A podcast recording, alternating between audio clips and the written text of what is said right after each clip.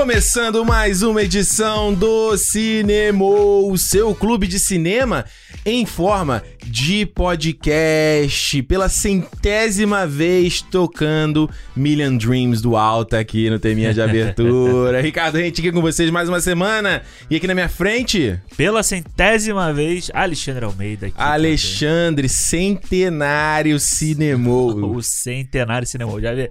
Tipo, É. cami- se fosse time de futebol, tinha camisa comemorativa. Aí, cadê? Cadê? Cadê? Tem que fazer. Cadê o fã-clube? O fã-clube tem que fazer isso. Os, Verdade. os grupos, né? Tem que criar.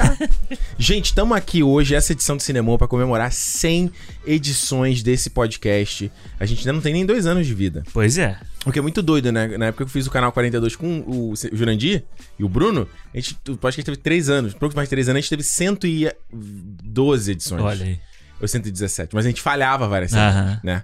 Aqui não, como a gente foi tão certinho, a gente bateu o 100 antes de... A gente não falha e a gente, às vezes, solta dois também. Já ainda teve. tem isso. Ainda teve isso. Então a gente isso. adiantou. E não só isso. Na verdade, tem mais de 100, porque a gente teve os do Telecine também, que foram quatro além, né? Exatamente. Então, enfim. Mas agora, assim, na, na contagem oficial, na contagem primordial, 100 edições do Cinema. Alexandre, como é que você se sente? Fazendo um péssimo de um projeto que chegou à centésima edição. Ah, orgulho, orgulhoso. Orgulhoso de nós dois.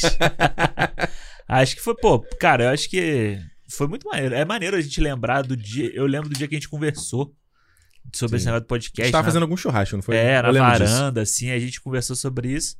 E aí, pô, vamos fazer, vamos fazer. E aí, é, foi muito engraçado o tempo É. que demorou pra, pra gente começar a fazer. Por minha culpa, vale dizer. É, foi. vale, vale. Eu tava meio, meio chumbrega É, mas foi, pô, mas foi bom. naquela época. E, pô, eu aprendi pra caralho fazendo isso aqui também, né? É, a arte de, do podcast. A arte de falar. Foi bom, cara. Eu já, eu- a gente comentou isso já quando a gente fez. Acho que foi, foi de um ano que a gente falou, comentou um pouco, né? Foi, da foi, ideia de foi. cinema, né? Que a gente ia começar fazendo do. Acho que era do Homem-Aranha.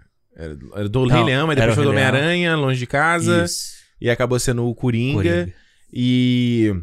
O que eu acho legal é porque, assim, né? Esse negócio do pod. Tu, tu começou cru, né? Na parada de Aham, criar é, conteúdo pra internet, isso. né?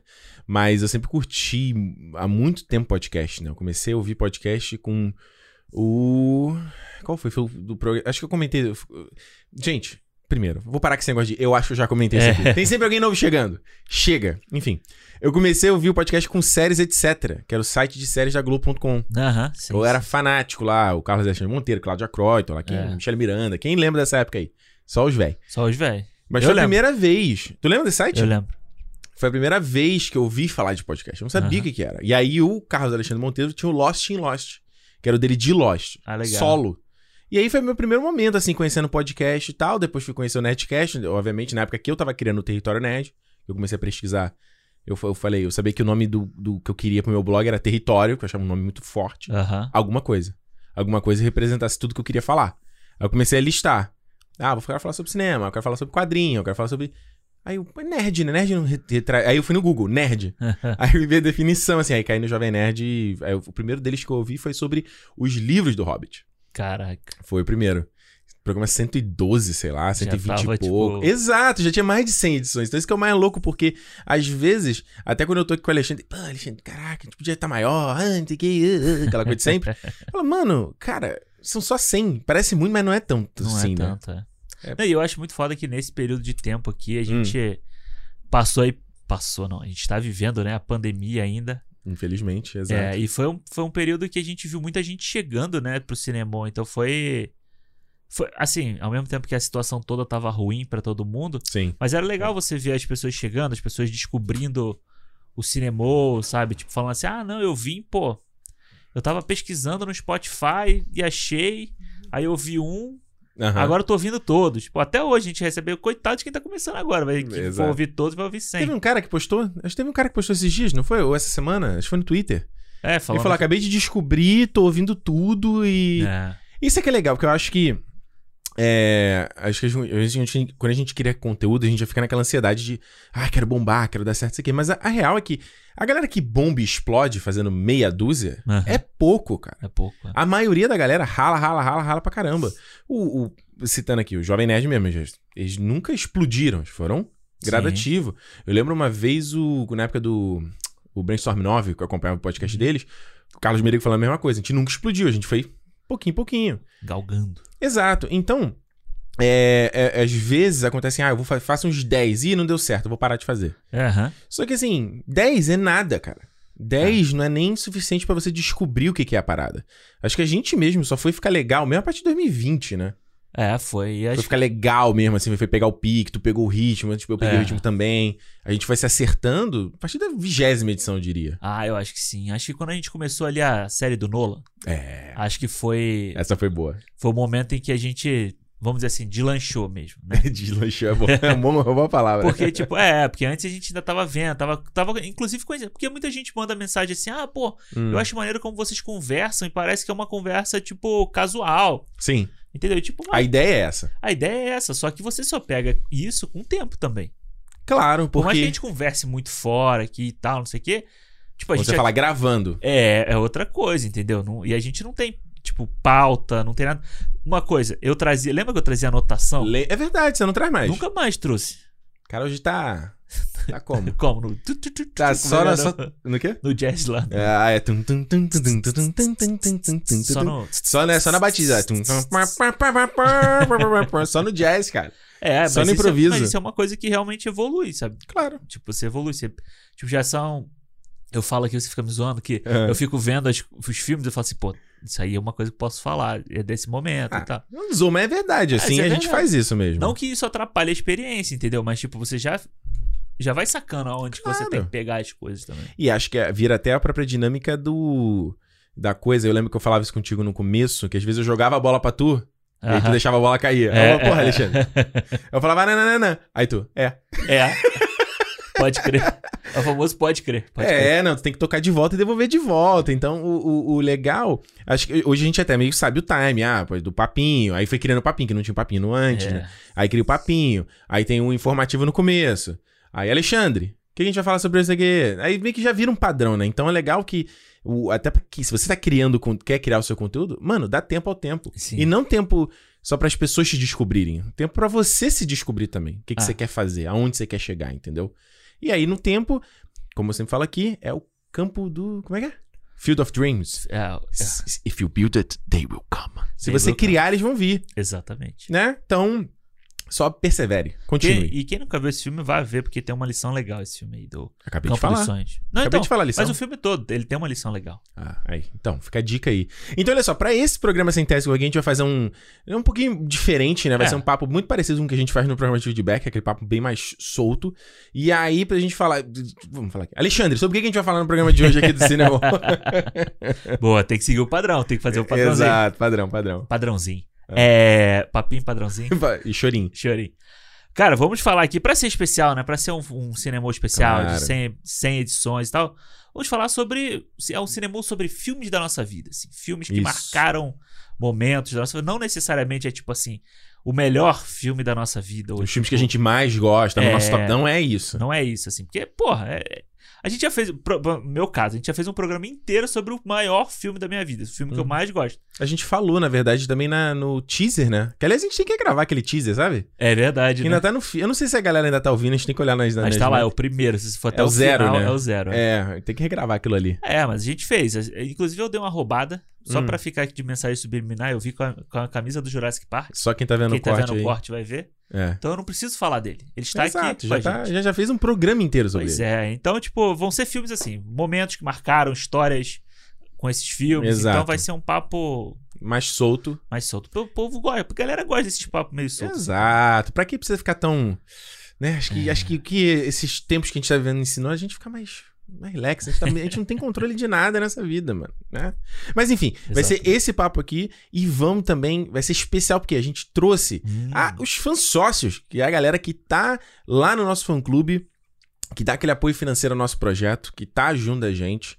A gente falou, pô, nada melhor do que trazer eles também pra eles contarem também quais são os filmes deles. Então, é, ao longo aqui do nosso papo, tem todos os trechinhos que a gente conversou com eles também. Tem vários filmes legais que eles, que eles escolheram. Sim. Então vai ficar Bom. muito bacana. Só pra você não ficar maluco aí. Falar, "Ah, que- tá começando a falar com O alguém que, aqui. que é esse aí que eu ouvi falar? Exatamente. E se você quiser fazer parte do nosso fã-clube, clube.cinemopodcast.com. A partir de 5 reais você já começa a entrar no nosso clube aí, já tem acesso ao nosso calendário de publicação, saber quais filmes a gente vai falar no mês. Tem acesso ao programa de feedbacks, que a gente, é, ao final de cada mês, a gente lê todas as mensagens que vocês mandaram as- né, e discutiram o filme com a gente, né? Do- na, na- naquela edição semanal, a gente separa, lê num programa inteiro no final do mês, que aliás foi outra coisa que mudou, né? A gente o feedback no final. Exatamente. Virou Acabou. um programa de feedback. Isso foi em 2000 e... Quando a gente começou a fazer isso? 2021, que foi agora, né? Foi esse ano. Foi esse ano. Foi, Foi, esse por causa do, do É verdade. É verdade. exato. Tamo maluco. E também um acesso antecipado, né, aos programas. A gente lança antes, né? É. É, quando a gente pode, ó, quando, quando tá gravado antes, a gente já libera antes lá Pois pra é. galera, já, já dá uma aquele pista do que que vai ser. E é uma chance de não só tá, tá próximo da gente, a gente fez o bolão do Oscar com a galera, tá chamando a galera agora pra participar desse programa, a gente quer fazer um Músicas Imortais com escolha deles Com também. a galera também. Então, assim, é uma maneira legal de. Mano, se é um fã-clube, se é um clube de cinema, como eu falo aqui na Ah.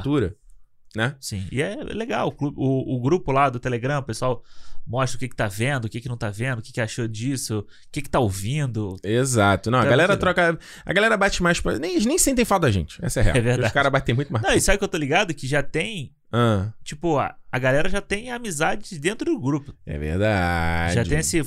Pô, fulaninho, pô, fulano conhece fulano, fulano gosta disso, fulano gosta daquilo. É verdade. A galera já se sabe, já se conhece, É. né? Isso é legal pra caramba. Então vamos lá, filmes da... os filmes que marcaram a nossa vida. E já tem uma jornada aí, né? Tô com 34, Alexandre tá vai fazer 33 ainda. Vou fazer. 32 ainda, jovem mancebo.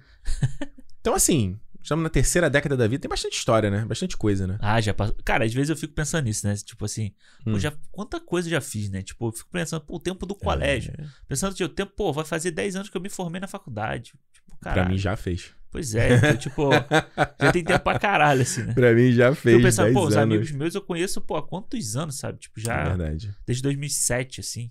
E é muito doido ver. Eu, eu, eu- eu- eu já comentei isso contigo, né? Que hoje a gente, ao contrário da geração dos nossos pais, né? A gente tem contato com as pessoas que a gente estudou até hoje, né? Antigamente você saiu de um trabalho, você terminou o colégio, você nunca mais vai ver aquela pessoa. É, se você exato. esbarrou na rua, né? Sei lá. Minha mãe recentemente reencontrou os amigos do colégio e se reuniram de novo, sabe? Eu achei acho fantástico. A gente não, a gente continua em contato com essas pessoas. Então, mesmo gente que, sei lá, na época que eu tava na oitava série, 15 anos, as pessoas ainda estão no meu Instagram, vejo o que tá acontecendo. Ih, tá casando, não sei o que, isso aqui deve ter filho, blá. Porque a ga- a galera antigamente, minha irmã, minha irmã tem. Minhas Hum. irmãs têm 40 e poucos anos, assim. Aham. Isso pra elas foi bombou quando teve Orkut. É, que aí você verdade. fazia a comunidade do colégio tal. É Aí verdade. ia- tinha lá o As tópico. pessoas se procuravam, né? Turma tal. Aí a galera, opa, eu, eu, eu. Quem lembra de não sei o quê? Era É. verdade. É verdade, isso é bem legal mesmo. Então, é, é bacana porque, é o que você falou, é uma, é uma, uma história, né? E, tipo, Porra. A gente tá no momento agora, eu acho que é legal, porque o que eu tava pensando é porque, assim, tem muitos filmes que a gente vê uma galera na geração mais velha que a gente, tipo, sei lá, faz 50, Aham. que cita filmes que a gente, que não, ninguém mais fala hoje em dia. Sim. E eu sinto, sinto, vai acontecer. Que tem vários filmes que a gente conhece hoje que as pessoas não vão falar. Sim, sim. O quê? Não sabe o que eu penso? Por exemplo, Batman Cavaleiro das Trevas. Que a gente, pô, caralho, é um filme de herói. Aham. Acho que meio que hoje já tem uma geração em que é meio assim. Hã? É mesmo, será? Eu É, sinto né? um pouco isso, cara. A galera mais nova, assim, meio. Hum? Matrix, a gente, a gente fala, caralho, Matrix é incrível. É. Tem gente. Matrix. Até porque eu tava, tava conversando com a Renata e com uma amiga nossa esses dias sobre Matrix. Aham. Matrix era um filme muito difícil pra galera entender em 1999. Era foda. Se você pensar hoje, porra, você já teve Moleza. aí quanta coisa de realidade virtual, de vida, Uhum. tipo, Second Vida Life. digital, é. Já surgiu, já acabou, sabe? Tipo, E que é uma coisa que eu, que eu espero que a Lana Wachowski traga no Matrix Resurrections aí, né? é. O quarto filme, né? Sim, eu também. Porque hoje o paradigma é completamente diferente, né? Pois é, o que que é o, que que é o avanço tecnológico desse Matrix agora Uhum. pra, tipo, combinar com o tempo atual? Exatamente.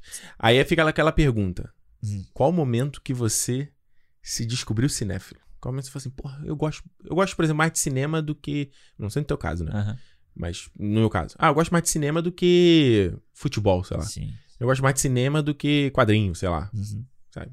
Qual foi o momento que você sentiu isso? Putz, cara, eu acho que o meu, o meu momento era quando eu ia, ia muito à locadora, assim, sabe? Tipo, quando eu tava na locadora, que era, eu- Adoro. era maneiro conversar com as pessoas sobre filme, sobre o que, que você viu, sobre o que, que a pessoa te indicava, o que, que você podia indicar pra pessoa, sabe? Então, tinha um pouco essa, essa troca, assim, Hum. Que foi, cara. Tô olhando tua lista aí, tá enorme, né? Não, é porque tem, eu escrevi coisas do Anotações? lado. É. Tá bom, vai, desculpa. Te interrompi, vai lá, vai lá. E acho que é. Assim, tipo, é, eu acho que era isso, sabe? Era, era, esse, era poder você trocar ideia. Porra, era esperar. Era falar assim, pô, o cara me falou que quarta-feira vai chegar o Senhor dos Anéis. Aí eu ia, pra, saía do, do colégio, ia pra lá e ficava esperando chegar o pacote Hum. com o DVD. Olha o cara entrar no sistema e eu já pegar o primeiro pra Foda. poder levar pra Tinha casa. filipetinha, né? Lembra aquela É. linguetinha? É que você sabia quantas cópias tinham. Pois é, e aí, tipo, pô, eu não fazia. Eu não fazia isso por outra coisa, sabe? É verdade. Era por, era por ver pra ver filme, essas coisas assim. Eu adorava locadora também, cara. Locadora. Tinha nada pra fazer em casa. Não, gente, numa época que não tinha internet, né? Aham, exato. Aí televisão não tem nada de interessante. Tinha nada pra fazer em casa. Ah, vou na locadora. É. Eu ficava lá olhando capa de fi- filme. Eu ficava vendo os pôsteres. Me amarrava, sabe? É. E. E no cinema, né? Eu até comentei. A primeira vez que fui no cinema foi em 97. Aham. Quando o marido da minha prima levou eu e o filho dele pra gente ver Hércules. Hum. Que na verdade a gente tava debatendo entre ver Hércules e ver Batman e Robin. E eu queria ver Batman e Robin. e aí a gente acabou indo, indo ver Hércules. Achava que Batman e Robin era muito adulto, não sei o quê. E, e era aquela coisa de andar assim nos corredores do cinema e ver os pôsteres do que, ia ser lançado, sabe? E esse era muito legal. E acho que o negócio de. de eu, eu já te contei essa história do negócio da, da coleção do, do dia, né? Do, do Músicas Aham. Imortais do Cinema. Foi um grande passo pra mim também, pra perceber que, caramba, eu tô muito interessado nisso aqui, de ver lá os clássicos do Chaplin, Sim. sabe? Ver os VHS lá, o que que tinha. Não, dá um play e ver, sabe? É, e eu acho que esse poder, acho que quando eu fui ficando mais velho, entendendo esse poder transformador da comunicação, essa janela que o cinema cria, Uhum. te proporciona de você se sentir no, no- no- na pele de outra pessoa. Sim, sim. Eu acho que é um exercício de empatia muito legal. É, Pra quem tá disposto verdade. a ter, entendeu? Tipo, você. eh, tem- Você tem, às vezes, filmes que são. que vão te mostrar uma realidade que ela é completamente alienígena pra você. Uhum. É quase como se fosse de outro planeta, sabe? E isso é muito louco, porque, beleza, você pode ter um livro, você pode ter uma música que vai também tra- eh, tra- transportar essas mensagens, Sim. mas o cinema, ele reúne tudo, né? Uhum. Ele tem não só o texto, ele tem a música, ele tem os efeitos sonoros, ele tem os efeitos visuais, ele tem a atuação, A ele tem o atuação. visual do que você tá vendo. É uma combinação de todas as outras artes, né? Isso.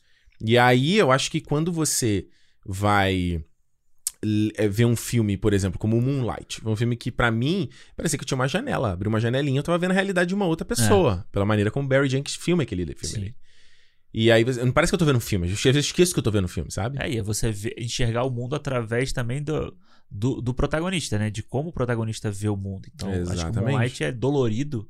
É muito Sim. dolorido por causa disso. O Roma, né, que a gente O Roma também. O Roma, que é um filme também que, caraca, tu fala assim, mano, parece que eu tô vendo essa vida realmente já que tá acontecendo na minha frente, assim. É, eu gosto desses filmes assim, sabe? Que Sim, são... também, também pra É, caramba. Por mais que block, Blockbuster seja muito legal de ver, divertido e tal. É, Mas eu acho esses, que- esses que você consegue ter uma janela do- de algum Sim. momento, assim, e tal, acho muito não é foda. só uma coisa, né? Não é só...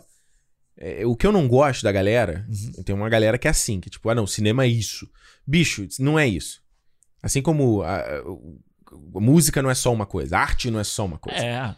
Até porque o mundo seria extremamente sem graça se fosse só uma coisa. Uhum. né? É várias coisas. Então, eu acho que. Eu já, claro que já fiz muito isso também. Você ser muito displicente, muito ignorar e falar assim: ah, isso aqui é, é- é baixo nível, não vale ser considerado bicho. Não. Fala com todo mundo. É, muita gente faz isso com filme antigo, né? Uhum. Tem gente, cara, eu conheço gente que fala assim: ah, de 2001 pra trás eu não vejo, porque é antigo. É. Não, mas eu falo, eu falo o contrário. Quando a pessoa fala, não, o filme cinema mesmo era o de lá de ah, trás. era só, só o antigo. Não o novo. Entendi. Ou o filme blockbuster. Não é complet- completamente desprezível. Cara, você sabe uma coisa que sempre me fez ser apaixonado pelos filmes? Uhum. Eram os trailers. Nossa, Era- eu amo o trailer. Era chegar ao cinema antes, né, de começar os trailers e assistir. Eu Aham. me lembro que teve uma época que passava tanto o trailer do Planeta dos Macacos do Tim Burton Aham. E também passava muito trailer, não sei se era na mesma época ou era outra época, do Pearl Harbor. Olha aí. Maluco, e eu vi o trailer do Pearl Harbor e era uma parada muito foda. De você ver Eu gosto do Pearl Harbor. Aquela ruim, recriação da guerra, sabe? Aquela coisa toda ali. Uhum. E, no- e aí, tipo, é o Michael Bay fazendo tudo que ele sabe fazer, explosão, não sei o quê. Eu e no filme legal. cinema, sabe? Você via aqueles aviões vum, passando assim, puta, era muito foda. E, você... e aí você via o trailer, porque era uma época diferente de hoje em dia, né? Uhum. Que assim, tipo, aí saiu. Sei lá, esse ano teve o trailer do, do Homem-Aranha lá. Sim. Todo mundo corre internet, todo mundo corre pra ver. Não, não, às vezes você ia pro, pro cinema, passava um trailer de um filme que você nem sabia que estava sendo produzido. Sim. Então, tipo, era além da surpresa do trailer, você ficava naquela ânsia de, tipo, quando chegar, eu vou assistir. E aí, muitas vezes aparecia em breve só. Sim, em breve. Não, você não tinha faz a data, menor não ideia. tinha porra nenhuma. Porque no Brasil, às vezes, che- chegava muito tempo depois, né? É. Então eu acho que o. E, e tem, um poder, tem, um, tem um lance do poder coletivo também da experiência, né? Sim. Eu tava vendo o Disney Gallery lá do Mandalorian, que eu te Aham. falei lá, né? do- da segunda temporada do Mandalorian. E aí tem uma parte que o John Favreau, acho que é ele que fala isso. Ele fala do, da- do hábito de, tipo, ter o, o episódio toda semana e que as pessoas possam estar na frente da TV e ver junto, a Aham. família ver junto. E, ele- e- e eu fiquei pensando muito sobre isso porque, é, invariavelmente, a gente tá indo por uma direção que é muito individualista. A gente consome sozinho as coisas. Sim. A boa parte do tempo, sabe? Tava até falando contigo aqui. Eu tava eu e Juliana, eu tava buscando uma série pra gente ver junto de novo. Porque não, eu vejo minhas coisas, ela vê as coisas dela. Aham. E já não tava mais vendo uma coisa junto. Eu falei, putz, não, é legal ter uma coisa junto, pra comentar É, junto, pra ter aquela experiência junto, entendeu? Então, no caso do cinema, a gente. E eu tô. Aqui é a minha culpa também, porque eu também às vezes não tenho um saco de ir pra cinema lotado Sim. e gente que não sabe se comportar no coletivo, você não tem mais a- aquela paciência, né? É, é. É, mas é, é um pouco triste, porque mas o que você falou, você vem de forma individual. Então, é até interessante, o que eu tô pensando aqui agora, os vídeos de react, por exemplo, que eu até tava querendo parar de fazer no Aham. canal, é uma forma de você ver de, de mais ou menos coletivo. Mais ou menos coletivo. Sim. Entendeu? Que tá todo mundo experienci... não experienciando, Tendo mas experiência tipo, junto. é vendo que você tá, como você tá reagindo e contando como ela reagiu também, né? É, como se ela estivesse do meu lado, eu estivesse É. do lado dela vendo com ela, sabe? Acho que a primeira vez que eu tive noção dessa reação de todo mundo junto no cinema foi com Titanic. Filmaço. Titanic, é, Titanic é Eu do quase botei na minha lista, Titanic. É, eu também. Quase botei. Titanic é do foda. caralho, mas eu acho que a gente um dia vai, pode, pode fazer um cinema só Não, do a gente não Titanic. pode, a gente deve. Deve. Cinema, cinema, Titanic é um filmaço. É, o Titanic é, é, é cinema puro, sabe? É tudo que. Ele é incrível. E quando no final todo mundo chorava com o final do Titanic, foi a primeira vez que eu falei assim: caralho, tá todo mundo chorando. Eu Por causa acho, na verdade, filme. mais do que um, cine, um cinema do Titanic, a gente tinha que fazer a série James Cameron pro lançamento do Avatar. É verdade, hein? Porque não são tantos filmes assim, o James Cameron é um cara. E é só filme. Só filme com estrela pra, pra cima, né? Ele é incrível. O único dele que eu não vi foi O Segredo do Abismo. Puta, é maneiro. Que nunca saiu em, em Blu-ray, né? Nunca. É verdade, nunca saiu em Blu-ray. Nunca saiu. Acho que ele tá num limbo de direito, uma porra dessa. Então, até pra ver hoje em dia é difícil Segredo do Abismo. Foi um único que eu não, não vi. Pô, é- mas, é, mas é legal. É tipo. É. É. uma experiência tipo The Thing lá que a gente gravou lá, o, Ah, legal. sabe? Legal, Então sim. é legal sim, de sim, ver, sim. é legal. Disruptivo, né? Com É. aquela tecnologia da água formando, Sim, formando forma. sim. Enfim. Vamos começar a lista? Vamos, Que eu começo ou você começa? pode começar, senhor. Eu, o Você primeiro que é mais filme. velho. Senhor de idade. Como é que eu falei? Vovô Nauta. Vovô Naldo. É, o primeiro filme que eu trago aqui é Star Wars A Ameaça Fantasma.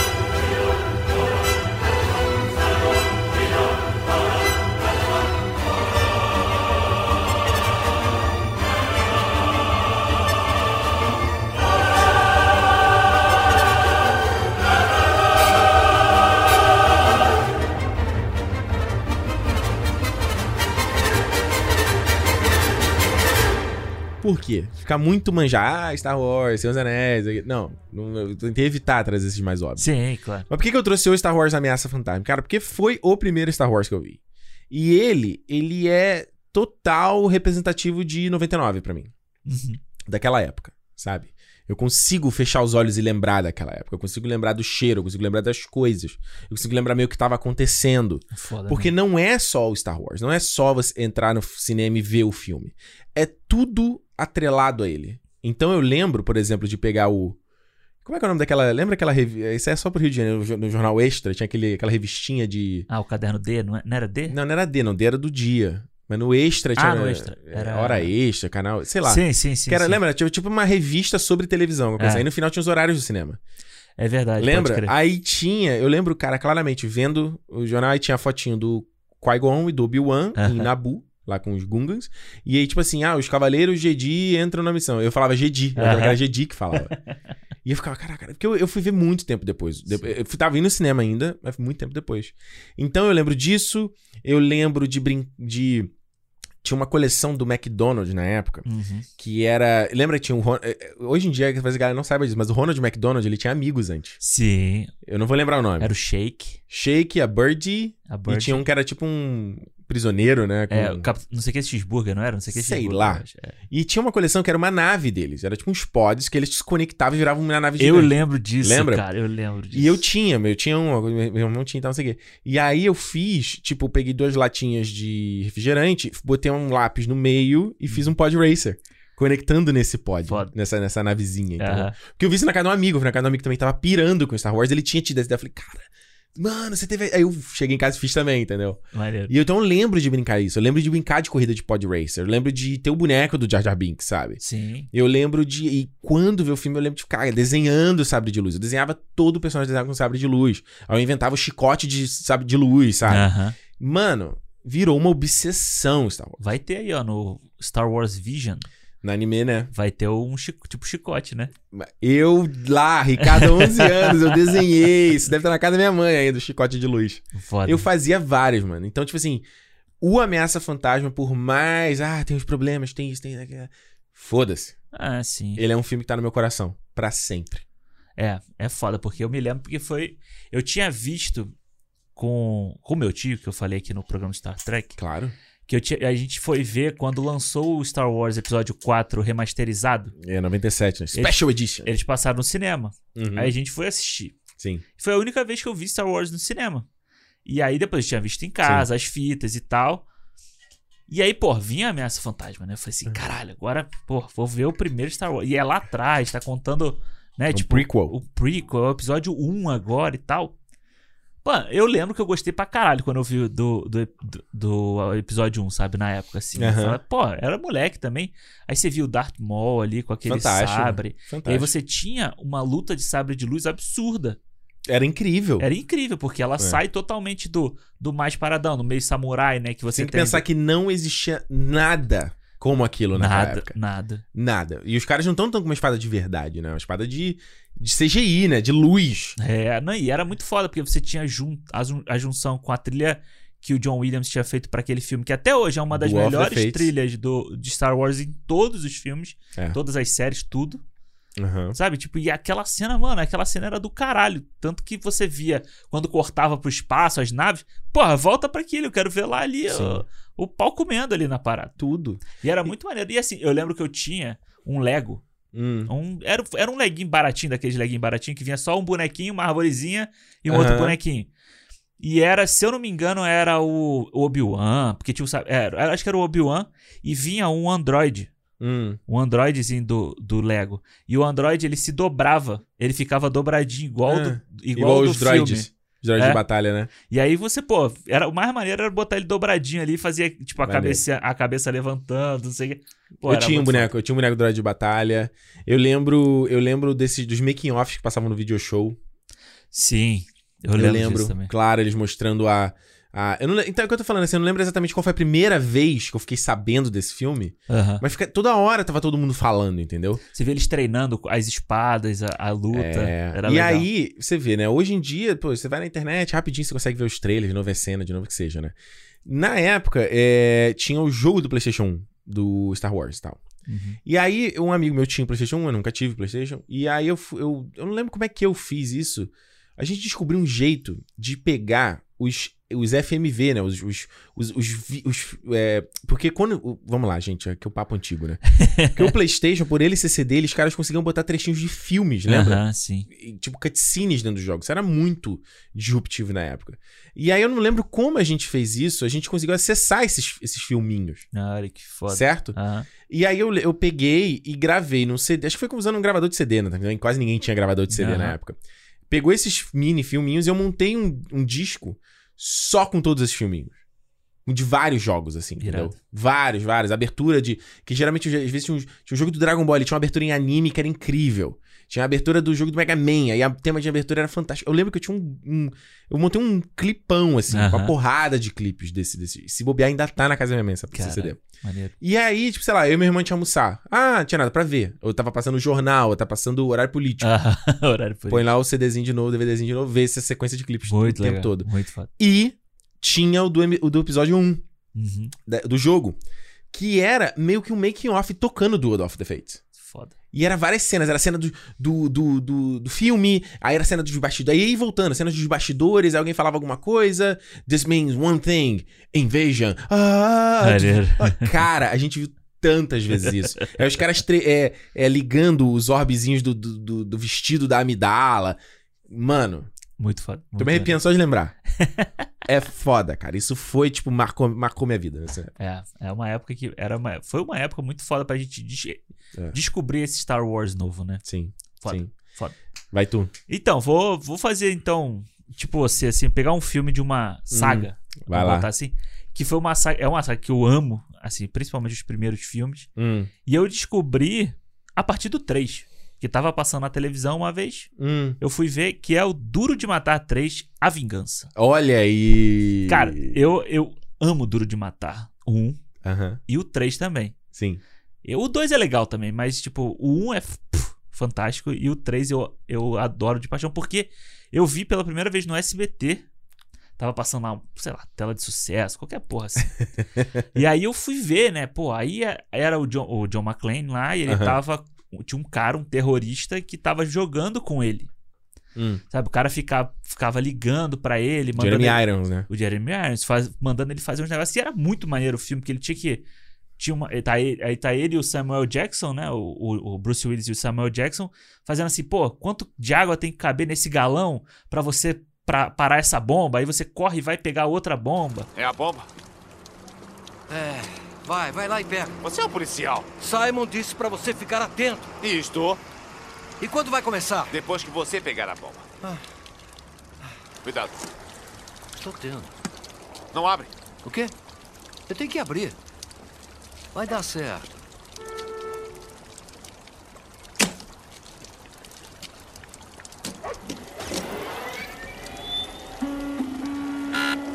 Eu sou uma bomba. Você acaba de me armar. Droga! Droga! Eu disse pra você não abrir essa porcaria! Já devem ter visto a mensagem. Tem um circuito de movimento. Então, por favor, não corram. Tá, entendi. Não vamos correr. Como é que se desliga isso? Na fonte deve haver dois garrafões. Estão vendo? Um de 22 litros e outro de 13 litros. Encham o maior com exatamente 18 litros de água e coloquem na balança. A bomba se desarmará. Devem ter precisão. Um pouco a mais, um pouco a menos causará explosão. Se ainda estiverem vivos daqui a cinco minutos, falaremos. Ei, peraí! Droga! Eu não entendi. E você? Não. Pega os garrafões. É claro que a gente não pode encher o garrafão de 18 litros com um de 13 É litros. óbvio. Pois é, vamos lá. Enchemos o garrafão de 13 litros até a borda, certo? Aham. Tá, agora a gente despeja os 13 litros no garrafão de 22, o que nos dá exatamente 13 litros no de 22, certo? Tá, e Tá daí? legal. Agora a gente pega o garrafão de 13 litros, enche Não, um não, não. Ele terço- disse pra ser Droga! preciso. Exatamente A 18 polícia litros. inteira está se matando e eu aqui brincando que nem criança no parque. Escuta aí. Você quer se concentrar no nosso problema? É tipo um filme de ação, mas que tem um pouco de pensamento. né? É, qual que. Aí tem que descobrir qual que é o quadragésimo, não sei o que, presidente, sabe? Pô, aí é muito. E aí você. E tem Ah, o Buddy Cop ali, né? Você tem o, o, o Bruce Willis e o Samuel Jackson trabalhando juntos ali, é muito. A dinâmica deles é muito boa. Acho que se perdeu, né? Um pouco essa coisa do buddy cop, né? Essa Eu coisa que a acho. gente viu. A gente tinha o Máquina Mortífera, a gente teve o. Oh, meu Deus. Vários, até, até filmes que não eram mesmo de policiais, tipo o. o oh, caraca, aqueles. O. Woody Harrison e Wesley Snipes. Ah, sim, o. É, brancos. É, Homens Brancos Não Sabem Enterrar. Eu vi há pouco Isso, tempo. tem aquele último uh, Last Boy Scout também, Last que é o Bruce Scout, Willis e isso. o Marlon Wayans. Tem o 48 Horas, que é com Ed Murphy. Showtime, Ed Murphy e Robert De Niro. Sim, e até que teve o último aí, que foi o Dois Caras Legais com 2016, ó, mó tempão. Ryan Gosling e o Russell Crowe, né? Pois é. E aí, cara, eu fui ver Duro de Matar. E ele falava assim, não, porque Hum. antes... Aí ele fala, né? Esse aqui é o irmão do cara que, que você matou antes. Eu falei, porra, tem que... Que filme é esse que ele matou? eu tenho que ver aí. Aí como que você vê, né? Como Não você- era tão fácil abrir o Não era. MDB e procurar, não existe. Não era tão fácil. Aí, você tinha aí eu fui na locadora e aluguei o, o primeiro Chegou Duro de perguntar Matar. pro cara? Falou, onde é que tá o... É, eu falei, pô, eu, eu vi esse filme aqui, eu acho que é Hum. Duro de Matar 3 o nome, né? Porque também não era assim, eu acho que é. Você tem? Aí Hum. o cara fala, tem, pô, tem o 1 e o 2. Aí eu falei, pô, então me dá aqui que eu quero ver. Foda. E é isso, cara. E o. Você Duro tinha de quantos anos nessa época? Ah, mano, não lembro. Devia ter uns 10, sei lá, 11. Caraca, cara. E é, E pô, tu pôde pegar um filme desse, né? é, tipo, o meu pai tava junto comigo sempre, então, Claro, mas. E o, e o Ele Bruce- não mandava nada, quem mandava era eu na locadora era eu, pô. E, o, e lembrar que nessa época, né? é 97 o filme, né? Se eu não tô enganado. Acho que é. é. O, o Samuel Jackson não era nada nessa época. Não. Tinha feito Jurassic Park e tinha feito uma outra coisa. Só. É, só, ele era, ele era muito conhecido Ele de- morre no Bons Companheiros, né? Não é que ele parece também. Ele tem um papel pequenininho e morre no quarto hotel. É Bons Companheiros, eu acho. Ah, ele tinha feito Pulp Fiction, né?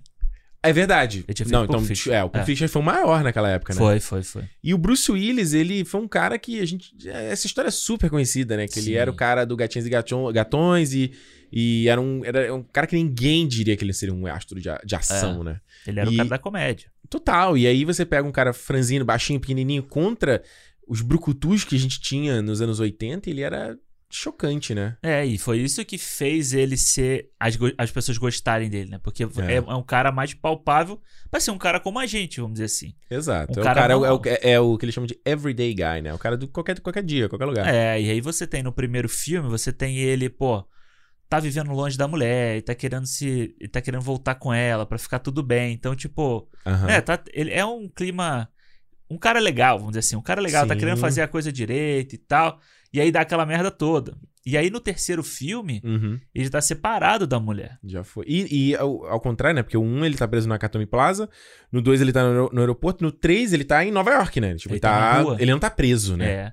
Ele tá na rua, ele só tá preso na, no jogo de gato e rato que ele tem que fazer ali. Aham. Mas ele tá solto. Tanto que tinha o jogo do PlayStation 1 também, do, Ah. do Duro de Matar, e você tinha tipo, três Maneiro. fases, né? Aham. E tinha esse que você tinha que entrar no táxi e você tinha que chegar em tanto tempo não sei, nos, nos lugares. Aham. Era muito maneiro esse jogo. Foda.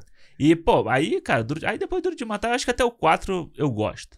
É, depois, Aí depois- depois, depois virou galhofa. Porque eles iam fazer ainda o Duro de Matar. Prequel. É, pr- Não, prequel é antes esse- do John McClane ir pro Los Angeles. Ah, mano, tá de sacanagem. né? É, não dá. Eu acho que. E aí, cara, o Bruce Willis, tipo, também é um cara que eu acho que fez uma porrada de coisa Abre boa. o IMDB do Bruce Willis e vê quantos filmes vão sair dele. Ele fez aí um filme que eu quase coloquei. Ele fez também, o que eu quase coloquei na lista, que é o Quinto Elemento, que eu adoro. Mu- Porque eu vi esse ano, ano passado. Nossa, fiquei fascinado com o Quinto Elemento. Falei, caraca, que filme é esse, Ah. cara? O E, filme parece um quadrinho. pois é, total. É fantástico. Mas aí tá aí hoje fazendo uns filmes que, pelo amor de Deus, né?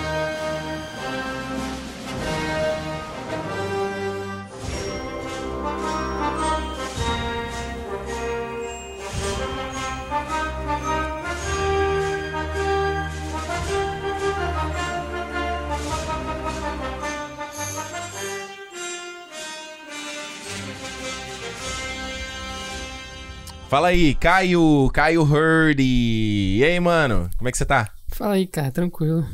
De onde você fala? Eu falo do Rio de Janeiro, terra de vocês. Quantos anos você tá aí? 18. 18 moleque novo, né? Então, assim, se a gente for falar qual o filme da sua vida, eu acho meio. Então a vida ainda tá começando. Pois é, então, esse que eu escolhi aqui, eu Ah. não trouxe o filme da minha vida. Eu não trouxe Ah. o melhor filme que eu já vi. Boa. E eu acho que não trouxe o filme mais importante também, não. Hum. Tá, tudo bem. Então você você pegou bem o, o dever de casa, né? É, Eu ideia. peguei um, um filme que é bem diferente, assim, de- desses, desses três tópicos. É um filme que eu acho que é interessante pro contexto do cinema, Ah, qual é que é? Fala aí. que é o Amnésia do Nolan. Olha aí! A amnésia que já falamos aí. E já falando, já É. teve podcast da Amnésia. Qual, qual... Por que, que você escolheu a amnésia? Conta aí pra nós. Cara, o Amnésia, ele foi o filme definitivamente que mudou, assim, a minha forma de consumir arte, de consumir filme em geral. Com certeza. Hum. Eu até pego, por exemplo, um filme que eu assisti do Nolan mesmo no cinema, que foi o Interestelar. Porra, cara, eu odiei o filme. Eu saí do filme falando, caralho, que merda, que saco. que... o, que, o que acontece? Eu tenho 18, né? Na época do, do Interestelar, eu fui no cinema, eu tinha 12. Nossa senhora. Então, a 12. gente- 12 é muito carioca, né? 12 é carioca. Se fala muito no podcast É. sobre time, né? Sobre você estar pronto pra consumir aquela obra. Verdade. Exato. E, porra, isso é fundamental pro o teu paladar cinematográfico. Ah. E, e o, o Amnésia, que foi o filme que eu já vi com 16, Uhum. ele mudou completamente. Ele foi o, filme- o primeiro filme que eu vi assim e pensei, cara, cinema é diferente.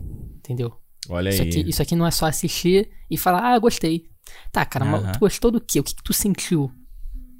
Exato. Entendi. Que ele tem, mais, ele tem mais do que só a imagem sendo projetada na tela, né? Ele É. pode ter um significado maior do que o que, que o diretor te- tá te mostrando, né? É, cara, eu achei essa discussão de, ah, eu entendi o filme, eu entendi o Amnésia, eu não entendi. Eu achei uma discussão É. meio vazia, entendeu? O que, que você entendeu? Aham. Porque o É, filme, ele, é o uma- filme ele não é ponto A ou ponto B, ele não é claro, ele não é linear. Então você tem que dizer o que você entendeu, não se você entendeu o filme ou não, porque ninguém pode dizer isso. Que Só o. Nolan É. pode dizer isso. É, isso é uma, é uma discussão que vai do Amnésia. Eu lembro muito do Matrix também. As pessoas Sim. falavam assim: ah, eu não gostei de Matrix porque eu não entendi. Mano, não é assim, calma. Tá aí outro filme que... que- eu não gostei quando eu vi. É, tava pronto. tava Hoje eu adoro. Não tava, não Ah, tava o pronto. Amnésia é um filme que eu, eu, quando vi a primeira vez, eu achei esquisito também. Eu só fui gostar mesmo dele quando eu revi, depois quando a gente reviu pra gravar aqui também. Exato. Aliás, Cinema edição 22, a gente falou de Amnésia, Following e... Qual foi E, outro que a e gente falou? o Insônia. E o Insônia. O Matrix foi mais Exatamente. antigo ainda. O Matrix foi um dos Exato. primeiros. Seus Cara- amigos gostam do Amnésia? Você tentou conversar com eles sobre a Amnésia já, mostrar e não rolou?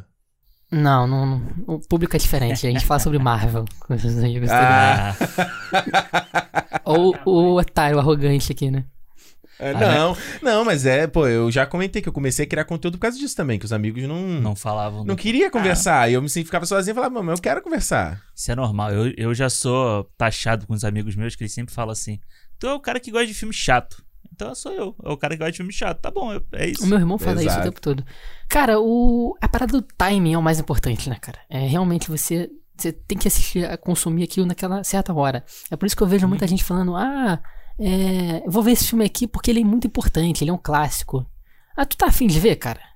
Qual é o... Antes da gente terminar aqui, eu quero saber de você, assim, qual é o filme hoje que você viu agora com 18 e que tu fala, talvez eu não esteja pronto pra ver esse filme. Eu tenho que esperar alguns anos aí quando eu tiver com 28, Porra. 38. Tem algum que rolou recentemente?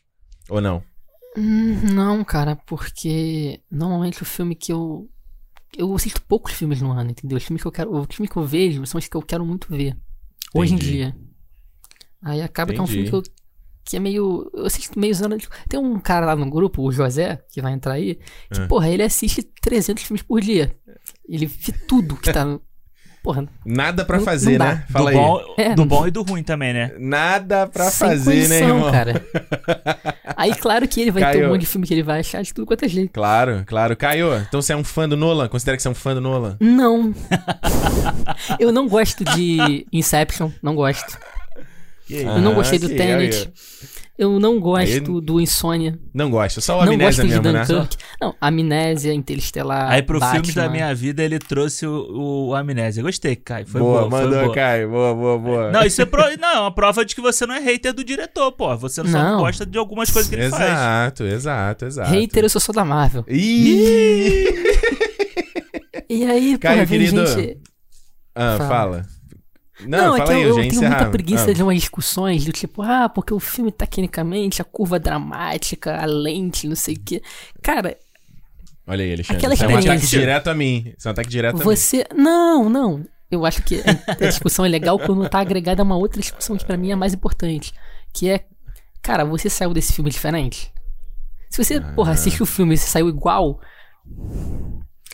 Olha aí. É além Eu de fico, importa. pensando, eu fico pensando quando eu saí diferente de, de um Transformers, por exemplo. Eu saí bem diferente, tava mais puto, assim. Puto. Saí mais, mais pobre. Eu saí com menos tempo de Exatamente. vida. É isso que Pois acontece. é, isso. Ah, mas o primeiro Transformer foi legal, pô. E é a maneira É, que você peraí. sai que define se o filme você gostou ou não, né? Não é a porra da lente. Mais ou menos. Porra, porque tem eu- filme também que você sai assim, caralho, por causa do final foi foda, mas depois você pensa dois minutos pra frente, você fala assim, é, perdi o tempo mesmo. Exato. Ou seja, não é o filme igual aquela frase do Batman, né? Já que Jack na Nola, né? Não é um filme que você merece, é o filme que você precisa. Exatamente.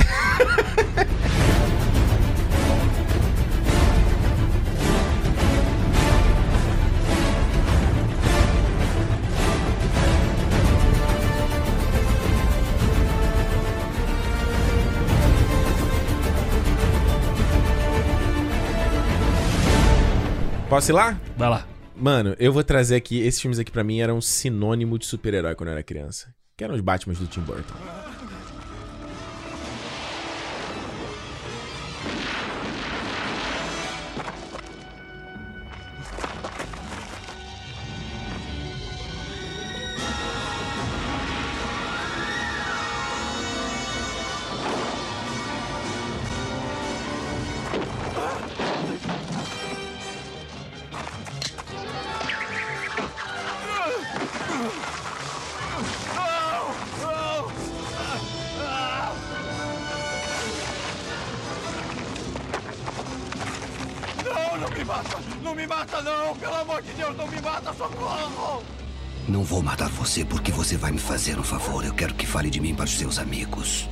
Você? Eu sou o Batman.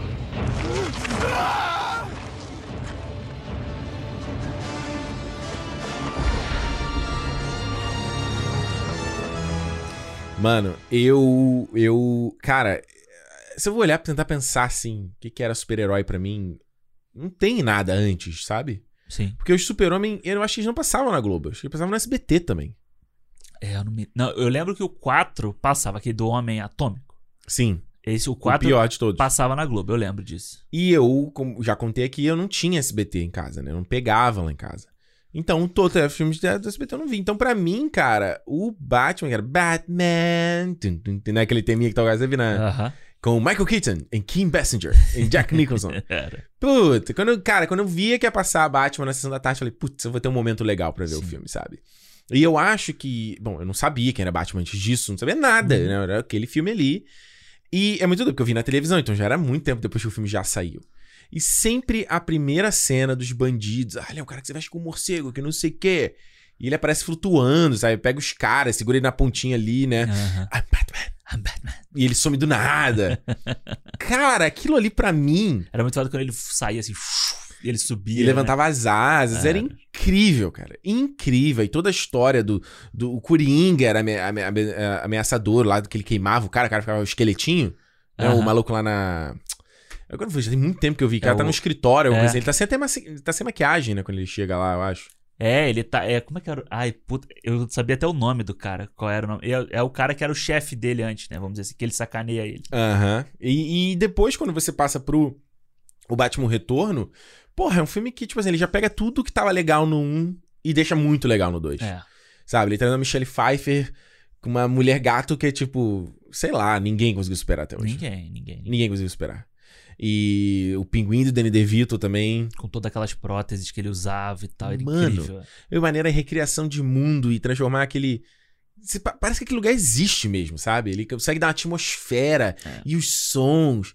É tudo, né? O que a gente tá É. falando que tudo transporta pra aquele lugar, né? O, o Batman. Eu tinha posto o Batman de 89 na minha lista. Foi né? mal. Porque foi, porque foi o meu primeiro filme de super-herói Você também. tá com uma reserva aí? Tô, tem, tem ah, reserva, que bom. tá de então. boa. Que bom. É. Não, e ele era um filme que, cara, eu tinha, na eu tinha gravado numa fita. E ele era o último filme da fita. Hum, Porque sabe aquelas coisas que você fazia compressão da fita claro. VHS? Gravava no EP. E você conseguia gravar três filmes, né? Mais eu ou menos. nunca fiz isso, sabia? Eu sempre, fui, eu sempre fui o chato da, da qualidade da imagem. Sempre. gastava a fita. Desde criança. Eu Não- preferia gravar no SP. É, não. Aí, Eu preferia gravar no SP. Eu não, era é SP, LP e EP, eu acho que era isso. isso. O SP era o que eu sempre que eu gravava. Eu preferia perder duração, gravar menos, é. mas gravar numa qualidade mais legal. E esse, lá em casa, eu me lembro claramente, tinham várias fitas, assim, porque meus pais gravavam filme, assim, antes é de mim, assim. Clássico. Eles já gravavam Vai filme. passar Então, o filme, já deixa ali no. eu lembro, tinha, pô, a gente tinha um, um, um videocassete, galera que não conhece, o videocassete. Era uma experiência. Você né? podia programar o horário pra gravar. E você tinha que rezar pra não acabar a luz. Porque É. se acabasse a luz, desprogramar, você se fudia. E era difícil também saber. Às vezes não começava no horário. não, não, não. Saber programar Era o difícil, videocassete, era né? difícil, é. A hora que ele vai começar, qual canal. É. Mano, Não, e às vezes, tipo, tinha isso. Atrasava, você gravava um pedaço da novela e depois o filme. aí você fala, ah, tipo, pô, eu sei que vai passar o bagulho, mas eu vou na casa de alguém. E aí deixa- eu vou estar em algum negócio e não vou poder ver. Né? Era foda. E aí eu me lembro que. Eu me lembro claramente, tinha fitas que tinha Dormindo com o Inimigo, Aham. Inimigo Meu, umas coisas assim, sabe? Tinha Tudo escritinho. E essa fita, o Você Batman. escrevia né, com caneta esferográfica em cima, Porque assim. a né? fita vinha com o adesivo pra você colar na, na borda dela Aham, pra você escrever. É verdade. E aí tinha. era- o Batman era o último filme da fita, então, várias vezes a fita tava rebobinada, eu avançava tudo Correr até pra o começar. final. Ai, E era gravado da tela quente. Ah, com as vinhetas e tudo, Com né? vinheta, com intervalo, Lembra do quando a Globo tinha aquelas, aquelas animaçõezinhas de de, charge, intervalo? assim, era. Muito legal. Era legal. E aí, pô, Batman, o Batman, o primeiro Batman pra mim, tipo, é o meu filme do Batman favorito até hoje, sabe? Eu acho a criação do, do Coringa incrível, o Jack Nicholson ali. Ele é fantástico, né? É, ele é foda, assim. Até quando ele faz a galhofa, sabe? Dele dançando na rua. E logo Uhum. depois ele, tipo, ele tá jogando um monte de veneno na população. Então, tipo, ele tá fazendo uma ameaça ali também. Eu acho que se a gente comparar com todos os outros Corinthians que a gente já viu, o do Jack Nicholson é que ele consegue mesclar muito bem a coisa do palhaço e a coisa do criminoso. do né? criminoso, é. Porque É. ele é um mafioso que ficou maluco e tem a questão do palhaço. Exato. Enquanto você pega o do Heath Ledger, que é, é- tem a coisa mais insana, ele não é um cara engraçado, né? Não, ele, é, um cara psicopata. É, aí o, o do Rockin' Phoenix é outra coisa. É um cara quebrado pela sociedade. Então Isso, e o do Jared Leto é qualquer outra coisa. é um cara tatuado. Exatamente. Exato. Mas, pô, tinha cenas foda, tipo o Batman tomando tiro, segurando com a bandeja embaixo do. Ele botava uma bandeja por dentro da roupa, ele tomava um tiro e não acontecia nada. E o Batmóvel, né? O Batmóvel era extremamente icônico. Eu acho que, até- pra, é, de novo, é, pra mim é o Batmóvel mais bonito que tem. Tu cara. tem, né, no Hot Wheels, né? Eu tenho, tenho. Porra. É incrível aquele Batmóvel. É. A, a nave do Batman, aquela cena que ele vai na lua, todo mundo repete isso hoje em dia, sabe? total. Fazer aquela coisa ele. Esse é no 1, né, que ele É faz no- isso, né? É. E o Batman Retorno, eu revi há pouco tempo, né? Hum. É um filmaço, assim, sabe? E- Mas ele é muito mais gótico, muito mais Tim Burton do que o primeiro Batman. Verdade. Você tem o Christopher Walken ali e tal, sabe? Então ele é muito Tim Burton, sabe? Ele parece que ele foi.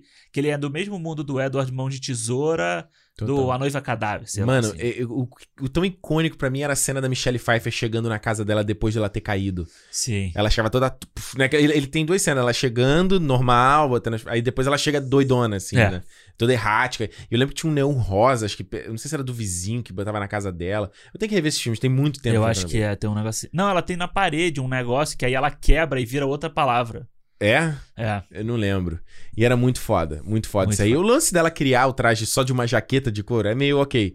Mas o- só o fato de ser o couro com aquela costura branca, né, marcada. Aí você consegue ver a linha, assim, sabe? Ela não é certinha, não é toda igual. Do cacete, cara. Foda, foda. Do, do, do E ainda cacete. tem o miau. Mi-. Caraca, mano. Aquela dando acabada miau. Puta, aquilo é muito foda. É muito foda. E a muito- lambida, né? Na, na, na- Sim, no Batman. Icônico, cara. Isso é icônico. É. Não tem pra ninguém. Se a galera pirava com um beijo do Homem-Aranha de cabeça pra baixo, Michelle Pfeiffer já tinha lambido a cara do... Antes disso, há muito tempo. muito tempo. Traz o teu aí. Olha, então vou continuar nas gravações da fita Vai lá. daquela época. E é um outro filme de Tá ação. só cinema naftalina. É, é um filme. Não, é um filme de ação porque, de novo, pra galera não esquecer. Hum, A galera não pode esquecer esses filmes, sabe? a gente tem que lembrá-los. É, eu vou. O filme de ação aqui, que é um filme que eu vejo assim, sempre. Hum, Já falei uma vez isso aqui no cinema. Sempre que estiver passando. você não tá olhando minha lista aqui não, né? Não, não. Tá. Assistirei. Hum. Que é Velocidade Máxima. Segurem-se nos seus assentos ou então onde puderem. Quando chegarmos lá, se abaixem. Mas só isso? Só isso? É o que podemos fazer. Vamos botar isso debaixo do banco, tá bom? Ponham as bolsas debaixo dos bancos.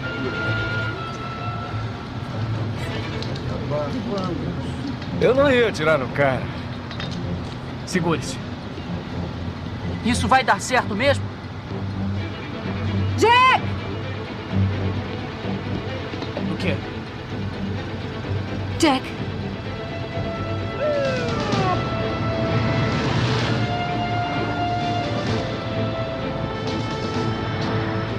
Vamos, vamos, vamos, Ai, vamos, vamos, vamos. Ai, meu Deus. Vamos! Meu Deus.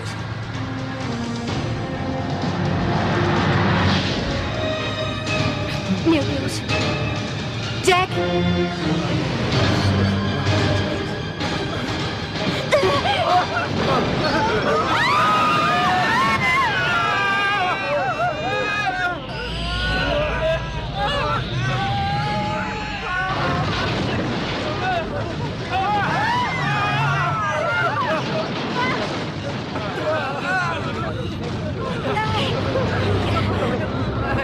A velocidade.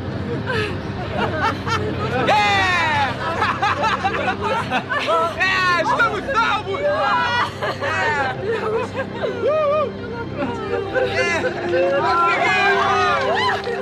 Você está bem? Tô. Tá. Eu tô legal.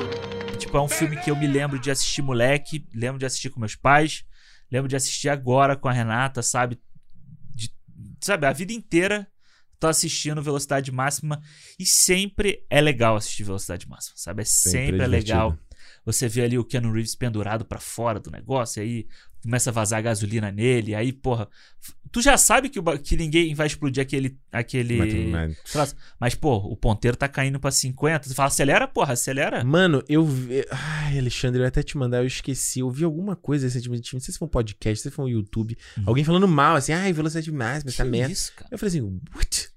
Eu ia te mandar, mas acabou. Achei tão Aham. escrota a opinião que eu falei, ah, foda-se, vai embora, vai. Pô, e o Velocidade Máxima, inclusive, tem no Disney Plus aqui Hum. com a dublagem Clássica? clássica. Porra, aí é legal. Mano, eu vi- eu, eu- acho que eu vou botar pra ver. A última vez que eu assisti, eu vi dublado com a dublagem clássica. Vou me sentir na sessão da tarde. Porra, pô, do caralho. E aí você tem todo. Você, é muito foda porque ele tem três set pieces de ação, né? Você tem o início com o elevador, Uhum. o, o ônibus, que é o famoso, e você tem o final, que é no metrô. Hum. Sabe? Então todos os três têm velocidade. Todos eles têm um perigo com Claro. Então isso é, é- é muito foda. O diretor, né? O, eu não sei se é assim que fala, mas é tipo Jean Debo, Debont. Hum. Ou Ian Debont, não sei como é que fala. Ele, eh, depois de muito tempo, eu descobri que ele é Hum. o diretor de fotografia do Duro de Matar. Caramba! É, Olha aí. E ele fez pouquíssimos filmes assim também, sabe? Ele. Eu dirigi um clássico. Ele dirigiu dois também? Não, Olha aí. não, o 2 que é horrível, né? O 2 é ruim, que é com É. a Na Sandra ca- Bullock. a namorada. Tinha o Carlinhos Brown namorada. cantando a namorada. E o lá. William Defoe, eu lembro sempre no comercial do 2 que falava, é William Defoe, ele tinha uma cara de, que ele abriu o olho assim. Ah, aquela cara Era de sempre maluco. isso, Era né? sempre- sempre É engraçado que esses filmes que a gente tá citando aqui, né? O, o Batman, principalmente, e o, o Velocidade Máxima, eu lembro que assim, quando você viu, sei lá, você tá, chegou da escola, né? Que eu estudava sempre de manhã. Chegou do, Aham. do colégio ali, tá ainda passando. Tá passando o jornal, o jornal hoje, antes de eu ver o vídeo show. Aí passava o comercial da sessão da tarde. E tu, puta, eu sei que vai ser um filminho maneiro pra ver de tarde, É, sabe? exatamente. Porque era um filme que tava. Tipo assim, na época que eu- minha mãe não tava dando aula e tal, que aí tava minha mãe, meu irmão e eu em casa. Uhum. Os três juntos. Aí tu ficava ali naquela. Naquela preguiça, de repente, pô, compra um sacolé ali na vizinha ali. Compra lá, compra lá e dava um dinheiro. Vai lá, tra- traz lá um doce lá do, do, do seu Zé ali. Compra lá uma paçoca, uma paçoca. e tal. Só com o pé de moleque. É, alguma coisa pra gente ver aqui no filme, como é que vê no filme. Então é muito isso. Cara, o Velocidade Máxima é outro também. Que ele Puta. marca essa época. E eu acho que tem, tem sequência de velocidade máxima, assim, que é pura aula de cinema, sabe? De ação, de tudo como ele filma. E aí você tem, porra, você tem um ônibus real, sabe? Pulando, correndo, fazendo curva. Hoje seria CGI, né? Mano, hoje seria totalmente CGI, né? seria CGI. Outro dia eu vi o Velocidade Máxima, o Blu-ray 4K, E aí? lá na, na Best Buy. Só que tava muito caro. Mas tu tremeu, né? Mas Fala eu- aí. Tremeu na base. Eu tremi na base, cara. Quando eu comprei agora o Pantera, se ele tivesse lá, eu acho que eu tinha comprado. Ih. Tava com o dinheiro sobrando. Aí. Aí- se da próxima vez, se, eu- se ele passar na minha frente, eu não vou É deixar aquele, escapar. é aquele não. clássico quando o dinheiro tá sobrando e fala, vou dar uma olhadinha ali, né? Vou procurar alguma coisa pra gastar dinheiro. Pra é gastar dinheiro, é. Clássico. Mas esse, olha, eu amo velocidade máxima e Sandra Bullock e o Keanu que eles repetiram a parceria depois naquela Casa do Lago, né? a casa do lago. 2004, eu acho, né? É, e pô, sempre rolou o papo de que eles tinham tido alguma coisinha ali. É, porque às vezes quando a química funciona muito, né? Sempre tem, né? E funciona, né, cara? Você vê ali quando no final, quando eles estão juntos, até o diálogo entre eles é muito é muito é muito real assim, sabe? O Keanu É. Reeves, moleque, né? O Keanu Reeves tava tipo a assim, Sandra Bullock também. também, mas ele tá o tipo o o- a Renata fala isso, porra, ele tá o galã perfeito. Cabelo raspado. Cabelo né? raspado, novinho, fortinho e tal. E depois ele tira, tá com aquela camisa branca, É. aper- mais apertadinho e tal. Então, tipo, porra, o galã. E dois, Keanu Reeves e Sandra Bullock, são dois que envelheceram bem pra caramba, assim, Demais. sabe? Então, imagina se eles fizessem uma parceria hoje, seria muito legal também, né? No Pô, novo. porque no 2, no filme 2, eles terminaram, né? É, não tem o Tanto que que ela Tem tá um na- outro cara mó genérico, Ela nem... tá- é o Jason Patrick. Jason, não sei nem quem é Jason Patrick. É. Ah, Ele, esse celular tá gravando ali. é verdade. É. Ah. E aí eles podiam fazer uma velocidade máxima 3 aí agora. Retorno, eles podiam se reencontrar. Pô, tá aí fazendo John Wick pulando pra cacete. Dá pra fazer, né? Dá pra fazer. Jason Patrick. Não sei nem quem é esse cara. É, não fez muita coisa boa também, não. Será que valeria ter um. Olha, Speed 2 Cruise Control. Cruise Control. é. E é, é. E, mas será que valeria ter um quarto? Não? Um terceiro, não, né? Ah, cara, eu- hoje em dia eu não duvido de nada, sabe? É. Eles conseguem E tem o fazer. um- Django Fett nesse, no filme, ó. Temuera Morrison, tá aqui. Django Fett tá no Tem? filme também. Não sabia. Eu não me lembro também. Rapaz, mas também vai saber, né? Às vezes é um pedacinho, é um pe- personagem pequenininho, né? É, mas é, pô, o 3 podia ser um desses reboot novo, assim, sabe? Ah, é? Quem você acha que poderia ser o elenco pro os atores pra, pro novo Velocidade o novo Máxima? Velocidade É. Máxima? Quem Caraca, seria? Quem seria, pô? Tem que ser alguém que tá bombando aí, teria que ser um. Ah, se bem, que eu- se bem que esse menino eu achei que ele ia bombar, mas ele não bombou. O Dylan O'Brien, do Maze Runner. Sim, sim, sim, sim. Pô, eu não vi o Maze Runner e falei, cara, esse moleque, ele é bonito, ele sabe entregar uma ação legal. Aham. Mas acho que ele não, não foi. Não cola, né? Ele não. Ele não. Ainda não pegou um projeto maneiro, assim. Pô, pior que eu não sei, cara. Mas eu acho que o Dylan Bryan, se fosse o Dylan Bryan do Maze Runner, ele daria essa. A menina que eu ainda não sei quem. É. É, Olivia Rodrigo. Sacanagem. Olivia Rodrigo. Ela vem cantando e entra no ônibus. Não, Driver's License. Porra! Ah, verdade. Olha aí, Disney, pode fazer. Oli- É, é só imprimir. Ó, o Maze Runner tá no Disney Plus. Ela, a Olivia Rodrigo é da Disney também, então tá tudo Tá em casa. tudo em casa. Dá pra fazer.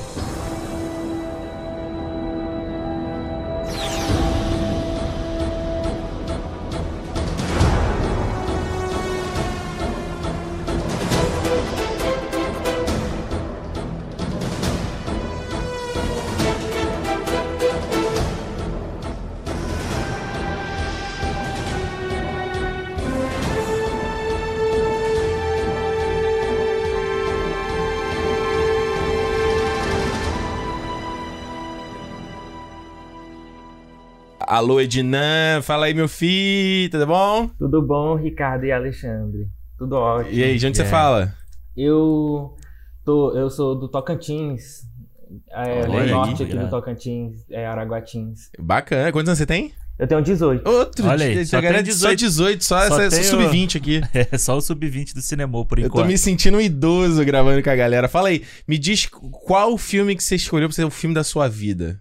Um, dois, né? Vai. É, tá, um, dois. é, porque são muitos, mas eu pensei Claro. aqui e aí eu, aí eu decidi falar do filme do Guilherme Del Toro, O Labirinto do Fauno. Não sei se vocês já assistiram esse filme. Muito Aham. bom. Muito bom. Mas Então. por que, que ele é o filme da sua vida? Conta aí pra gente. Olha, é, eu assisti esse filme já faz muito tempo, assim, acho que talvez tinha uns 10 anos. E, cara, eu lembro que eu fiquei muito chocado com o filme, porque ele é um conto de fadas, mas de uma maneira mais sombria, sabe? De uma maneira que, Verdade. sabe, eu não esperava aquilo. E apesar dele ser uma Uhum. vibe meio Alice ou Coraline ou até a viagem de Chihiro, né, de uma garota que vai que encontra um mundo fantástico.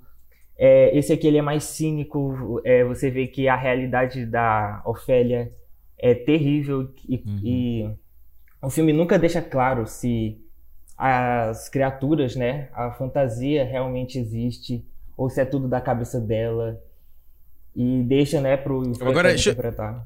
Acho bem legal. Dinan, peraí, o filme saiu em 2006. Você era criança quando esse filme saiu. Você não É. ficou com medo dele, não? Fiquei. Mas eu continuei assistindo. Tipo, apesar do fauno é, ser amedrontador. Não sei se vocês já viram o visual dele. Como é que é o nome dele mesmo? É o Toby Cab Jones. Doug Jones, né? Doug que faz lá Jones, o é o- Star Trek Discovery, né? E faz o. Ele faz o Abe Sapien também do, do Hellboy. Do né? Hellboy, exato. Ele é bom pra caramba. E ele fez o, o Forma da Água também, Isso. né? Del Toro também. É, eu ia falar isso, né? O Del Toro, ele, ele tem. Os filmes dele. A Forma da Água é um conto de fadas também. É praticamente uma Bela e a Fera, né? Só que também você tem esse lado sombrio, você tem essa coisa toda. E eu, eu vi aquele filme dele no cinema, aquele do da mansão lá. Como é que Aquele é é o é o do que tem o Tom, Que Tom Hiddleston. Tom Hiddleston É, Crimson. Peak, alguma coisa assim, né? E Deixa eu procurar aqui eles têm essa vibe. Aqui tem a Alice. Isso, Isso, é, a é. menina, é, não sei o que, o Assi Walker. A Colina Escarlate, eu acho. Isso, o cara é bom, foi mais rápido que eu. Exatamente isso. e ele tem todo esse, esse ar pesadão também, assim como o Lab... Mas eu acho que o Labirinto do Fauno também ainda é um dos meus favoritos do, do Del Toro também. Posso cara. falar que eu nunca vi esse filme? É mesmo? Nossa. Eu comecei a ver, eu lembro, eu, é, eu lembro que eu comecei a ver, dormi e nunca mais voltei. Nunca mais. Sabe aquele filme que você meio que perde assim? Aí Aham. passou e você nunca viu. E é um que tá aí, tem na minha lista aí de débitos. Pra ver algum Olha dia. Mas eu vi, eu vi o começo dele, vi, E era é aquilo que a gente já falou, sempre fala do Del Toro, né? As coisas deles é tudo palpável, né? Por mais que às vezes ele tá usando CGI ou tá usando. É tudo você. é, parece que você, você- é tangi- tangível, né? É. ah. Então Making isso é, filme isso é é sensacional. O making off do filme. É? incrível. Que ele veste, usa ali as próteses, é incrível. Incrível. Olha aí. Muito bom, Edna. Eu gosto de, de- gostei de, de- Gostei, de- gostei. É porque é legal, porque a gente. Assim, não, não, que, não que seja isso, mas às vezes a gente fica esperando assim, pô. A gente sempre falou, quando a gente falou desse programa, a gente falou assim, pô, não vamos com. Ah, De Volta tipo os pro manjados, Futuro. é, os manjados. Star Wars, essas coisas assim. E é legal que, tipo, o primeiro, o, o do, do Caio já foi diferente, agora o seu foi o Labirinto do Fauno, que também é um filme que não é que todo mundo tá falando o tempo inteiro. Então, gostei, gostei. Foi bom.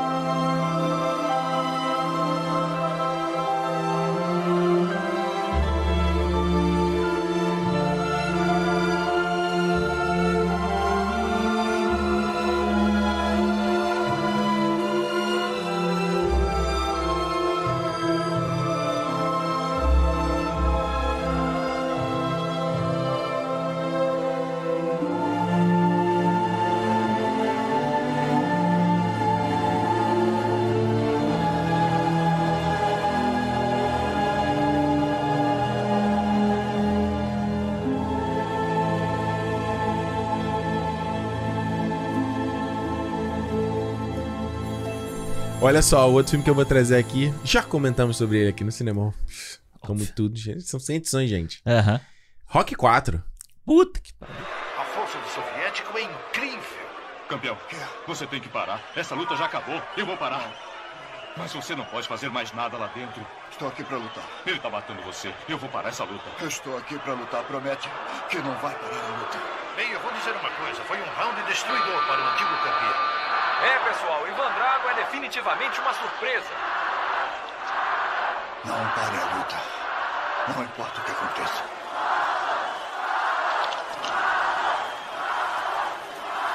Não importa o que aconteça.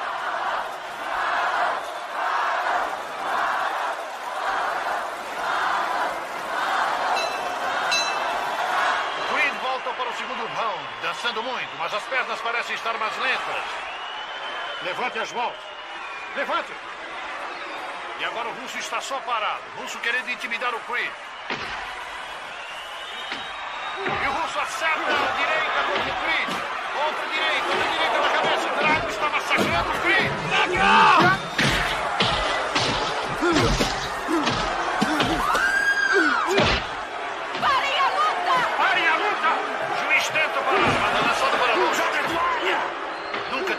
Tinha visto o Apolo levar um castigo tão grande.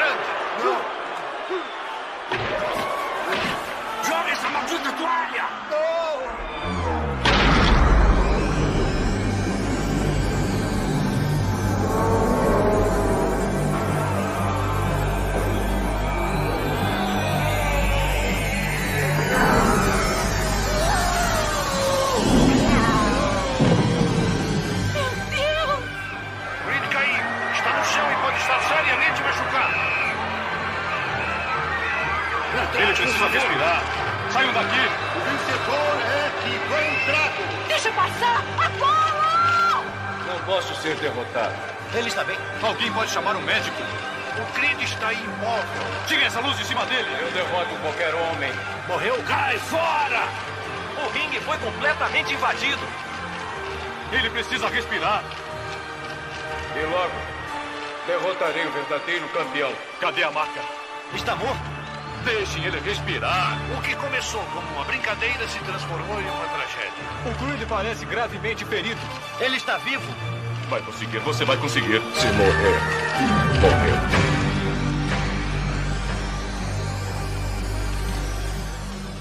Filmaço. Mano, o Rock 4 também. É, igual- o meu- mesmo caso teu com o o Duro de Matar, é o meu com o Rock 4. Aham. Eu não, pra mim não existia Rock antes. O Rock 4 poderia tranquilamente ser o Rock 1 pra mim. Isso é verdade, cara. Eu acho que também, eu acho que também foi o primeiro rock que eu vi. É, porque eu acho que todos os outros passavam no SBT. É, eu não me lembro. É, eu não lembro. Na Globo só passava o 4 e o 5. E que eram os filmes de mais ação, né, Pra passar no horário. Porque se você for ver É. o primeiro rock, ele é um filme paradão. E eu, quando eu vi, eu vi já grande, né? Eu achei bem legal o Rock 1. Puta, é bom pra Dois eu não vi, e o 3 eu lembro que eu cheguei a ver no Super Cine. O 3 Vou te passava pegar, na Rock. televisão. Vem cá, soma aí, cara. Lá, Aquela São dublagem do... filmes muito curtos, né? Filme de uma hora e meia, então dava pra você passar na televisão de boa. Tranquilo, né? É. Cara, eu acho que o Rock 4, tudo bem, ele, tem, ele é, hoje em dia a gente olha pra trás, ah, ele é muito maniqueísta, ele é muito propaganda de esta- estadunidense e tal. Mas, quando você é moleque, é tipo, ah, muito é o mocinho contra o vilão. É muito É. icônico, assim, sabe? E eu sempre gostei de parar de porrada quando eu era criança. Sempre gostei, cara. Qualquer filme de porrada, qualquer filme de luta, eu tava dentro. Tu trouxe no, no aquele que a gente fez lá do Músicas filme da, Não, no filme da infância, o Double Dragon. Eu trouxe filmes. Quando que é? Lembra o filme de- da nossa infância que a gente fez no gente Dia das fez? Crianças do ano passado? Caraca, mano, é muito Trouxe o. Double Dragon. Eu trouxe o Double Dragon? Trouxe. Então, a Double Dragon adorava, lá com o Patrick. Qual é o nome dele, gente? Não lembro. Patrick. Caraca, cara! O T-1000, gente. Ah, o Patrick. É... Esqueci, cara. Jason Patrick? Não, Não, Jason é- Patrick é esse que tu falou agora. Esqueci o nome do cara. Vai, vai, vai. Enfim, Double. Dragon eu adorava. O Grande Dragão Branco. É. O. Porra, peraí, o Grande Dragão Branco não. Qual era o outro que ele fazia o Tongue Po, gente? Tô esquecendo. Kickboxer. Kickboxer. né? Adorava. Robert Patrick. Robert Patrick. Robert Patrick, adorava. É, Mark Dacascos e o Scott Wolf faziam Double Dragon. Sim. Alissa Milano, acho que ela fazia o Double Dragon também. Adorava Double Dragon. Ah, cara. Qualquer, cara, filme de porrada. Soldado Universal. Amava. Soldado- Soldado, Universal. Minha mãe não gostava muito, porque ela ela achava meio violento pra eu ver. Principalmente por causa das orelhas. Era violento pra caralho, né? Mas o conceito do cara né, era um robô, né? Ele não era um robô, ele tinha lavagem cerebral, né? Era meio soldado invernal aí, ó. É, eles eram. Soldado invernal. Eles eram soldados que morreram na guerra e eles são, tipo. Eles meio que- não morreram. Eu né? acho que eles ficam em coma, eles são meio que revividos, eles passam por Sofre uma lavagem cerebral. cerebral. É. E o Soldado Universal teve até cinco depois, né? Tipo, tinha aqueles filme, filme direto pra vídeo. Eles, inclusive, voltaram, né? Os dois, né? O- É, até o quinto. fizeram- o quinto é. foi, tipo, com os dois de volta. Que eles eram inimigos, né? Sim. É, então, cara, o Soldado Universal... Nossa, o Soldado Universal trouxe... Eu amava o Soldado Universal. então, qualquer filme que tinha porradaria, luta, Kung Fu... Eu, puta, tinha, tinha um... Eu não vou lembrar que ator que é, que era o do... Bruce Lee, O Último Voo do Dragão, acho que é uma coisa assim. Aham. Sabe que filme é esse? Sim, sim, sim. Puta, adorava aquele filme. Mortal Kombat. Mano, eu, eu... Qualquer filme de porradaria eu tava dentro. Jogo de luta. Todos. Todos. Eu não podia, se tivesse um. Que antigamente podia, né? Hirosca Bar, podia ter o fliperama lá dentro. Depois proibiram. Pô. Que faz total sentido, né? Um negócio com, pra criança. né? E aí, e como meu pai adorava beber, minha mãe também, minha mãe nem também, minha mãe é mais por causa do meu pai. Às vezes ia, eu ficava lá bebendo, eu ficava na máquina lá. Com Street Fighter, com King of Fighter. Nossa, não precisa, mano, qualquer, qualquer máquina de arcade que eu via, não era Tá arcade, era dentro, né? flipper, eu parava. Ah. E o rock era isso, cara. Ele tinha uma sequência de ação foda, ele tinha toda a jornada do herói ali, do, do rock balboa. Treinamento. era Ele tem a foda. vingança, ele tem o mentor. Cara, mano, ele tem as músicas que a gente trouxe aqui no Músicas Imortais. Não, essa pra mim é uma das maiores trilhas inteiras. Eu consigo, eu tenho ela baixada no Spotify. Volta e meia eu ouço ela inteira, assim, sabe? É. Tipo, todas as Porra, músicas são boas. Sabe o que, que eu vou fazer? Eu vou agora botar a trilha aqui no meu celular pra botar no carro, brother. Porque tem Puta. aquela cena Easy Way Out. eu ia falar isso. Puta que eu adoro essa cena.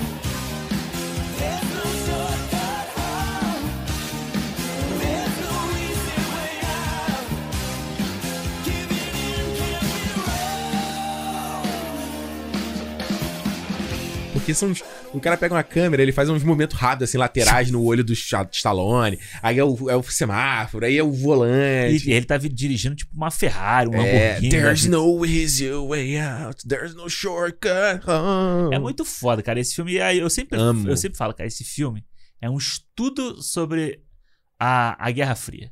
É, É total, um estudo sobre cinema na Guerra Fria, pô. A mensagem que os Estados Unidos quer passar. é verdade. Que eles são a superação, que eles conseguem superar o cara que tá roubando, sabe? O cara que tá botando anabolizante pra dentro. É, ele treinava com as máquinas, né? É. Aí tinha umas cenas que era muito doida, que era o Dolph Lundgren, tipo, num fundo preto, só assim, socando, né? E o, o Rock olhando pra ele. A cena do... Porra, ele lutando com o Apollo Creed. E eu não sabia quem era o Apollo Creed na época, Aham. né? Não tinha a memória de, de que ele lutou com o Rock no primeiro filme. Aí depois eles viram amigos, né? Aquela história Sim. toda. Então aquelas cenas deles correndo na praia, por exemplo, aquilo ali eu falava, gente, de onde... é igual você com Dura de Matar. Fala, de onde vem isso, É, e é do 3, né? Essa cena é né? Exato. E eu, eu, eu acho que eu contei aqui no, também no programa de músicas imortais que eu lembro uma vez vendo, tava com meu pai do lado e eu, eu, eu fiquei fingindo que era. Não, você é o. Dolph Lundgren, eu sou o Rock. Eu fingia que eu tava jogando Flipper e eu, eu controlava o Rock, sabe? Caralho, maneiro. Então, tipo assim, mano, o Rock 4 é. É, a cena dele na neve, até hoje, é... Levantando o tronco, É né? Ele vai foda. pro Alasca, eu não, acho, né? Não, é na Rússia, ele já tá na Rússia. Ah, ele vai pra Rússia? É. Só que aí ele vai treinar no isolado. Mano, a cena que ele tá levantando É. a carroça, que tá todo mundo dentro. O Pole, o treinador dele, a, a mulher e tá ele assim. é Era a muito- parada. E ele fazendo, pô, ele fazendo é, flexão pendurado de cabeça pra baixo. Não, era incrível. Porque que o, o- a série do Rock, tô olhando aqui, não tem nenhum lugar pra assistir esse filme aqui no streaming aqui, brasile... aqui no Canadá. Sabe onde tem? No Blu-ray que eu tenho. Tu tem o Blu-ray? É. Onde tá esse Blu-ray? No Brasil? Não, aqui. Tá pô. aqui? Ah, então, pô. Não, não precisa não. Eu dou, eu dou alugo aqui. Não precisa trazer. Vou falar, não vou trazer não. Vai ser igual do Speed Racer que ficou um ano. Ficou aqui. Não, não, não precisa. Não precisa. Tá mas, certo. mas e até o 5, Ah. que não era... Vamos falar que era ruim. tá? Eu adorava ver o 5 Sim. também. Porque ele continuava exatamente do ponto do 4. Era o Rock sofrendo as sequelas da luta. Isso, é verdade. Eu lembro que tinha uma cena que eu achava. Eu, eu reproduzia no, no banho. que era quando ele tomava banho, lembra? Era uma cena dele peladão, assim, ele com a mão assim do lado e a água caindo. E eles filmavam, faziam uma, aber- um plano aberto dele. E ele botava a perna de um jeito pra não aparecer o pau dele, né? E tal. É só silhueta. Assim. É, eles botavam tapa-sexo também, Sim, senão o volume claro. apareceria. E eu tentava imitar no banho. Cara, era muito dramático. Criança fazendo isso. Gastando água pra caralho fazendo a pose do Porra, Rock. era muito foda, cara. Rock 4, nossa. E aí eu já contei aqui.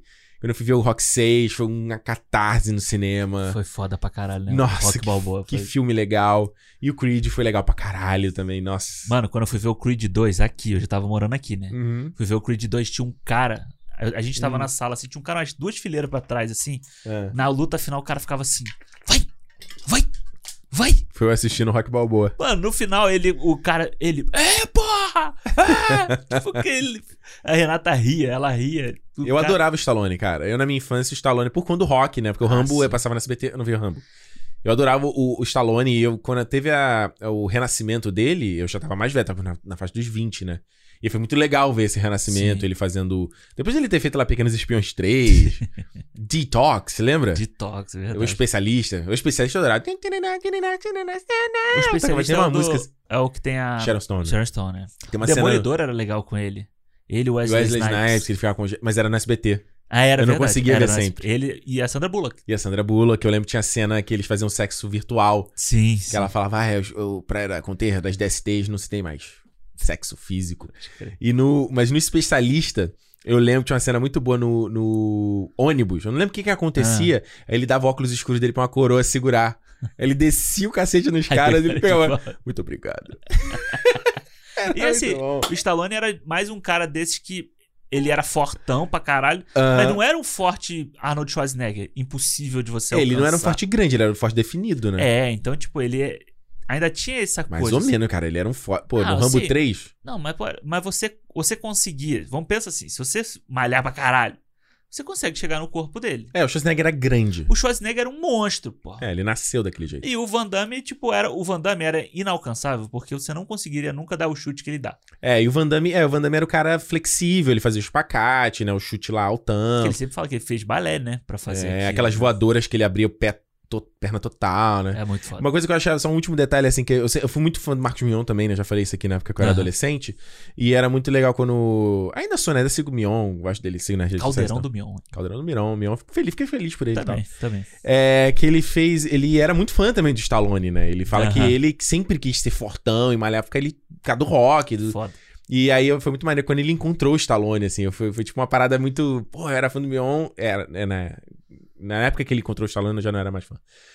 E por causa do Stallone, assim, eu meio que me falei, me coloquei no lugar dele, assim, Maneiro, porra, legal. maneiro, maneiro. Enfim. É isso aí. Bom, ó, vou. Eu fiz, separei uns filmes aqui. Hum. Não, vou falando devagar, não vou falar todos de uma vez. A né? gente dá uma acelerada, que a gente tá demorando muito, é isso? Não, não, não. É porque, tipo, são coisas primeira vez, sabe? Tá que bom, eu me lembro lá. muito de primeira vez, assim. Vai lá. E um que eu. Foi o primeiro spoiler que eu tomei na minha vida. Ô, nossa, Eu ah, consigo me- específico. Porque foi uma cena muito. E o filme. Hum. E eu gosto desse filme. As pessoas não gostam desse filme, mas eu gosto do filme. Hum. Que é o Armagedon. Legal. E aí, o Armagedon, eu me lembro claramente desse dia. Estávamos lá na casa dos meus pais, né? Eu morava Hum. lá ainda, eu era criança, claro. Claro.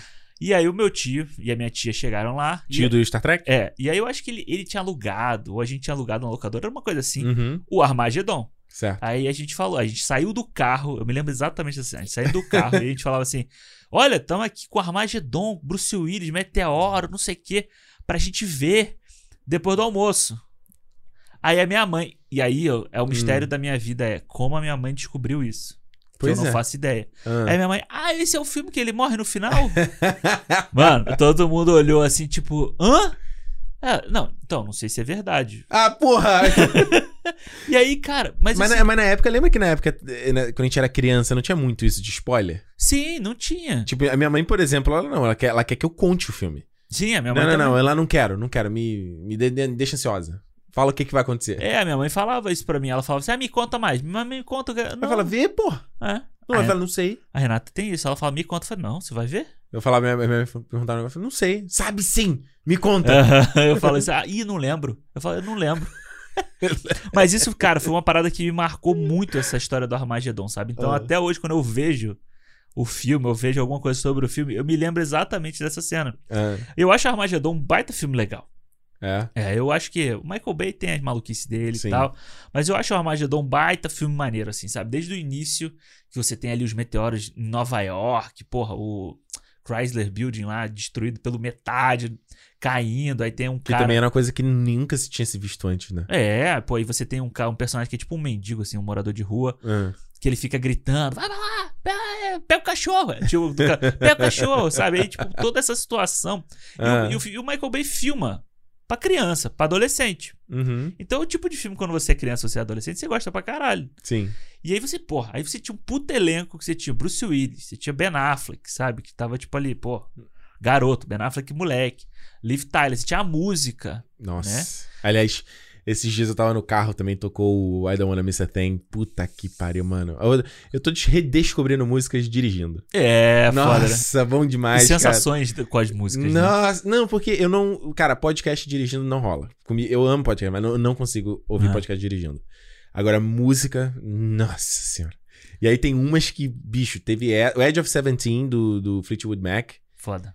Não, Steve Nicks, né? Já, ela já tava carreira solo aqui nessa época. Steve Nicks. É, acho que já. Nossa, foi a primeira vez que eu dirigi sozinho, tocou a música, mano, incrível, marcou. e o Adona Mr. Thing, esses dias eu tava dirigindo, tocou, don't É. wanna close my eyes. E, pô, a clássica cena do, do Ben Affleck colocando biscoito dentro da calcinha da Liv Tyler tocando essa música. né? É. Bizarramente essa cena que há um, contra, um contraluz, assim, um puta Aham. pôr do sol e tal. Sabe o que eu tava pensando? O quê? Eu não acho que um biscoito de bichinho vale como biscoito. Por quê? Porque é doce. Pra mim, biscoito doce é doce. Colocar manteiga ou gelé em cima é o que caracteriza um verdadeiro biscoito pra mim. Eu não sei por que eu tô falando isso. Amor, você tem um papo tão romântico. Parece um documentário de televisão sobre biscoitos animais em ação. Vejam a gazela vagando pela planície aberta.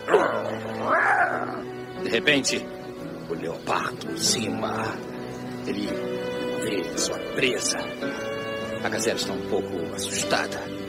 Ela poderia ir para o norte, para o sustento fornecido pelos seus picos montanhosos. Ou poderia perigo, Sul. A Gazela enfrenta agora a maior dúvida de todo homem: norte sul. Bem ao sul. Semana que vem tenho mais. Amor, você acha possível que mais alguém no mundo esteja fazendo a mesma coisa que a gente agora? Eu espero que sim. Senão, o que estamos tentando salvar? Aham, aqueles planos de aqueles enquadramentos diagonais que o, que, que o Michael que o Bay Michael sempre Bay faz, né? faz. É, e aí, pô, e aí você vê como é que o Michael Bay é um Hum. cara que é bem querido pelas instituições, né? Aham. Você vê tudo da NASA, o bagulho filmado lá. Cara, sabe? americanão, tá ali parceiro todo mundo. É, né? mano. E aí você vê. Pô, tu vê. Agora teve. Agora, há pouco tempo teve um atentado lá no Afeganistão. Uhum. Aí acontece o negócio, ele vai lá, ele posta a bandeira, prestando solidariedade, sabe? Tipo, é um cara que, tipo, ele. Patriota não. Patriota. Então a galera abraça ele, pô. Ele vai fazer Transformer, vai usar tanque de verdade. Porque ele sabe que ele vai mostrar a galera de um jeito positivo pra caramba. É uma propaganda, né? Uma, pro- uma puta propaganda. É. É. E aí você tinha no elenco, você tinha o Bruce Willis, você tinha o Ben Affleck, você tinha o Michael Clark Duncan, Steve Buscemi. Steve Buscemi, tinha o Owen Wilson, se eu não me engano. O Owen Wilson tá no filme, acho que É. também tá, né? Aí tem aquela galera que trabalha com ele também, se eu não me engano, é Ed Harris, esses caras. O Ed Harris eu acho que é o cara da. Ed Harris tá no filme? Ele não é o cara Ele não da tá no NASA. Apollo? Eu acho que ele é o cara da NASA. Não, ele tá no Apollo 11. Eu tô, tô confundindo com o Apollo 11. É, e ele tá no Arrocha, né? Ele, tá, ele é o general do Arrocha. Ah, olha aí, tá explicado então. Enfim, Hum. mas é, tinha um puta elenco no filme, aí você tinha umas cenas engraçadas. Eles treinam, e ele era os caras que, que perfuravam petróleo. Aham. E aí eles estavam levando, porque tinha que colocar uma bomba, tinha que perfurar o meteoro pra colocar uma bomba, dividir ele no meio, e o meteoro, tipo, passa cada pedaço por um lado da Terra. Isso. E aí eles vão lá fazer esse negócio e tá. Mano, é muita do- doideira, assim, o filme. Sim. Pô, tem o Michael Clark Duncan com uma sunguinha de John Cena dançando. Ou seja, é igual quando ele faz com o John Turturro com aquela, aquela sunguinha no Transformers. Exatamente. É a mesma coisa, né? O É cara a não mesma- cresce, né? Só que, tipo, não tem, não tem um núcleo sério, sabe? Tá todo Aham. mundo. Tem um núcleo sério, claro, na Ásia é séria, Aham. mas todo mundo ali tá na zoeira. O Bruce Willis é o único cara sério porque o Bruce Willis não consegue. Claro. Ele era o estereótipo do, do super-herói, da parada e tal. Claro, claro. Mas é um filme divertido, sabe? Você vê o filme, é um filme divertido. É um puta, sei lá. Anos 90, total. É, filme de domingo, aquela coisa, né? Filme de domin- domingão e tal. E eu Hum. gosto, acho bem legal. Me lembro de ter visto várias vezes na televisão. Isso- Me lembro de dormir sempre na mesma parte dele. É, qual era a parte? É, Era a parte que eles já estavam lá e aí dá Hum. merda na, na broca lá que eles estão fazendo. Eu lembro dessa, é. E aí Quebra, dá- né? É, aí era, eu me lembro muito bem disso, cara. Era um intervalo que dava e essa parte eu dormia. Que era muito bom, né? Os filmes sempre tinham os cortes no mesmo ponto, né? E hoje, se você for ver esses filmes no streaming, Ah. eu me, tem filmes que eu me lembro. Falava, porra, intervalo. Agora era o intervalo. Plam, É. plam. É, o plim, Bizarro, plim. bizarro isso. E o É. Armagedon era um filme que pô, me marcou principalmente por causa dessa história do spoiler. e até hoje eu, eu, eu falo com a minha mãe, falo, porra mãe, você estragou o final do filme pra mim.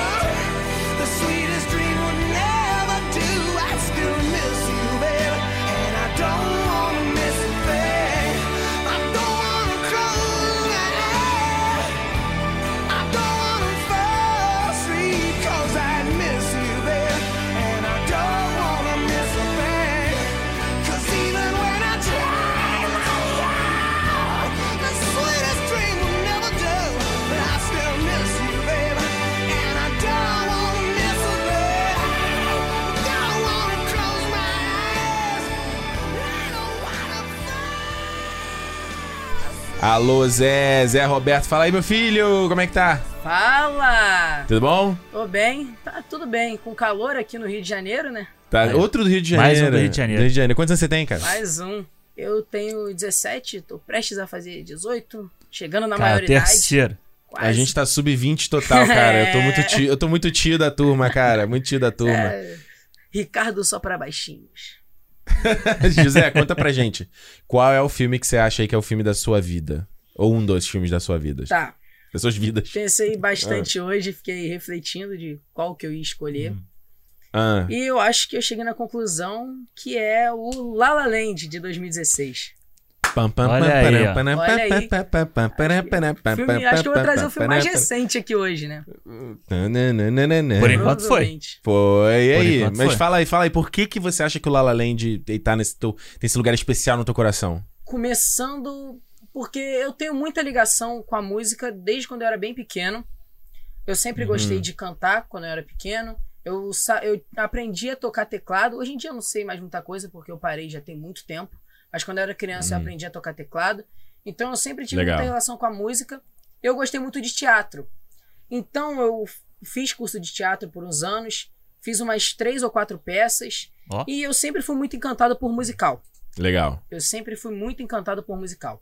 Tu chegou, você chegou a ver os clássicos? Chegou a ver é, os clássicos, assim, os antigões e tal? É, eu cheguei a ver o Singing in the Rain. Legal. Cheguei a ver o West Side Story. Vai Só que chegar. tinha muitos musicais que eu assistia no cinema que eu não gostava. Ah. Uhum. Pelo fato de muitas vezes a música não ter tanta relação com a história. Entendi. Tá. A música tá lá só por estar. Aham. Entendi. E aí, quando eu fui ver La La Land, eu fui com uma certa expectativa, porque tava todo mundo falando muito do filme, eu fui ver no cinema.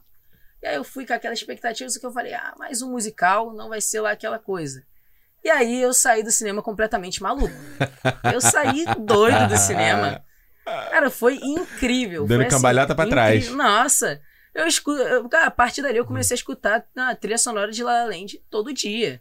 É, É. foda. É, que- eu mas- quero mas fazer um con- trabalho, eu vou escrever um texto, eu coloco. Mas você consegue dizer- exa- saber exatamente por que ele te conquista? O conjunto das coisas? É uma coisa específica? É o Eu romance acho que- deles? É a música? É o cenário? É o Eu ambiente? acho que o filme em si, toda a mensagem que o filme passa, Hum. ela tem muita relação comigo. Principalmente o fato de que eu tenho vontade de fazer cinema.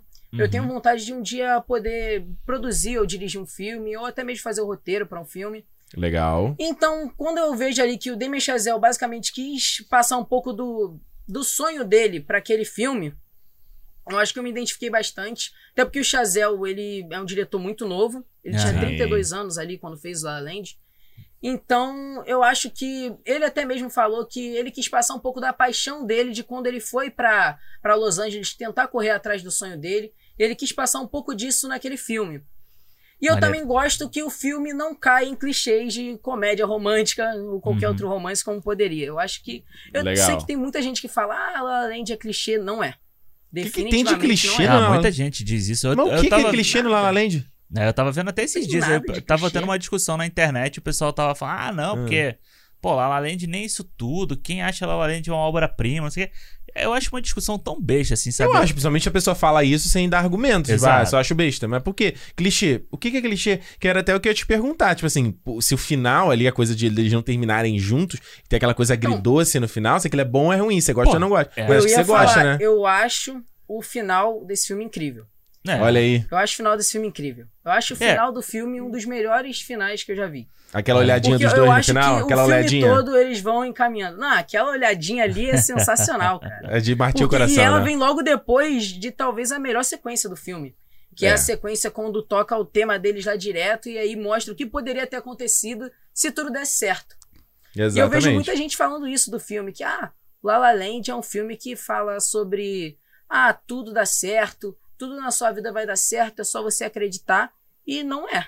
É Exato, isso aí. Exato. É. Exato. Eu- Sabe o que eu gosto mais do La La Land? Ah, É que eles não são cantores, sabe? Isso que a gente tava falando. hum, De tipo, que ele tava falando de- das músicas não se encaixarem. ah, Aqui eu acho que ela não só a música encaixa, mas a forma deles cantarem sim. encaixa, sabe? A forma como eles estão cantando encaixa. Não é tipo, corta, né? Sai o som, começa a música, entra um autotune bolado que. Uhum. É tipo, é tipo parecido com Miseráveis também, né? Que é filmado, Sim. foi gravado É. a, a música no set eu ia tal, falar né? isso agora. É que nem no Miseráveis, onde nin- muita gente ali não canta, o Russell É. Crowe principalmente.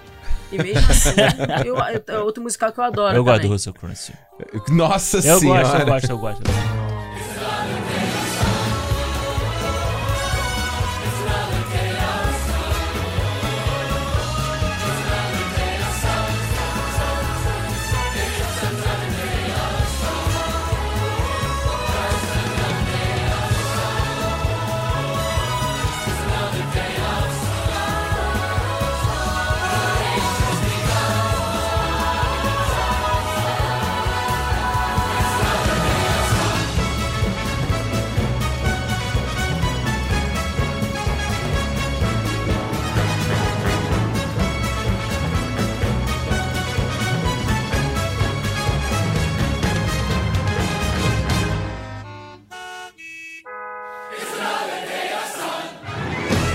É.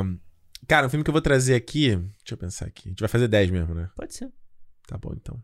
Porque eu tô no 4 ainda, a gente já falou pra caralho. É, mas. Tem uma hora de programa e a gente tá no 4. Não, mas o pessoal gosta. Tá bom. Tem uns que dá pra falar mais rápido também. É, Esse aqui eu vou botar, que é um filme que eu gosto bastante e sempre que eu vou assisto ele, ele sempre me pega, que é o AI, Inteligência Artificial. Legal, legal. Ai, o Pinóquio virou menino de verdade. Se eu virar um menino de verdade, eu posso voltar. Isso é só uma história. A história conta o que acontece. Histórias não são de verdade. Você não é de verdade. Por favor, volta, mãe.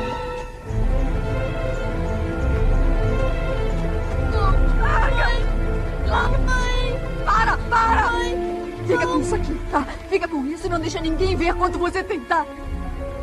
Olha, não vai pra aquele lado. Olha, olha pra mim, não vai pra aquele lado. Nunca vai pra aquele lado. Eles vão te pegar. Nunca deixe que eles te peguem. Escuta, fica longe das feiras de carne, longe de locais que tenham muita gente. Fique longe de todas as pessoas. Só os outros como você, só os mecas são seguros. Eu já vou. Não, mãe, por que você vai me largar? Por que você vai me largar? Eu lamento não ser de verdade pra você, mas se deixar eu vou ser de verdade, mãe, por favor. Solta, me solta, me solta! Ai, Me desculpe não ter te contado sobre o mundo.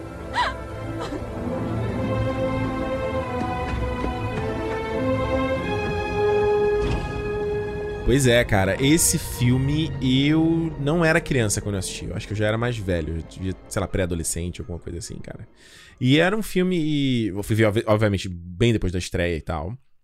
E ele, acho que eu vi na sessão da tarde, alguma coisa. não- Eu lembro que ele. Não, ele passou no tipo no. É temperatura máxima, né? Que era domingo, não era? eu acho que eu vi no Temperatura máxima. tempera, no temperatura máxima. Eu lembro que não era no, no sessão da tarde. E ele foi um filme que, cara, ele me impressionou de todos os aspectos, sabe? Porque ele é um filme grande, sabe? Ele, por mais que ele seja um filme, como é que eu vou explicar? A gente falou do Titanic aqui. Titanic é um filme grandão e tal, né? E o, e o AI também é. No sentido de que ele vai pro. Ele, tem, ele tá explorando o mundo, ele vai por vários ambientes diferentes. Ele tá mostrando vários tipos diferentes de. de desculpa, desculpa, de cuspir aqui. Né? Vários tipos diferentes de vida nesse mundo futurista. Sim. Né? Ele tá. Vai na cidade, ele vai depois naquela, naqueles caras lá que estão no, nos, nos. os Tipos redneck lá, querendo destruir os robôs. Sim, tem várias Ah, coisas. É, e aí ele depois chega em Nova York totalmente afundada. Aí ele- essa pra mim é a cena que eu me lembro de mais ter me marcado quando eu vi. É. O aí era ver as- lá as torres gêmeas com o topo inundado, assim, até o topo É. quase. E a acho que a gente pode a Estátua da Liberdade também, não? Acho que não. Eu Eu, eu, eu lembro que era um filme muito. Ele me, ele me impactou muito desde pequeno quando eu assisti. Porque não só. E é engraçado que hoje eu consigo dar nome para as coisas que me impactaram, Uhum. mas na época não. Na época eu só me impactou, certo? Eu não consegui dizer por quê. Aham. Então hoje eu consigo. A, a, a trilha sonora do filme, né? Ela é bem melancólica. A maneira como ele. Como, é aquela. Aquela coisa visual. Eu comentei já isso contigo. Que ele. Eu fui ver depois no making off que eles usaram fumaça no set pra dar um efeito meio. É, pra luz se propagar de um jeito diferente em Sim, cada sim, frame. Ele usa muito contraste, né? Tem tipo. O, o brilho é muito brilhoso e o escuro é muito escuro. Muito assim, escuro. muito contraste. E essa cena mesmo, quando ele chega no laboratório do Ed Harris lá, né? Uhum. Ele usa muitos reflexos do, do. Tipo, do brilho do chão. Tipo chão de. Como é que chama? Deixa eu lembrar que material é. É tipo um. É tipo uma é cerâmica, não. É tipo um, sei lá, uma ardósia, sei lá. É. Não, ardó- não. Eu ia falar porcelanato, mas não é porcelanato. Não, É esqueci o nome, cara. Nossa, tem um nome que várias Mármore. coisas- Mármore, É, isso mármore, mesmo. isso. Mármore preto lá. É. Aí ele faz um. Cara, a maneira como ele filma todos os bonecos do David por cima da sua silhueta. Bicho, esse filme, assim, em- até hoje eu acho ele incrível. Eu sei que tem muita gente que tem muito. que odeia esse filme, porque ele era ser feito pelo Kubrick, e aí o É. Spielberg pegou e botou uma água, água com açúcar, que é justamente a parte final.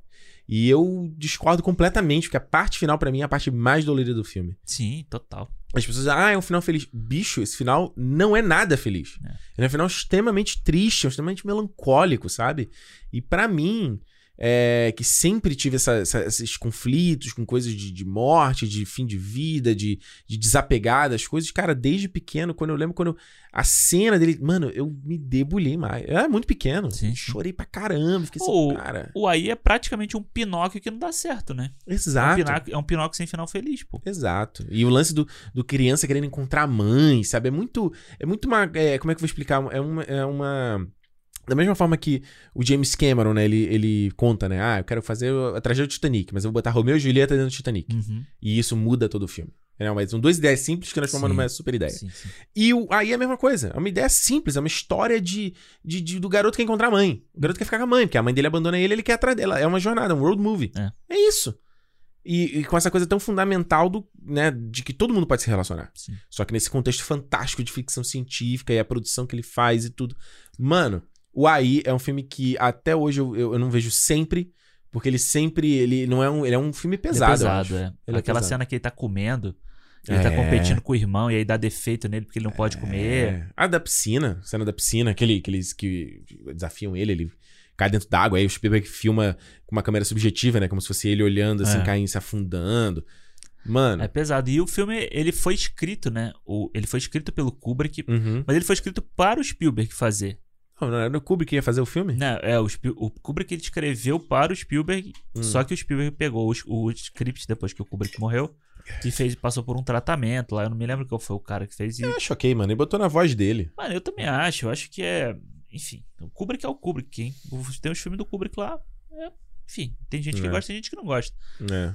Mas eu, eu, eu concordo com você. Eu- é um filme que eu não consigo ver muito, assim. Eu me lembro da primeira vez que eu vi, eu achei ele meio chato. Uhum. Depois, quando eu fui ver mais velho, eu gostei muito dele, mas também é um filme que eu acho. Assim, é pesado, sabe? Eu não, gosto de ficar vendo. O personagem do Jude Law ali também. ele- Nossa, ele termina. É.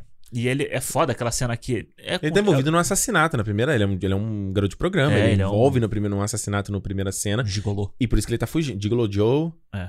Ah, eu não lembro qual era a frase dele. É, Gigolo Joe, alça dispor. Acho que era isso em português. Acho que é, não me Acho lembro. que era isso. Eu sei que a, se- a sequência tem duas, dois momentos que eu acho que, que são- me dói muito. Um é o garoto dentro da, da água lá em Coney Island, com a fada e a câmera vai se afundando naquele aquele abismo e só aquela luz ali.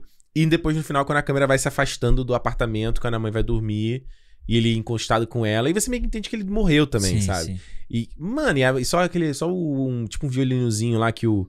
Violino não, é harpa. Que parece que o John Williams falou. tum, tum, Mano, o trabalho de luz e sombra que o Puta Spielberg que faz nesse filme. O Spielberg não, é o cara que trabalha com o Spielberg nesse É filme. o Joseph Kosinski, não é? Não, não, Joseph. Caralho, eu sempre. Você sempre falou Joseph Não é, Kosinski. Joseph Kosinski. Não é, caraca. Vai, eu vou procurar o nome dele aqui. Jesus do céu. É sempre- sempre- Cara, eu acho que é sempre muito. É sempre, é sempre foda, né? Assim, é o que ele faz no Lincoln também, ele faz em vários, vários filmes dele. É. Pô, peraí, não, Joseph Kosinski é o cara. eu sempre me confundo, cara. Ai, meu Deus. Isso agora esse MDB novo também aqui me deixa completamente. né? Não, não é ruim, eu até gosto, mas eu ainda tô me, acostu- ruim. eu tô me acostumando ainda onde é que estão as coisas. Vamos lá, vou falar de novo o nome dele, hein? Caraca. É. Janusz Kaminski. Isso. Kaminski. Joseph Kosinski. Ah, parecido, vai. Guarda o Kaminski. Janusz Kaminski. Que é incrível, faz daí todos os filmes do Spielberg também. Ele dá. Ele faz um tratamento parecido no Minority Report, ele faz um tratamento parecido no. ah, no Guerra, Guerra. Guerra dos Mundos. Guerra do Mundo. é. O Minority Report, então, lembra bastante essa coisa do. Parece que tá tudo no mesmo universo, assim. É. né?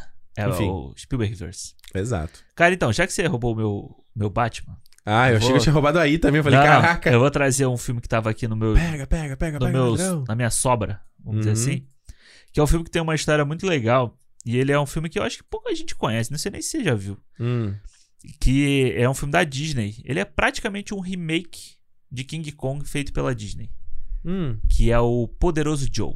Não já viu esse filme é filme? esse. Esse filme é Mighty, Mighty Joe Young. Ele já. Ah. Ele é um remake. Ele é um, remake de um remake. Ele é. Enfim, mas eu, a- Hum. a, a história, uma história mais legal que eu tenho com esse filme, que me marca muito. eu- e foi engraçado que assim que Ah. eu comecei a ver esse filme, ou esse, Já sei que filme é esse. sabe? Assim que eu comecei a pensar nesse, nesse, nessa lista aqui, eu lembrei dele, porque eu, fui, eu vi esse filme no cinema com meus avós. Caramba. E assim, Hum. os meus avós, eles não, não iam ao cinema há, sei lá, 40 anos. Uma Nossa, parada Charlize assim. tá no filme.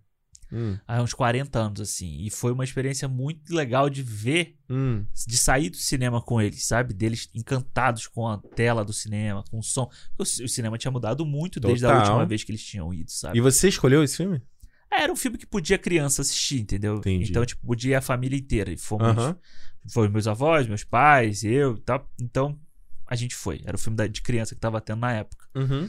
E eu me lembro até hoje dele, assim, sabe? Do filme, do, do macaco. Eu me lembro do, do making off que passava, que o macaco, como é que o macaco era feito.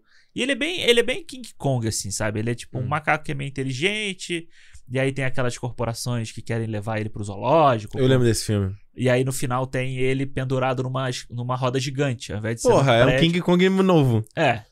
E é, e é filme da Disney, sabe? É tipo, eu nem sei se tem no Disney Plus, depois eu vou até procurar pra ver. Vamos descobrir.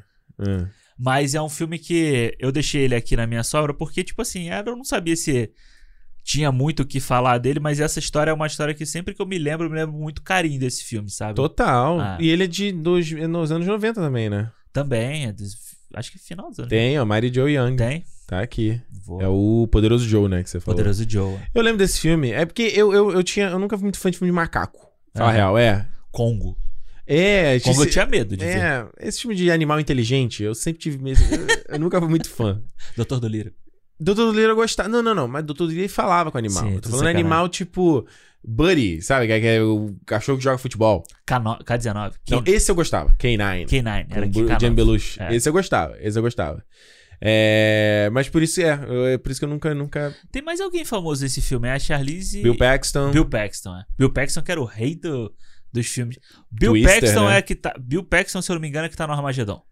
Que eu confundi com- Provavelmente. Provavelmente. era Provavelmente. Bill É. Paxton tá no, tá no Twister também, né? No 90. Twister. Puta, podia ter posto Twister na lista também. É filmaço, né? Sessão da tarde total. Total. E também era um outro filme legal de ver making off, como eles fizeram. É. A Tentaram- vaca. Tinha sempre com a vaca no comercial. É, né? tentaram refazer ele aí com aquele Caçadores de Furacão, Caçadores de. É mesmo? É um remake pouco- disso? Não É- sabia. É basicamente a mesma coisa, né? Mas não dá certo.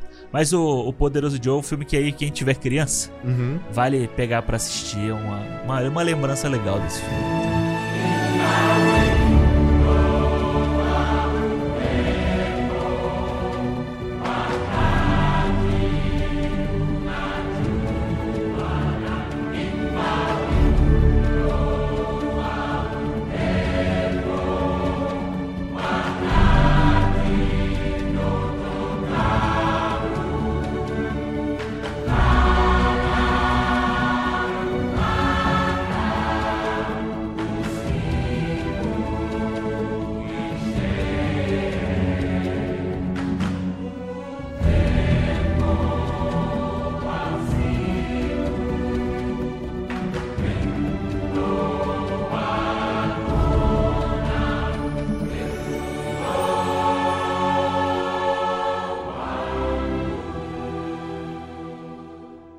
Fala, Júlio! De onde você é, meu filho? Fala, Ricardo, Alexandre. Cara, sou do Rio de Janeiro, aqui do Pechincha. Olha aí, mais um carioca. Quantos anos você tem? Tenho 32. Agora tá a galera da nossa, na nossa faixa aqui, pô. Tava só com a turma sub-20 aqui, eu tava me sentindo tio da turma. Mas fala aí, qual é. Qual, do, que- qual filme que você escolheu pra ser um dos filmes da sua vida e por quê? Conta pra gente. Eu escolhi o X-Men, o filme, Ô, lá de louco! 2000, Ô, louco! Por quê? Porque, voltando um pouquinho com o histórico, eu nunca fui aquele cara da revista em quadrinho. Então, Hum. Certo. os meus primeiros contatos com super-heróis foram o desenho do Homem-Aranha, Excelente. o desenho do X-Men, que passava na TV Colosso, Maravilhoso. e o desenho do Batman. Maravilhoso, todos os três. E o X-Men, ele é a minha. A primeira vez que eu tenho memória de ir no cinema. Legal. Olha aí! Antes disso. Ah. Pois é. Antes disso, todas as minhas memórias eram no home video. Então, o Batman que eu já conhecia, assisti no home video. Assisti Aço no home video. Jesus, Aço, eu vi Aço no SBT. Passava no SBT, Aço. Carai. É. Mas tu lembra. E tu lembra. Ah, quando eu era criança era tudo bonito. E tu lembra qual foi o cinema que você foi ver? Qual, qual era? Qual foi a rede? Lembro. Qual era? Na época eu morava em Manaus. Ah. Na época eu morava em Manaus, ali no Amazonas Shopping, o pessoal que é de Manaus vai conhecer. Legal, hein? É, eu lembro porque foi uma história meio inusitada também, porque Hum. eu lembro, cara, eu lembro daquele dia de tudo. Eu fui com três amigos, a gente tinha comprado ingresso, todo mundo ali pra ir. E quando a gente foi entrar, Hum. o cara não deixou. Porque eu acho que a classificação indicativa do filme devia ser 16 anos, alguma coisa parecida. Tinha que entrar com o responsável. Putz. e aí? E naquela época, cinema lotava, o pessoal sentava no. Mesmo o pessoal sentava ali na cadeira. E, cara, aí eu vou, minha mãe viu a gente voltando assim, né? Falou, não, porque você tá com um responsável. Ela, o quê? Ela pegou nós, eu e meus, meus três amigos, chegou no alguém da alguém tá sozinho na fila, alguma coisa assim? Não, o cara assim, sozinho na fila. Ela chegou, pô, não quer ser tio desses, desses quatro aqui, não? Desses Muito três? bom, muito pra Clássico, entrar clássico. com eles? Ah, Aí ela, pô, não, sem problemas. e. Aí a gente entrou, é, vimos o filme. Pra mim, cara, naquela época foi espetacular ver tudo aquilo ali.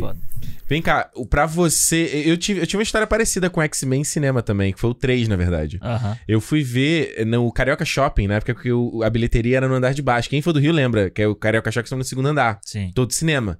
Mas ele, a bilheteria era embaixo, era onde são os banheiros hoje. Era Ah, a bilheteria era ali. E aí, cara, eu lembro, não tinha como comprar online na época, né? O que é 2003? 2005? Sei lá. É, cara. tinha aquele. Tinha um ingressinho bonitinho, branquinho. Isso. E aí eu cheguei de tarde lá, num sábado, sei lá, bicho, e a fila tava dando volta na praça de alimentação. Enorme. E, e é que são coisas que você só faz só quando você é jovem. Que assim, os meus amigos todos desistiram, porque só tinha ingresso pra, sei lá, 10 da noite. Então eu Aham. teria que ficar esse tempo todo matando hora. Era tipo, sei lá, 3 da tarde. Caralho. E eu não tinha dinheiro pra, tipo, ir voltar, ir pra casa, depois voltar de novo, ou ficar no cinema, ficar lá no shopping gastando dinheiro. Não, eu Aham. não tinha fazendo nada. E eu fiquei. Até, sei lá, 9 da noite. 9, era 9 da noite pra ver o X-Men 3, cara. É, hoje em dia você não faria isso. nem Jamais. Não, hoje em dia, se eu tenho. O cinema é 10 minutos aqui de casa, eu tenho preguiça de ir lá, mano. É coisa que você faz só quando você é mais novo, que você tem energia e tem saco, né? E tem tempo, né? Não tem como.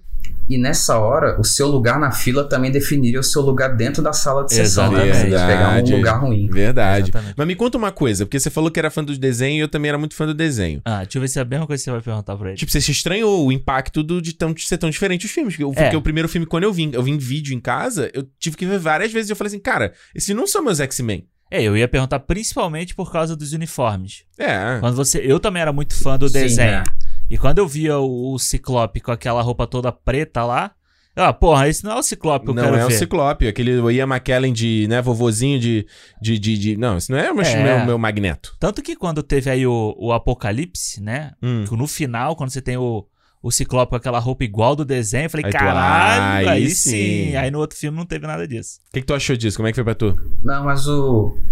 Cara, na época, tipo, eu estranhei o uniforme preto. T- Tem duas coisas que eu lembro desse filme. Uma, eu estranhei o uniforme preto, É. de cara. Só que, cara, você estranha o uniforme preto, aí você vê a garra do Wolverine saindo. Aí vira festa. É, verdade. Você estranha o uniforme preto, aí você vê o raio saindo do- olho do Ciclope. Aí vira festa. Verdade. Exatamente, exatamente. Entendeu? É Verdade, verdade, verdade. A única cena que pra mim era estranho, e até hoje eu não entendo, cena- acho que é do final do filme, que o Wolverine, alguém joga o Wolverine pra fora na, na cabeça da Estátua da Liberdade, e ele agarra com a garra, ele dá um giro assim. Aham. e ele corta uma Cara, das... Mas ele, das- cor- é, ele corta uma, uma das da coro- pontas. É, né? uma das pontas, ele corta. É. E ele faz. Até hoje meio que eu não entendo o que, que acontece. Na, na época eu lembro que eu não entendi o que, que acontecia ali, e hoje eu fico mega confuso. É isso aí, ó. A gente falou do X-Men aqui no Cinema 55, né? Pois 20 é. anos desse filme. Pois é. De X-Men na Fox, meu irmão. Caraca.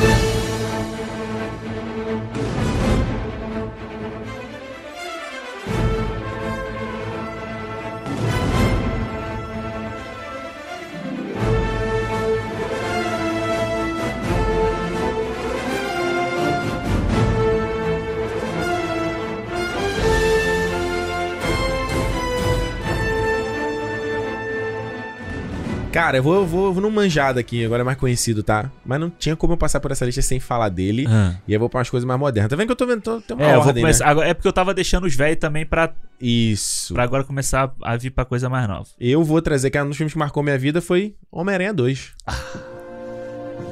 Eu fiz o que tinha que fazer. Mary Jane. Peter. Eu não posso viver sem você.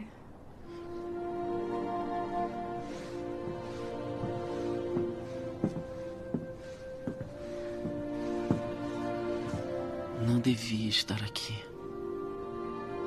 Eu sei que você acha que não podemos ficar juntos. Mas não pode respeitar o fato de eu tomar minhas próprias decisões? Eu sei que vou correr riscos. Mas quero enfrentá-los com você. É errado vivermos as coisas pela metade. Não sermos completos. Eu te amo. E estou bem aqui, parada na sua porta. Eu sempre fiquei parada na sua porta.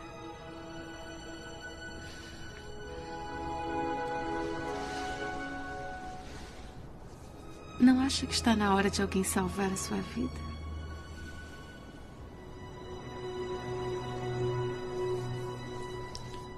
Fala alguma coisa.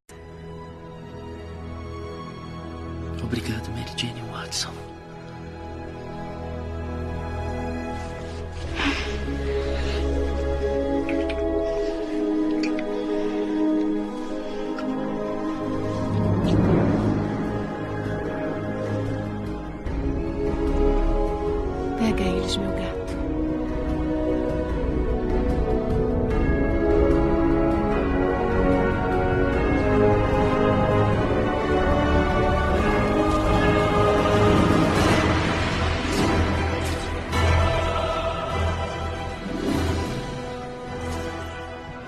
Manjado, vai. Manjado, manjado. Manjado, mas esse aí, cara, Homem-Aranha 2 foi.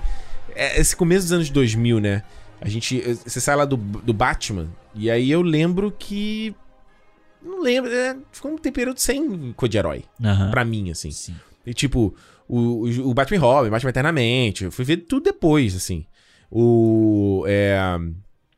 Porra, tava na ponta da língua aqui. Outro, ah, o Spawn, Blade. Ah, nada disso eu peguei. Tudo isso eu passei direto. E fora que tudo passava no SBT também. Viu? Então, tudo isso me, me passou, assim.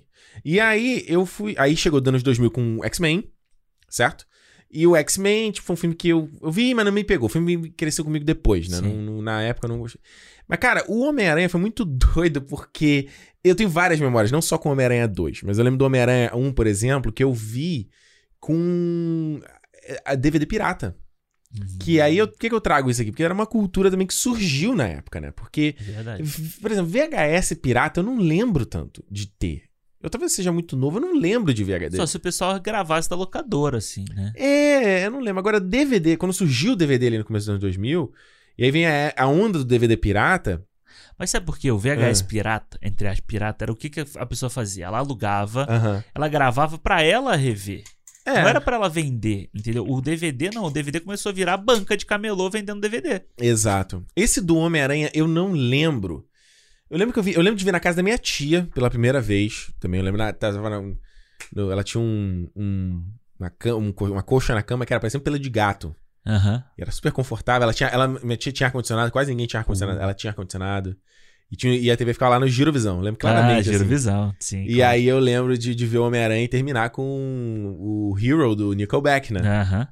E aí, o 2, eu agora. O 2 eu acho que eu vi, e aí isso foi uma outra de- de- ligada ao, ao ao DVD Pirata, que foi uma época que a galera conseguia DVD do filme que tava no cinema também.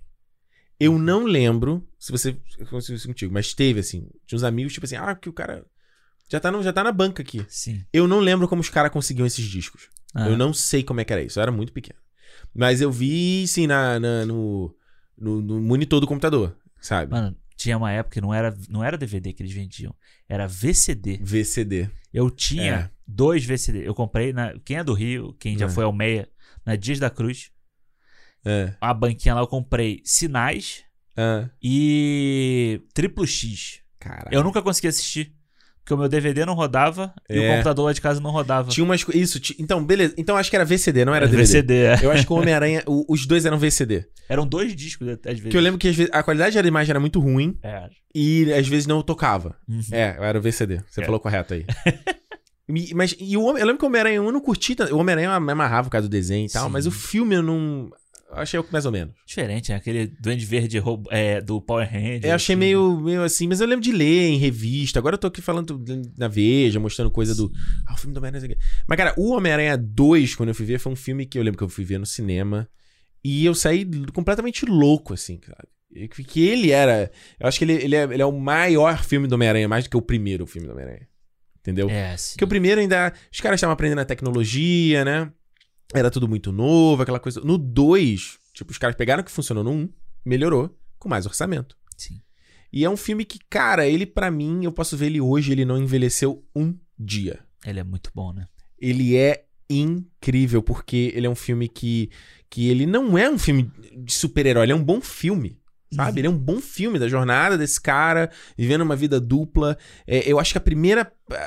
O primeiro ato do filme, que é todo o dia do Peter Parker, cara, eu acho brilhante. É. Que mostra o dia inteiro dele. Ele trabalha na pizzaria, aí ele tenta na faculdade, aí ele vai no aniversário lá do dele, eu acho, né? Na casa da, da, da, da Tia May. Eu não me lembro. É, acho que é aniversário dele. Aí ele fala com a Tia May, ele tem uma cena com o Harry Osborn, ele tem uma cena com a Mary Jane, ele volta pra casa, tem uma cena lá com a Abramovich, eu acho que era o dono. Tipo assim, é o dia O inteiro na vida ele, dele, né? assim. É, é, cara, e é uma coisa. É, é quando eu vi esse filme, eu falei assim, cara, é o que eu. Eu gostava do Homem-Aranha por causa disso, era o cara relacionável. Eu conseguia me imaginar sendo o Homem-Aranha. É, e é engraçado, né? Porque o, o, o próprio Tobey Maguire, ele parece um mais, tipo, moleque, assim, vamos dizer assim, no 2 do que no primeiro. Sim. No primeiro ele parece um adulto fingindo ser um adolescente, pra mim. Assim, tipo Malhação. É. Aham. Malhação, Henry, Henry Castelli no Malhação. Henry Castelli é foda. É. é, mas, tipo, o 2, Hum. é exatamente isso. Você- vê ali, tem o relacionamento dele com, com o Octopus ali no início, sabe? Fantástico. Tipo, ele pode, pô, o cara que tá gostando dele. Tá... É muito foda, assim. Parece que o Sam Raimi, tipo, tava muito iluminado naquela época, assim, sabe? O 1 um teve. mu- Eu lembro que o 1 muita coisa não me, não me fez gostar. Eu lembro que aquela cena dele. Aquela primeira cena que ele escala o prédio, quando ele ainda tá com a roupa do. Aham. Que é todo um CGI. Eu lembro que aquilo ali não. Achei meio tosco. É o, é o CGI igual do Harry Potter 1. É. Que, sabe? é um bonecão. Aquele bonecão de, de coisa. É. ali. Mas eu gosto muito do primeiro também. O 2 é melhor, mas não, eu claro, gosto do claro. primeiro também. Não, um, um sim. Primeiro, e acho que principalmente o final ali, quando a Mary Jane se declara pra ele, ele vai embora e fala: Eu não posso fazer, porque É. eu sou o herói. Ele eles vão, eles vão, eles vão atrás de mim. Como é que era? Eu sabia o discurso dele daquele quando ele vira, sabe? Who am I? I'm Spider-Man. É. E aí aí tá aquele, com aquele coral cantando era foda. Mas o 2 eu acho que foi um filme assim que. foi- eu, até hoje eu acho ele um dos melhores filmes de heróis já feitos, assim. Mesmo. Ah, Ultimato. É. Cavaleiro das Trevas. Ok.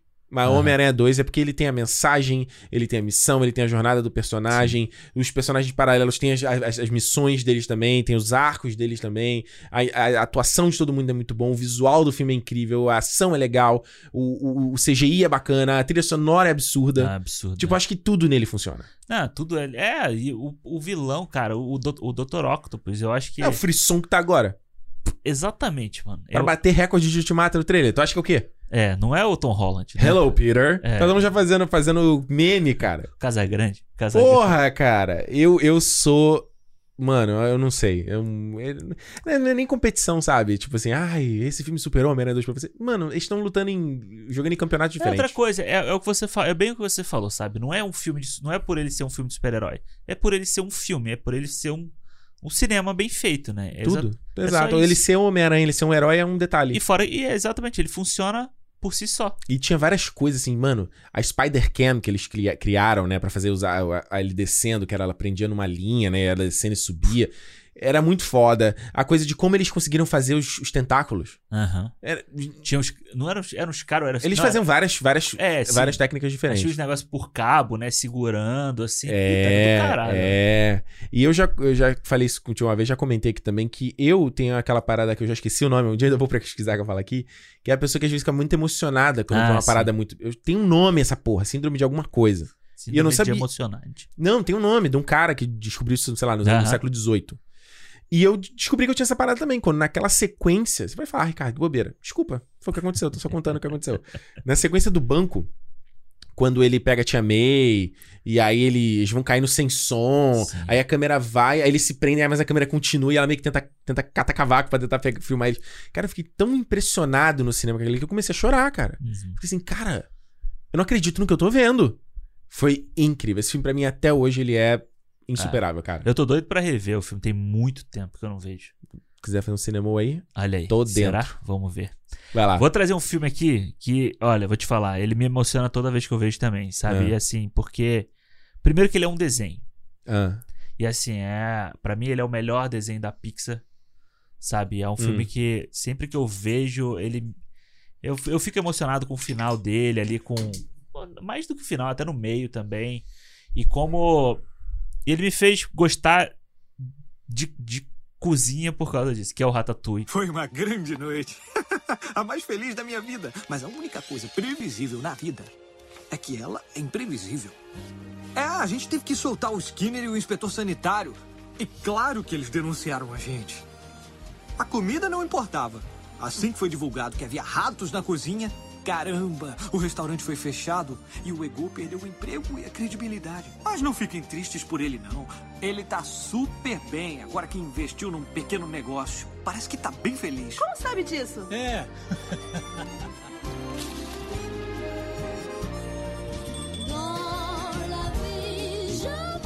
Ah, tenho que ir. Hora de jantar.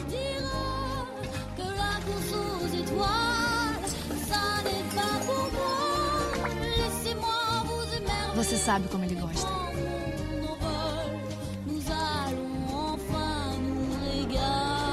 Valeu, mini-chefe.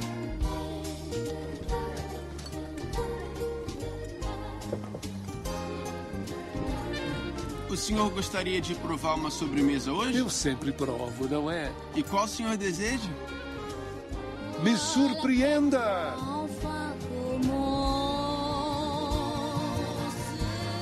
Esse filme, pra mim, ele é incrível, assim. Ele, pra mim, é tipo um dos melhores filmes da minha vida mesmo. assim, sabe? Caramba. Eu amo Ratatouille. A história do, Rata- do meu Blu-ray do Ratatouille é engraçada. Ah, conta aí. Porque não existe, não existe, não sei se já existe, mas não existia o Blu-ray do Ratatouille no Brasil. Ah. Nunca foi lançado. Por quê? Ah, porque não deve ter feito sucesso, aquelas coisas de autoração Sim. e tal. E aí, quando eu viajei pra Buenos Aires, Ah. a gente fez aquelas coisas de trocar o dinheiro na rua.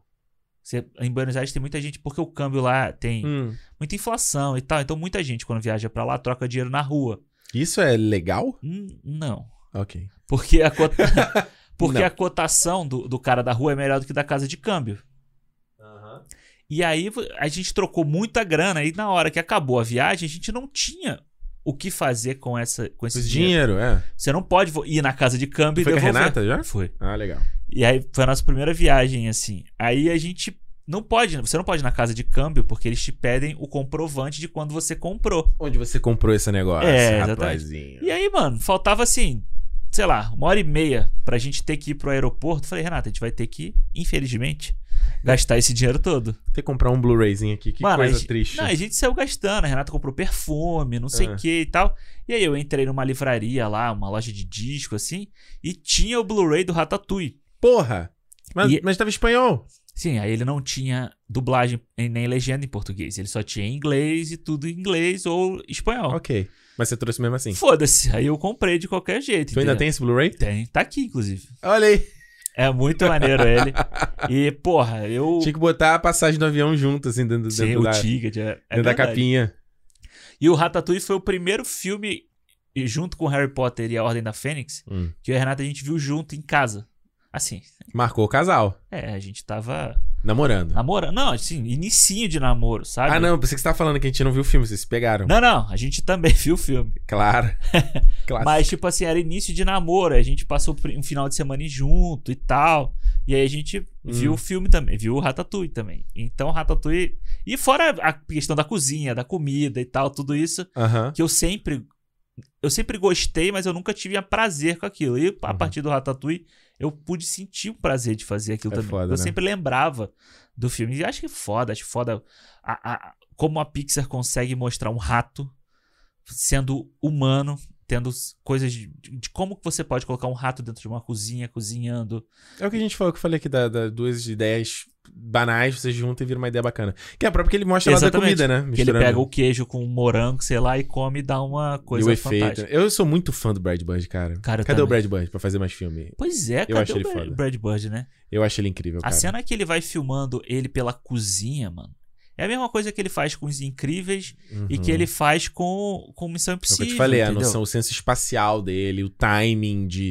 Ele é, ele é fantástico É nisso. incrível. E parece que o Brad Bird tá segurando uma câmera e tá seguindo o Remy, entendeu? Sim, o CGI, a, a computação gráfica é um detalhe. Exatamente. Cara, ele tá correndo aqui, você que, aí ele cai dentro da água, aí a câmera cai junto com ele, afunda e volta junto.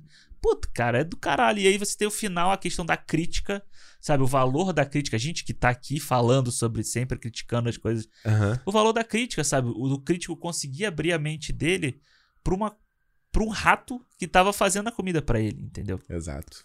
Eu, o arco cara, do ego é muito legal também. É né? muito legal. Eu revendo o filme há pouco tempo, eh, teve uma frase que, do, que o Remy, que nunca me pegou antes, me pegou dessa vez, que ele fala assim: os humanos não sobrevivem, os humanos vivem. Eles. Aí eu, eu falei assim, cara, é, é verdade, né? Tipo, a gente. Até porque eu tava numa época. Numa época, vindo numa onda muito cínica, assim, né? Aham. Sempre. Ai, eu sou uma pessoa cínica. Sempre achei bacana isso. E não é bacana, sabe? Você fala assim, ai, o ser humano é uma merda. ai. Bicho, não é uma merda. o que a gente. A gente tem muita atitude, mas tem. Mas as coisas incríveis que a humanidade fez é impressionante. Então, às vezes, quando a gente conversa aqui, né? Quando eu falo assim, cara, se pegar. Como o cara pega um leite, por exemplo. E os milhões de aplicações que a pessoa faz com leite, brother. É impressionante. Não existe outra criatura na, na face da Terra que faz isso. Que você. O cara lá, o animal vai pegar lá a frutinha, ele vai comer a frutinha do jeito que ela é. A gente vai pegar a frutinha e vai transformar ela em um milhão de formas milhão de diferentes. coisas, é. Então, é, quando ele tem uma parte desse filme que ele fala sobre isso, de que eles. é, a- da poesia da vida, em todos os aspectos da, da, da existência, eu falei assim: caralho, mano. É do caralho. E isso é que eu falo também. Isso é que é outra parada que pra mim é muito foda do cinema. Às vezes um filme você viu milhões de vezes. E ainda você tá num determinado momento, numa determinada situação, aí tem uma fala, uma coisa que. Que bate, né? Tu, uou, É. não peguei isso antes. Isso não conversou comigo antes. E dá um todo um significado diferente. Sim. Eu acho foda. Eu acho foda. Eu acho que a Pixar consegue fazer isso com vários filmes dela, mas, tipo, porra, com Ratatouille me pega toda vez que eu vejo. É sabe? foda, cara. É foda. Brad Bird é demais, cara. Brad Bird, pelo amor de Deus, Brad Bird, você tá ouvindo a gente aí? Volta. Volta!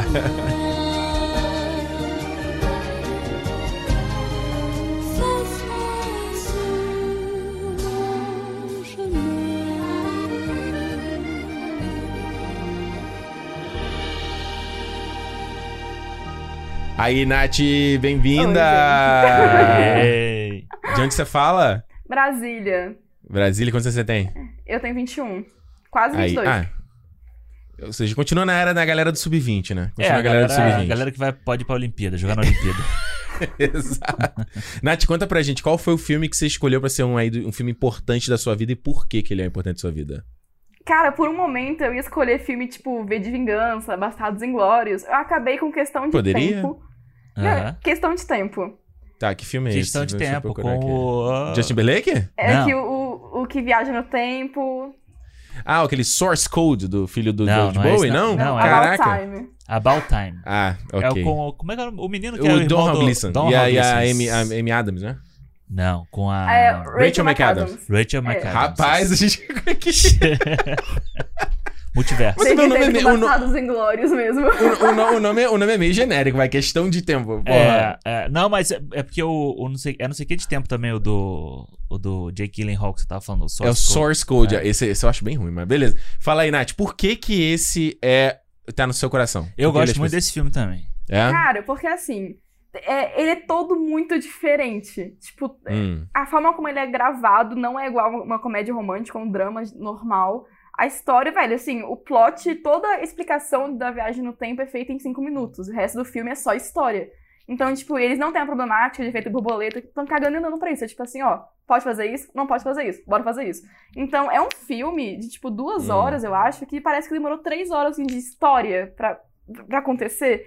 E Uhum. não segue uma fórmula. E assim, eu, eu tava o tempo todo esperando ficar ruim, esperando ficar uma comédia romântica qualquer.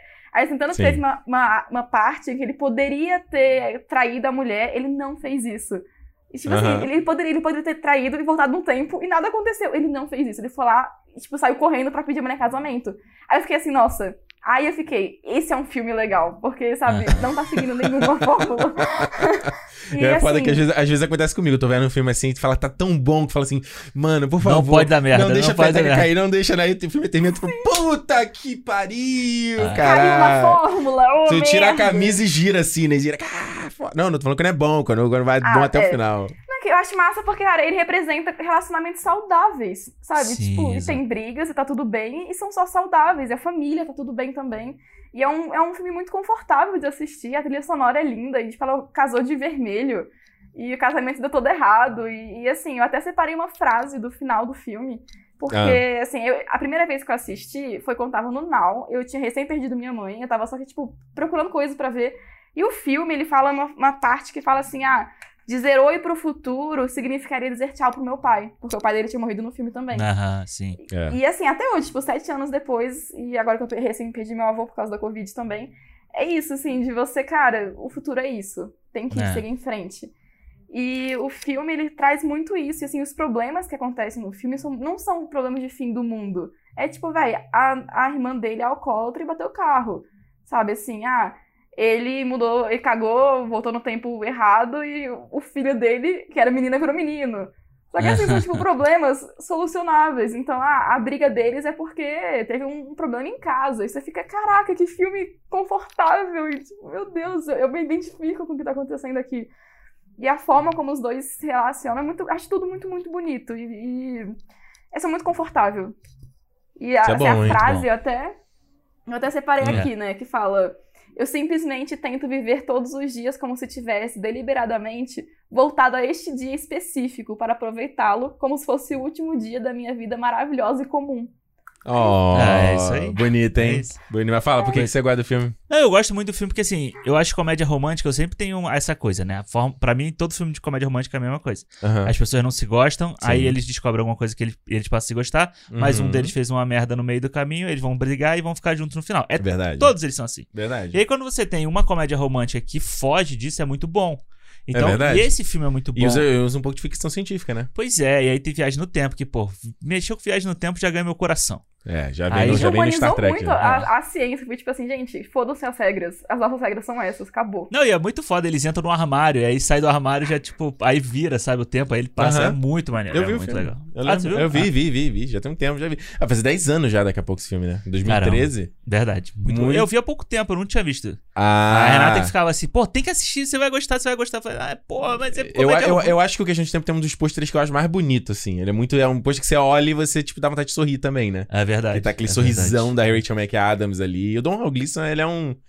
Ele é legal pra caramba, né? Eu gosto dele. Eu tava, a gente reviu aí o Harry Potter, ele tava meio ruim no Harry Potter ainda, mas ele tava É, começando. não tem espaço ali no Harry Potter, ele coitado, tava né? começando, mas Assim, ele é eu sou muito bilíngue, eu falo português e várias merdas, só que eu sei cantar E o Mundo, que é a música do casamento, do começo ao fim. E é italiano, Olha então aí. do começo ao fim. Então, assim, eu, odeio casa... eu não gosto de casamentos, mas aquele casamento eu fico assim, ai, talvez eu queira casar assim de Eu vermelho. queria, eu queria. talvez eu Muito queira bom. isso.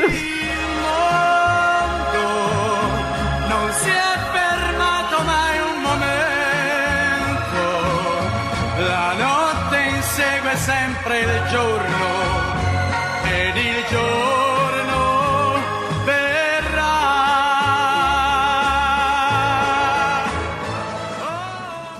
Bicho, vou também no manjado aqui, hein? Ô. Mas impossível não não falar. Revi esses, esse, bom, esse filme, né? Recentemente, que é Kill Bill. Pô, bom pra caralho. Você e eu temos negócios inacabados. Querida, isso é sério.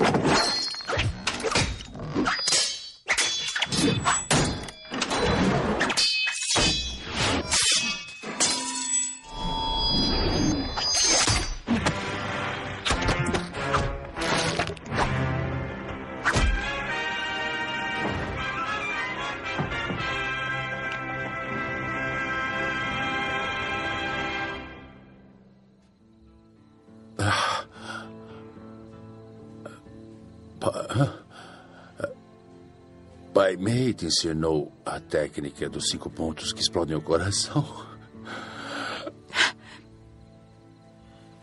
É claro que sim. Como estou?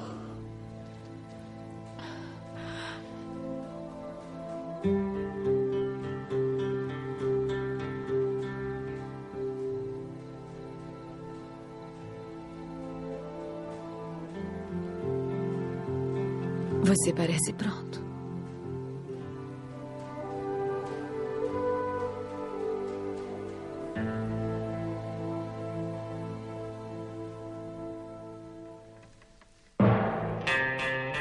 Um Mano. ou dois? Ou os dois. Então, é difícil, assim, porque se for pra escolher entre um e dois, eu prefiro dois. Tá. Mas é o meio conjunto, né? Mas funciona como uma obra. É uma coisa só. É, eu até hoje sonho nesse tão. Nesse, é o Kill Bill Whole Blood Affair. Bloody Affair. Uhum. Que foi uma coisa que é uma- ele lançou especial num evento, não sei o que, que tinha uma parte de animação. Eles iam lançar essa e nunca saiu. Até hoje eu sonho com essa merda. É, fica aqui o meu desejo. Eu adoraria. Cara, se o último filme Tarantino fosse Kill Bill 3. Kill Bride, né, no caso. Kill Bride. Mano. Seria eu, foda. eu, se anunciar essa parada, eu vou ficar, eu vou ficar meio maluco, cara. Como é que é o Didi dando cambalhota? Cambalhota pra trás, abrindo a boca assim, rasgando. Mas assim, vamos lá. Por que, por que o Kill Bill? Tá. O Kill Bill, 2004, né? Eu, algumas coisas me marcam. A primeira coisa que me marca é quando eu, já, acho que eu já contei aqui, quando eu fui no cinema, tava passando no corredor, aí vi lá o pôster da noiva, e ela segurando a katana, do O 2. amarelão. Ah, do 2. Do 2. E tipo, um tinha saído há seis meses atrás. Eu falei, caralho, mas já Foi tem... muita loucura esse lançamento Falei, do já Kill tem Bill, o né? 2? Como assim? E isso foi essa coisa. Acho que começou a me despertar esse interesse nos baixos. Já tinha antes. Uhum. Mas de entender mais o que tava atrás. Só que, nessa época, eu acho que eu já tinha DVD, se eu não tô enganado. E eu lembro que uns amigos, uns amigos que a gente tava sempre, sempre junto, eles viram o Kill Bill. Aí falaram que eu sei o que, que. Aí eu fui com meu irmão também, a gente achou maneiro, não sei o quê. Aí eu lembro que, cara, a gente tava na casa deles, eles foram ver o 2, eu não queria ver. Eu fiquei no computador assim, eles foram ver o 2. E aí, acho que eu te contei recentemente essa história, não Acho que contei? sim. Aí eles, eles voltaram assim, é, falando, tipo. Ah, eu- eu falei, e aí, gostou do 2? Ele, ah, mais ou menos, não sei o quê. E aí eu fui ver o 2, eu lembro de ver o 2 e, e eu vi com meu irmão também, a gente ficou muito, assim. Impactado. Muito, muito. Porque o 1 é, também era muito doido. Eu lembro que o 1 eu quase voltei na locadora pra devolver o DVD que eu aluguei. Aham. Quando ela. Quando tem aquele tu no nome. Sim, Que eu cheguei sim. num defeito do Blu-ray. Aham. Olha que burro, né? Tu vê- mas tu vê que desde pequeno era essas coisas de ia ficar achando pelo em ovo em defeito nas coisas que eu compro. Reparou? Aham, sim. Eu achava que era um defeito, ou do meu DVD ou do Blu-ray, do DVD que eu aluguei. Olha que louco. Você vê que vai, vem lá de lá de trás. É praticamente o pessoal que saiu. Qual foi a sessão do filme que o pessoal saiu achando que tava dando problema no som? O Último Jedi. Os Últimos Jedi. explode- É, explode isso, a isso, parada. isso. E aí o 2. E aí o 2 eu lembro de ver com minha irmã e fiquei assim, muito doido. Ele era completamente diferente. Eu acho que era, foi um filme que ele, ele me mostrou que o filme podia. Assim como o Caio falou sobre a amnésia, Uhum. ele me mostrou que os filmes poderiam ser mais do que os olhos estão vendo, entendeu? E ele subverter todas as minhas expectativas e ser incrível também, entendeu? Foda. Então você acha. Você, putz, eu quero. Porque final vai ser foda, vai ser uma luta incrível do Bill e a noiva de espada, parecido com a Lia Orenchi. E não é nada disso, você fica meio assim. Mas é foda do mesmo forma e você não tava esperando aquilo ali. E, e, mano, e o filme. Se a galera sempre fala, ah, é história não linear do Pulp Fiction. O filme não linear mesmo do Tarantino é o que o Bill. É o Kill Bill, total. Não, no final do primeiro, quando você vai vendo a lista dela. Até hoje eu penso em tatuar essa lista. É foda, Igual eu acho né? muito maneiro o jeito que ela desenha com a bolinha aumentando. Aham. Até hoje eu penso. Eu ainda quero fazer uma tatuagem de Kill Bill, assim. Kill cara. Bill ia ser irado. Eu acho maneiro. E ela. Ela. Ali no final, quando ela. quando- o jeito do diálogo do Tarantino, que ela, ele salva lá. Como é que é o nome? É que eu vi o filme agora, eu esqueci o nome da mulher lá. Puta que pariu, eu esqueci o nome dela. Como é que é? A francesa, cacete. Não- que eu ele não corta lembro o braço dela. Ah, é, tu viu há muito pouco Eu tempo, vi- né? É, não, porque o 2 eu vi uma vez só, né? Ah, não, isso é um ainda. É que ele corta o braço dela. Esqueci o nome dela. Oh, meu Deus do céu. Eu- vai, vai Aquela, aquele que ele fala, inclusive, essa fulana aqui que está vestida como uma vilã de Star Trek. Não sei o quê. Que, aliás, inclusive, ele coloca no o provérbio Klingon, né? No começo do, do filme. Sim. Caraca, como é que é o nome dela? Você me falou o nome dela agora há pouco, não foi? Falei? Acho que foi. Ai, cara. Vai, enfim. Enfim. É, E aí ele, ele é muito, ele fala assim: Ah, ela me disse. Ela, ela me.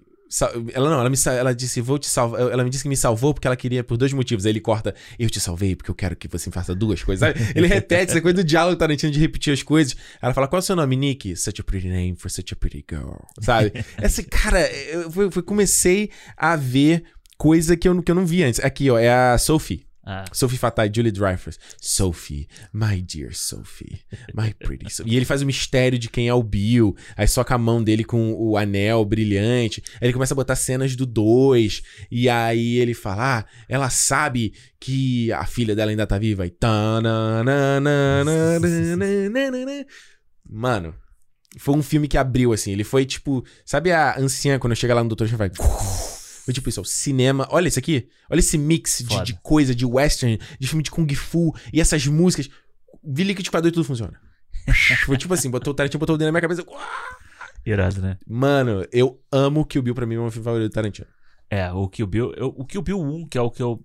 Eu, eu Uhum. vi o Kill Bill 1 muitas vezes. Vamos rever esse Alexandre, pra gente E o comentar. 2 eu não me lembro direito, então, porque eu vi uma vez só. Aham. Mas eu, se eu não me engano, Kill Bill foi o primeiro filme Tarantino que eu vi. O primeiro Kill Bill. Eu também. Eu acho que foi, eu tenho quase certeza que foi. E meu pai ama o Kill Bill 1. Eu não consigo entender como ele gosta tanto do Kill Bill 1. Por quê? Porque eu acho que é um filme muito doido pra. Sabe assim? Ah, sim, é doidão mesmo. Mas ele sempre gostou disso. Aí depois ele foi gostar de Inglo- Bastardos Inglórios também. É muito doido. Se você parar muito doido várias coisas no Kill Bill. Desculpa te interromper, mas É, quando ela fala lá, a gente tem que mover o dedão, move, move o seu dedão, né? Ela tem que mover o dedão, ela conta uma história, conta a história da Oren com, ani, com anime. E aí eu lembro que foi tão. Cara, o Kill Bill foi tão fenômeno na época. Vamos lá, galera jovem que tá ouvindo a gente. Na época que o Bill saiu, porque, primeiro, o. Vira, mano, todo mundo usava. O, o TV Fama usava direto, lembra? Sim. Direto. Tan, tan, tan. Super pop o tempo Super todo. pop o Tan, tempo tan. Era o Crazy Frog e essa porra. Era essa porra. Essa coisa do anime. Você lembra que a Globo fez numa novela, no Bang Bang? Que era Sim. a novela com a Fernanda Lima? Fernanda que Eles Lima. fizeram em anime? Sim, sim. Na mesma época que tinha essa sequência anime lá do e Chique. Eu acho Eu acho sensacional.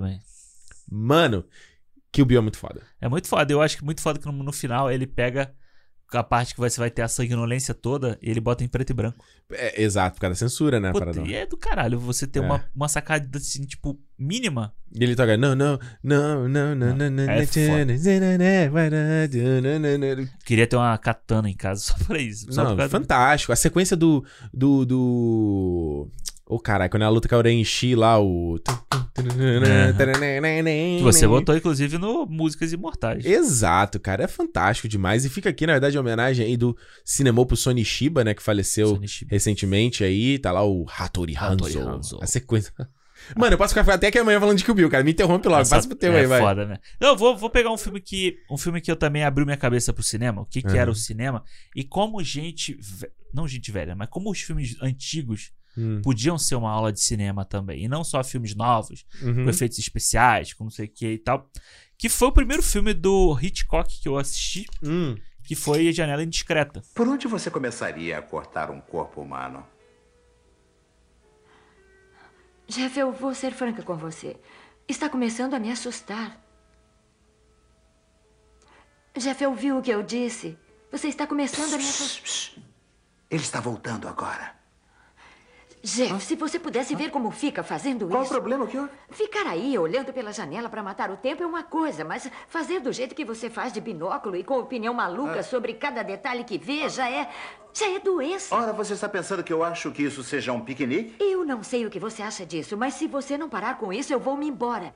Não, mas eu... Afinal, o que é que você está procurando? Eu simplesmente quero descobrir o que houve com a mulher do vendedor, só isso? Por esse motivo você está achado de maluco? O que o faz pensar que aconteceu alguma coisa Uma com ela? porção de coisas. Ela é inválida, ela requer cuidados constantes. No entanto, nem o marido, nem ninguém entrou lá até agora para vê-la. Por quê? Ela pode ter morrido. Mas e o médico e o agente funerário? Pode estar dormindo sob sedativos. Ele está lá agora. Não tem nada para ser visto. Alguma coisa tem sim. Eu mesmo vi pela janela, eu vi discussões, problemas familiares, eu vi viagens noturnas misteriosas, facas, serras, cordas, e agora desde ontem à noite nem sinal da mulher. Me diga, onde está ela eu e o que está sei. fazendo agora? Talvez onde ele está esteja ela? abandonando a mulher, eu não sei, não me importa. Olha aí. Janela Indiscreta do Com Hitchcock. o James Stewart. Com o James Stewart e com a Grace Kelly, né? Olha aí. A mulher mais bonita da história do cinema, talvez. a Grace Kelly.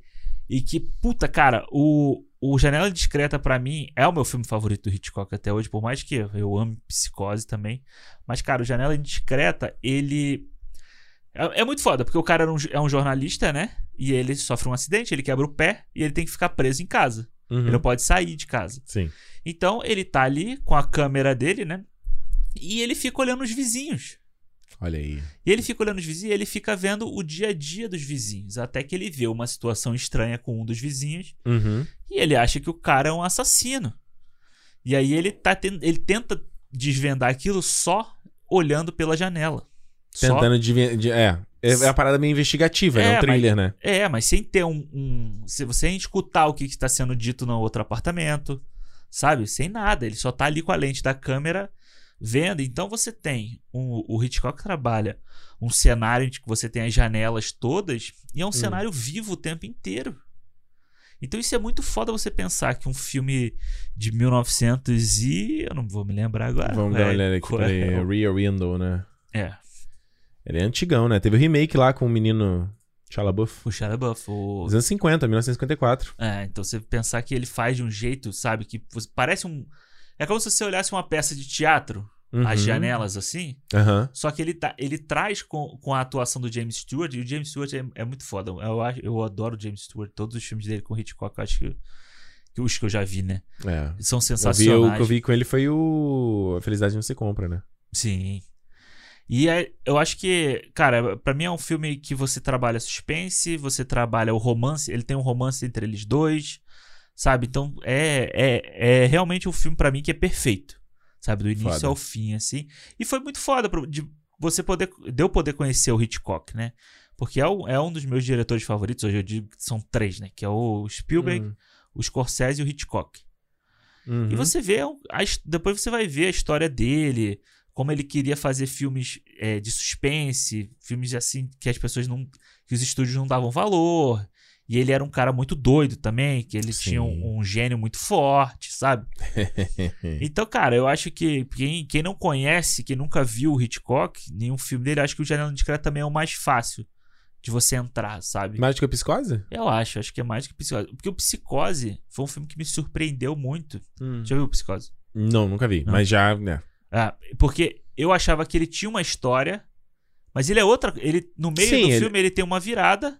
Que é o grande. É o, foi o grande disruptivo na época, né? E aí, depois ele começava, tipo, toda uma outra história. Quem você acha que é a mocinha não é a mocinha. Puta, o filme não é sobre ela. Pois é, ia ser. Ou até é, até certo ponto, né? É, isso é do caralho, entendeu?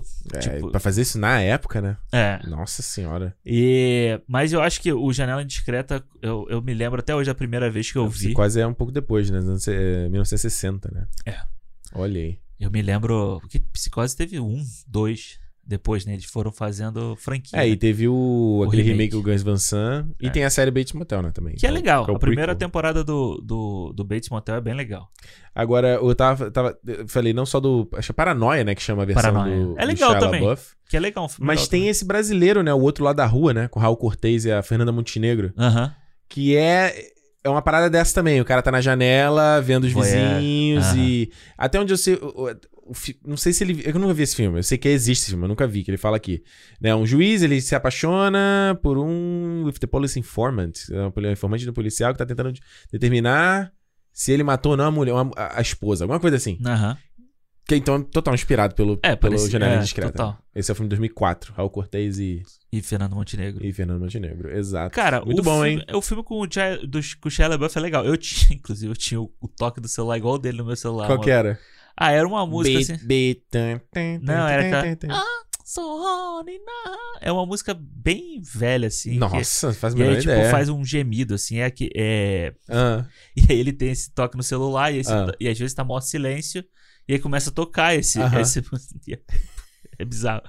mas é um, é um filme legal. É uma adaptação e tal, mas Hum. é legal. Ele tá de. Como é que fala? Ele não tá com o pé quebrado, né? Ele tá de. É, tornozeleira tornozeleira. né? eletrônica. Tornozeleira. Exato.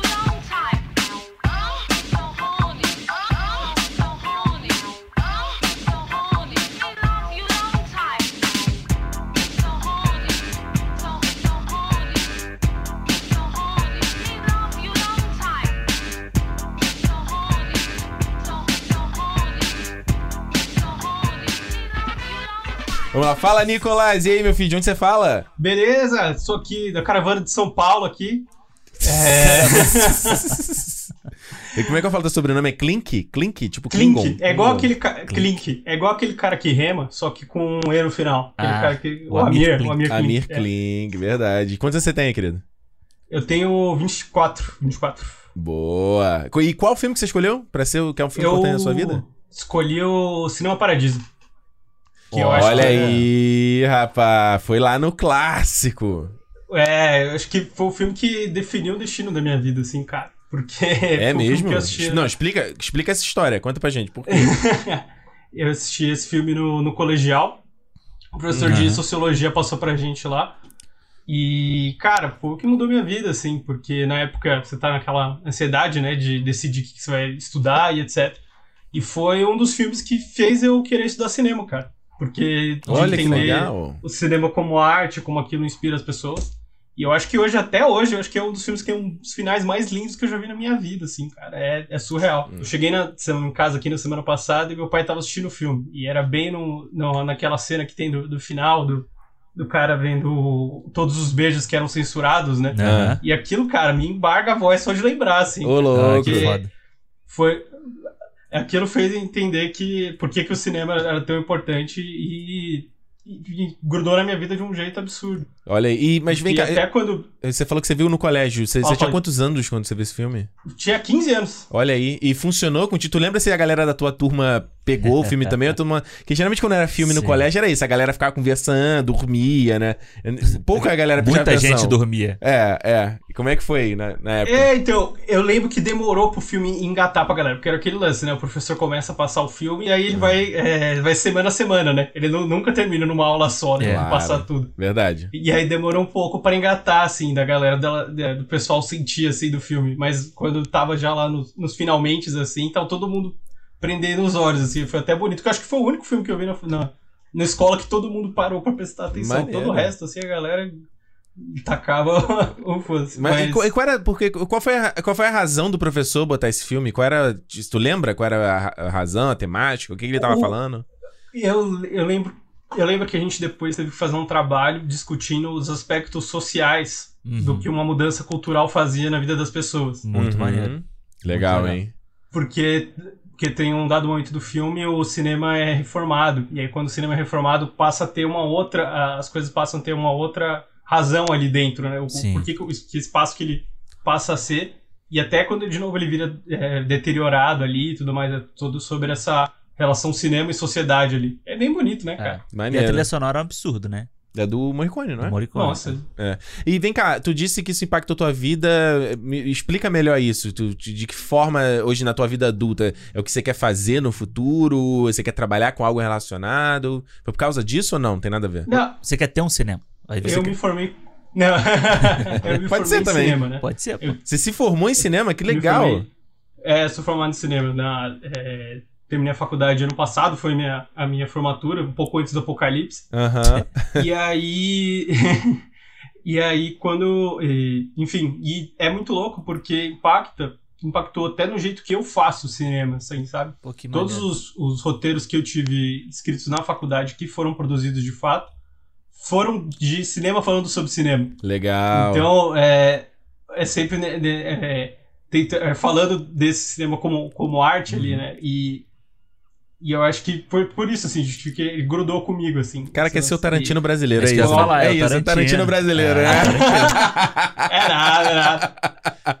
É nada. Falta, falta agora você, você encontrar e voltar com esse professor e falar, mano, olha aí, hoje eu tô fazendo o que eu tô É, fazendo por causa de obrigado, você. pô, é. Não é? Exatamente. 10 anos já e eu é isso. nunca vou esquecer quando eu falei pra ele que eu tinha definido, né, que eu, que eu ia fazer cinema, que a gente, eu ainda tava no, no colégio. E aí ele virou e falou assim pra mim: Ah, não, cara, você tem que ir pra Cuba, vai pra Cuba pra estudar. Foi a única vez que alguém me mandou pra Cuba de forma bonita, assim, sem ser um xingamento. que ele falou que era pra eu estudar com cinema em Cuba. Muito bom, Muito foda. Nicolas. Olha, Vai. excelente escolha, né? Irado. Eu acho que essa, essa coisa do colégio, de você ver filme em colégio, É, verdade. é, é imprescindível, assim, pra, pra nossa educação também. Eu me lembro de todos os filmes que eu assisti na aula de geografia. É impressionante isso. Eu consigo fechar o olho O e lembrar. filme na aula de geografia, que molezinha, hein? Pô, é, não. A gente. Ah, porque a gente aprendia Porra. sobre a Revolução Industrial. Aí vocês via. Pô, e tu viu o filme, nossa, fixava o conhecimento, é, né? você via lá o do Chaplin. Como é que é o nome? Caralho, esqueci. O... É, o Tempos Modernos. Tempos Modernos, Aham. sabe? Aí falava isso aqui, aí via aquele Ilha das Flores. Todo mundo viu essa porra desse filme, desse, documentário na escola. Aham. É bizarro. Então, tipo, eu me lembro de muito filme que eu vi na aula de. Principalmente geografia, assim. Foi, era, é, é muito legal você poder ter essa experiência no colégio, sabe? Você sair da mesmice da aula e tal. É, eu só consigo lembrar de, do filme que eu vi no colégio foi o Kids, né? Que era clássico. Ah, é, você falou. Kids isso. que eu vi, que é, porra, quem já viu Kids aí, é, todo mundo ficou vidra- vidrado assistindo o filme. No colégio ainda, imagina a zona Não é?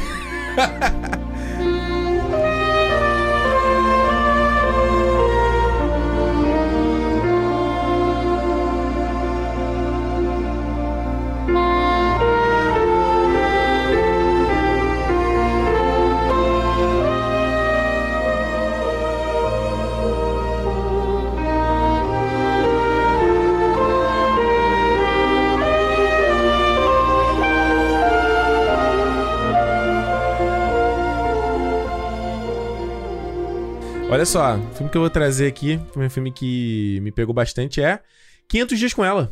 Ah, legal. Você nunca quis ser namorada de ninguém e agora é esposa de alguém. Me surpreendeu também. Acho que é isso que eu não vou entender nunca. Quer dizer, não, não faz o menor sentido. Mas aconteceu. Eu sei, mas é isso que eu não entendo. O que aconteceu? É que eu acordei um dia e eu soube Sobre o quê? que com você eu nunca tive certeza.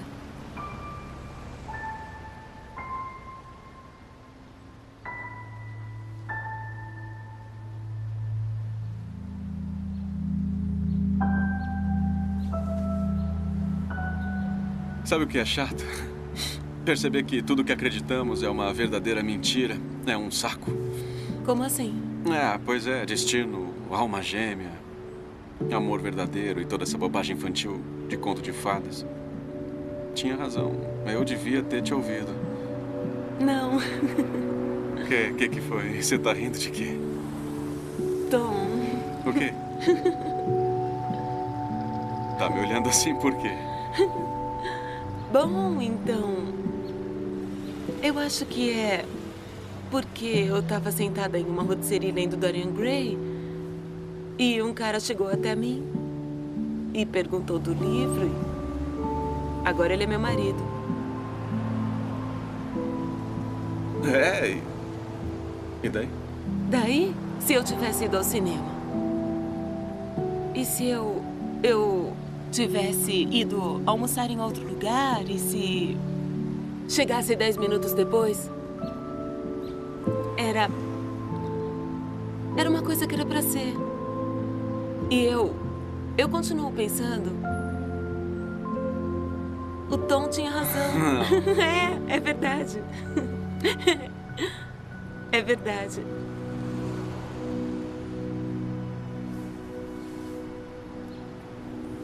Não era sobre mim que você estava certo.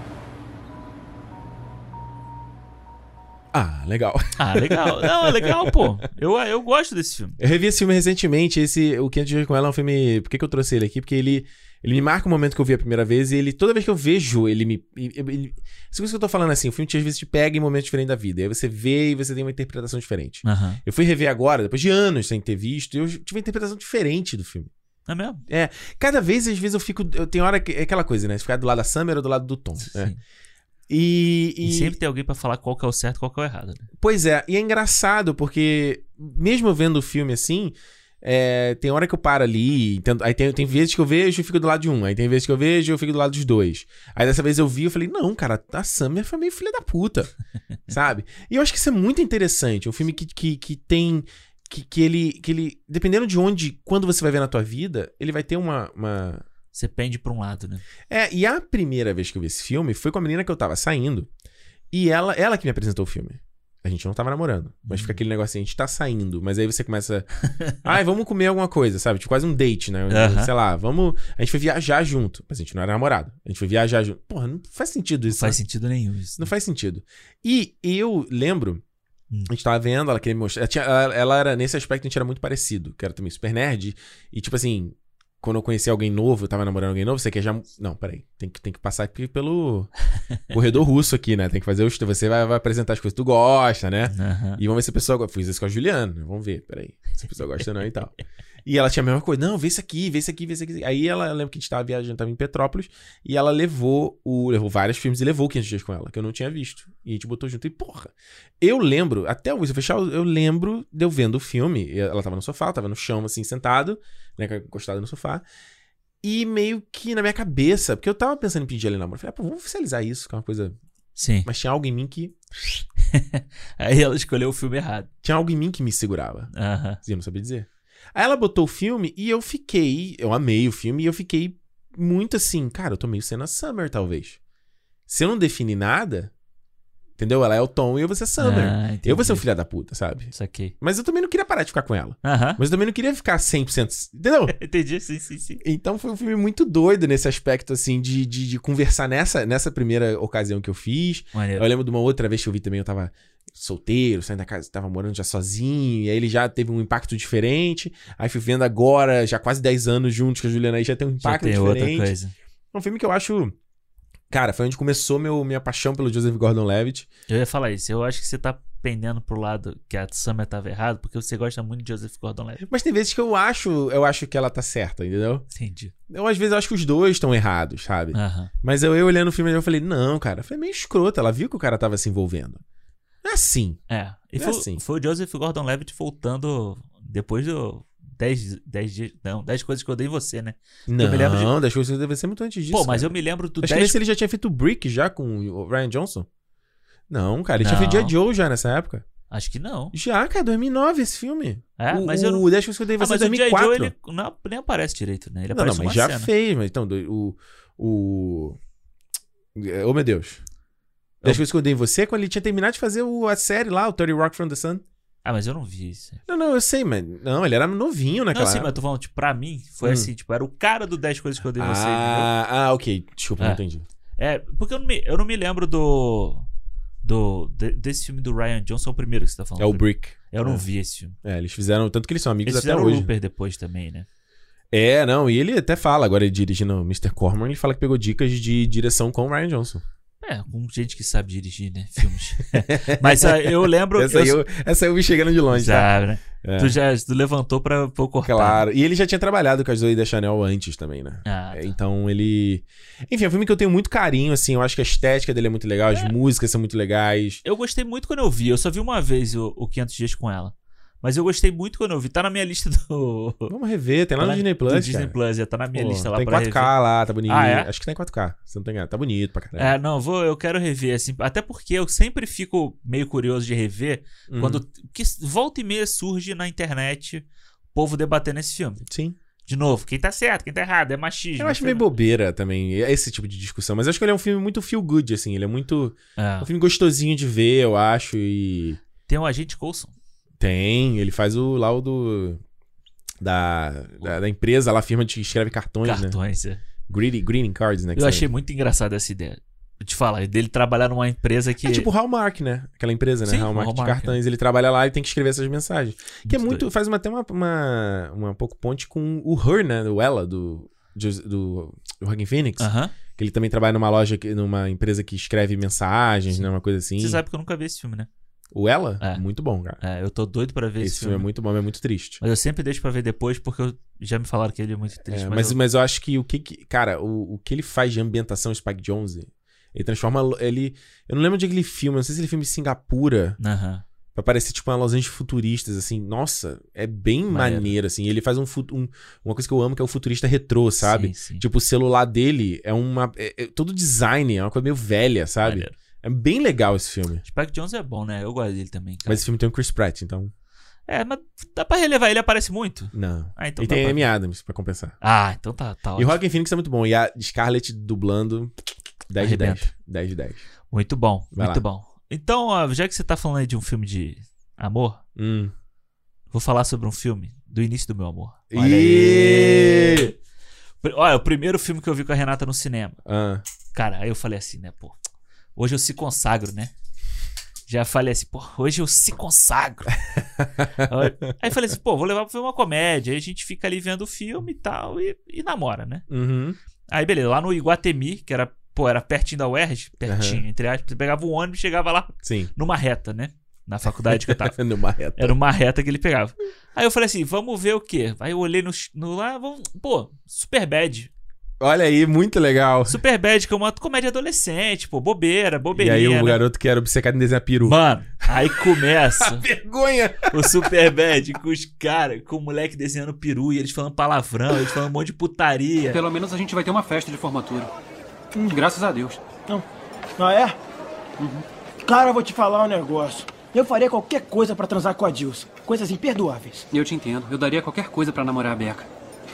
Beca é uma vadia. Quer saber? Eu já tô ficando de saco cheio de ouvir você falar assim dela, cara. Na boa, tô sendo sincero com você. Eu também. Por que você odeia tanto a garota? Você nunca me deu uma razão, tô começando a achar que você gosta dela. Não fode, Eva. Eu odeio a Beca. Por que, cara? Tá legal, Eva. Vou te contar. Quando eu era moleque, eu tinha um problema. E isso não é o mais grave de tudo. Uma coisa que 8% dos meninos têm, mas deixa quieto. Por alguma razão, eu não sei porquê, eu ficava sentado o dia inteirinho desenhando pintos. Que? Eu ficava desenhando pintos. Pintos? Tá falando de pênis?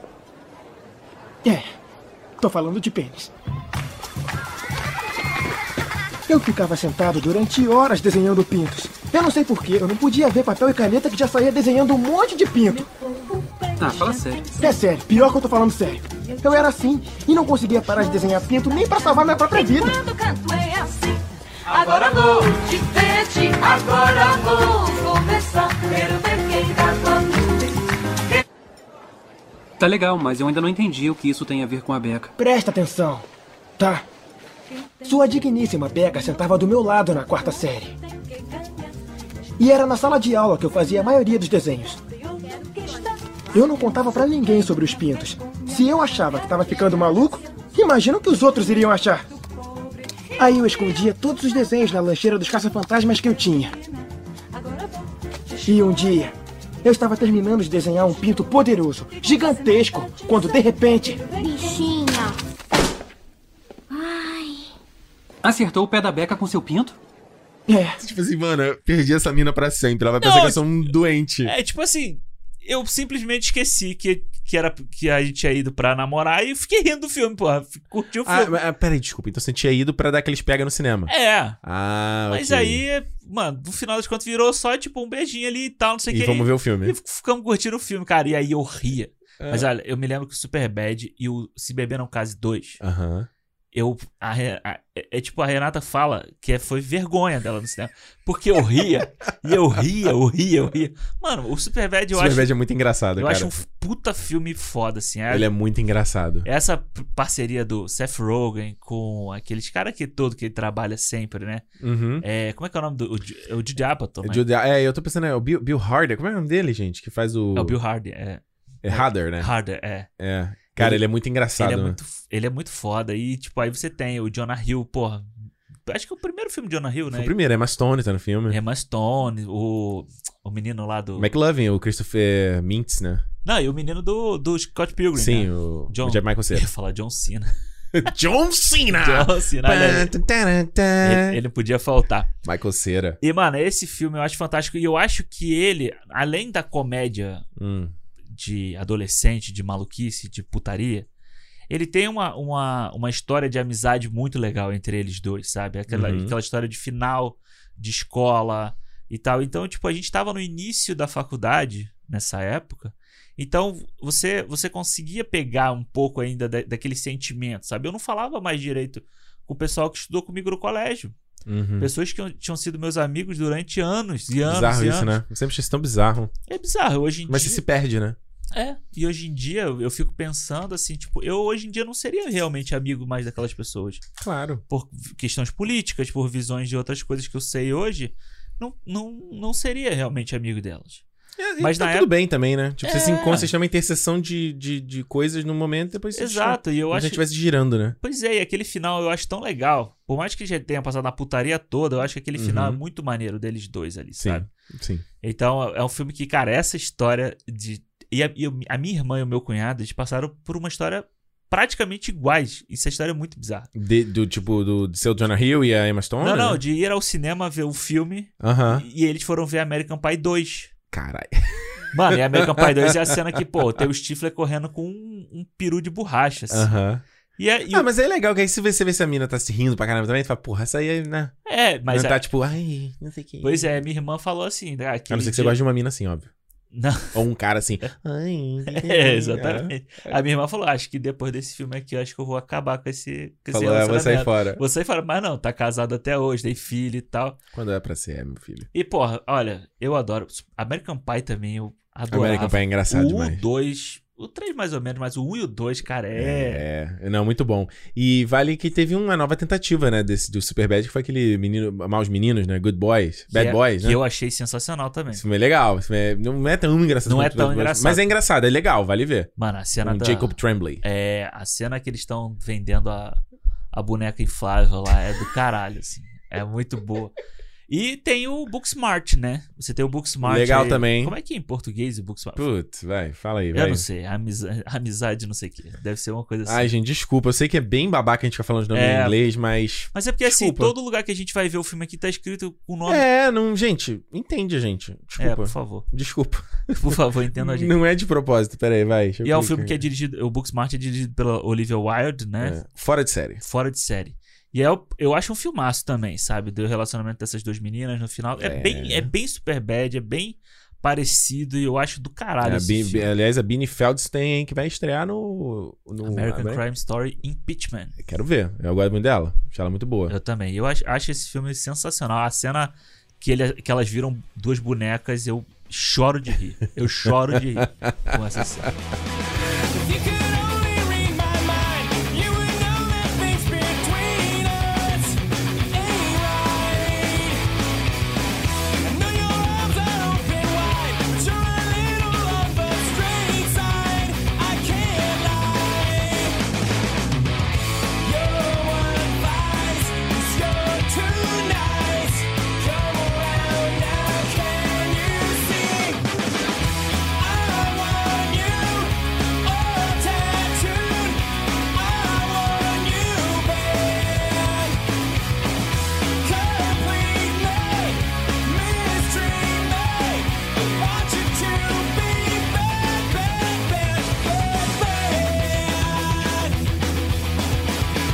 Fala aí, Platini. Rômulo Platini. Fala aí, meu querido. Como é que você tá? De onde você é? De onde você tá falando? Fala Ricardo, fala Alexandre, sou aqui de Recife, Pernambuco. Legal. Quantos anos você tem, querido? Tenho 35, 35 anos na lata. Boa, tamo aqui na nossa faixa. Ou é a galera muito nova ou a galera na nossa faixa, não teve Não, ninguém não, mais velho. nossa faixa não, já passou bastante da minha. Que isso, não. Tá bastante da sua. É, eu vou fazer 33, pô.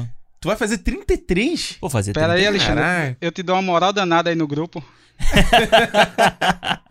Rômulo, conta pra gente qual é o filme que você escolheu aí pra representar um dos filmes importantes da sua vida. Por- e por que ele é importante? Conta aí. Então, essa, essa, quando vocês jogaram aí no grupo, foi fácil. Pra mim é Lisbela e o Prisioneiro disparado. Ô, louco! Não teve nem o que pensar. Muito bom. Olha aí. É um filme aí que eu sempre coloco nas minhas listas aí como o primeiro por vários motivos. E aí eu sempre tenho que justificar, porra, porque Lisbela e tal e tal. Porra, é o meu preferido e é isso aí. Por que não? Como, mas tem um, explica? Não, justifique sua resposta. Por que, que você escolheu o Luiz Belo Prisioneiro? Por que, que ele fala contigo? Por que, que ele tá no teu coração? Então, ele, ele tá na minha lista aí porque foi o filme, foi o primeiro filme, eu ainda adolescente e tal, mas foi a primeira produção que eu tive acesso a- aos bastidores. Como ele foi gravado uma parte aqui na minha cidade, então eu pude acompanhar um pouco da gravação, é, do elenco, e aí rolou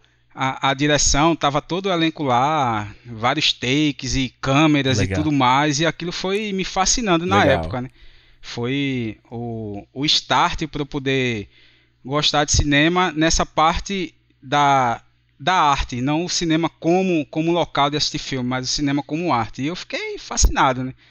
E principalmente ser um filme muito regional, conversar muito comigo aqui, aí eu fiquei maluco, de verdade. Foi, foi uma experiência única que tá na minha lembrança até hoje. Tome take, tome take, Guel Harry filmando, filmando, mesma cena, vários ângulos.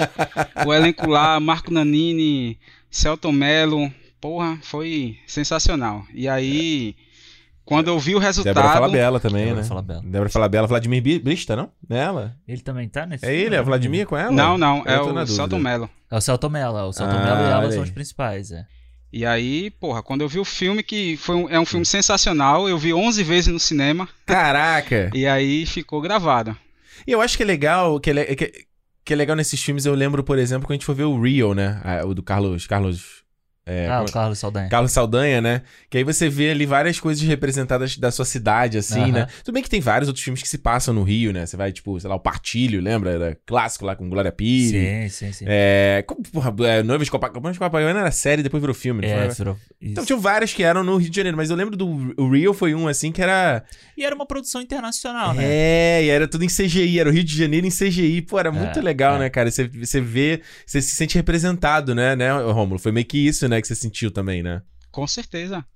Com certeza. E aqui, como a, como a gente conhece bem a cidade, o local que foi gravado aqui, por exemplo, a, a van do Celton Mello lá que ele usa, a, acho que é uma Chevrolet C10, se eu não me engano, não lembro bem. Aham. Ela vira à direita numa rua, só que eles fizeram esse take tipo umas 20 vezes, tá ligado? e aí foi 20 vezes a câmera de um ângulo diferente, aí o Gael razia e voltava e corta, volta e eu olhando aquilo ali fascinado, eu disse, porra, até hoje quando eu assisto Libelo eu fico lembrando disso e, Marcou pra e sempre. sempre emociona, né? Marcou sempre emociona, sempre. porque é como eu digo pra minha rapaziada, o, o o que pega no final é o sentimento, né? Ninguém vai discutir, por exemplo, o Poder do Chefão, Larissa na Arábia, Platum, enfim, esses filmes, ninguém vai discutir a qualidade do cinema empregado ali, da, Exato. da linguagem e tudo mais. Mas no final, no final de tudo, o que conta é o sentimento. Exatamente. É como a arte conversa com você. E esse filme conversou muito, muito bem comigo.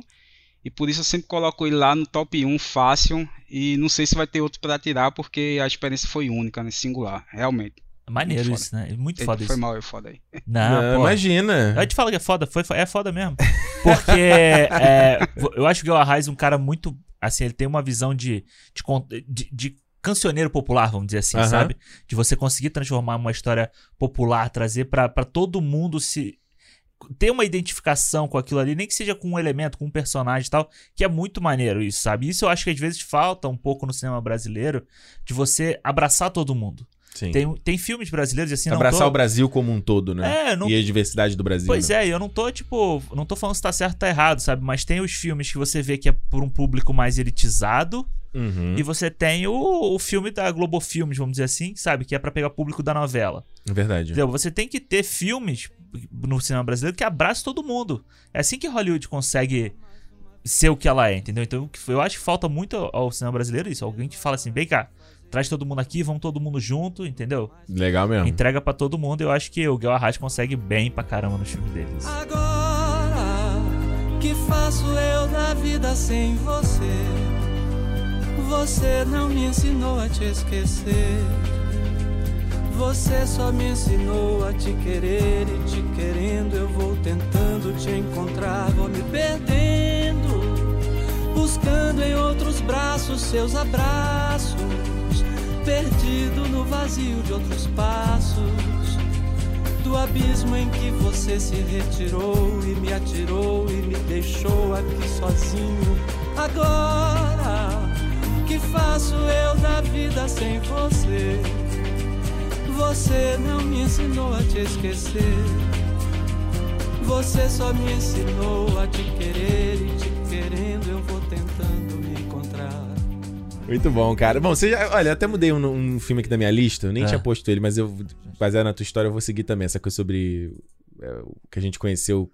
Levou a fêmea pra Ah, ver. a fêmea. eu vou citar aqui. Mas aí eu parei pra pensar, cara, realmente esse filme aqui pode não ser um filme lá tão bom, mas ele marcou uma época pra mim. Aham. Marcou meio que a nossa relação, que é o Hobbit, uma jornada inesperada. Olha aí. Isto passou do meu avô para meu pai. Isto chegou a mim. Eles sonharam com o dia em que os anões de Erebor retomariam suas terras. Não existe escolha, Balin. Não para mim. Estamos com você, meu jovem. Cumpriremos a missão.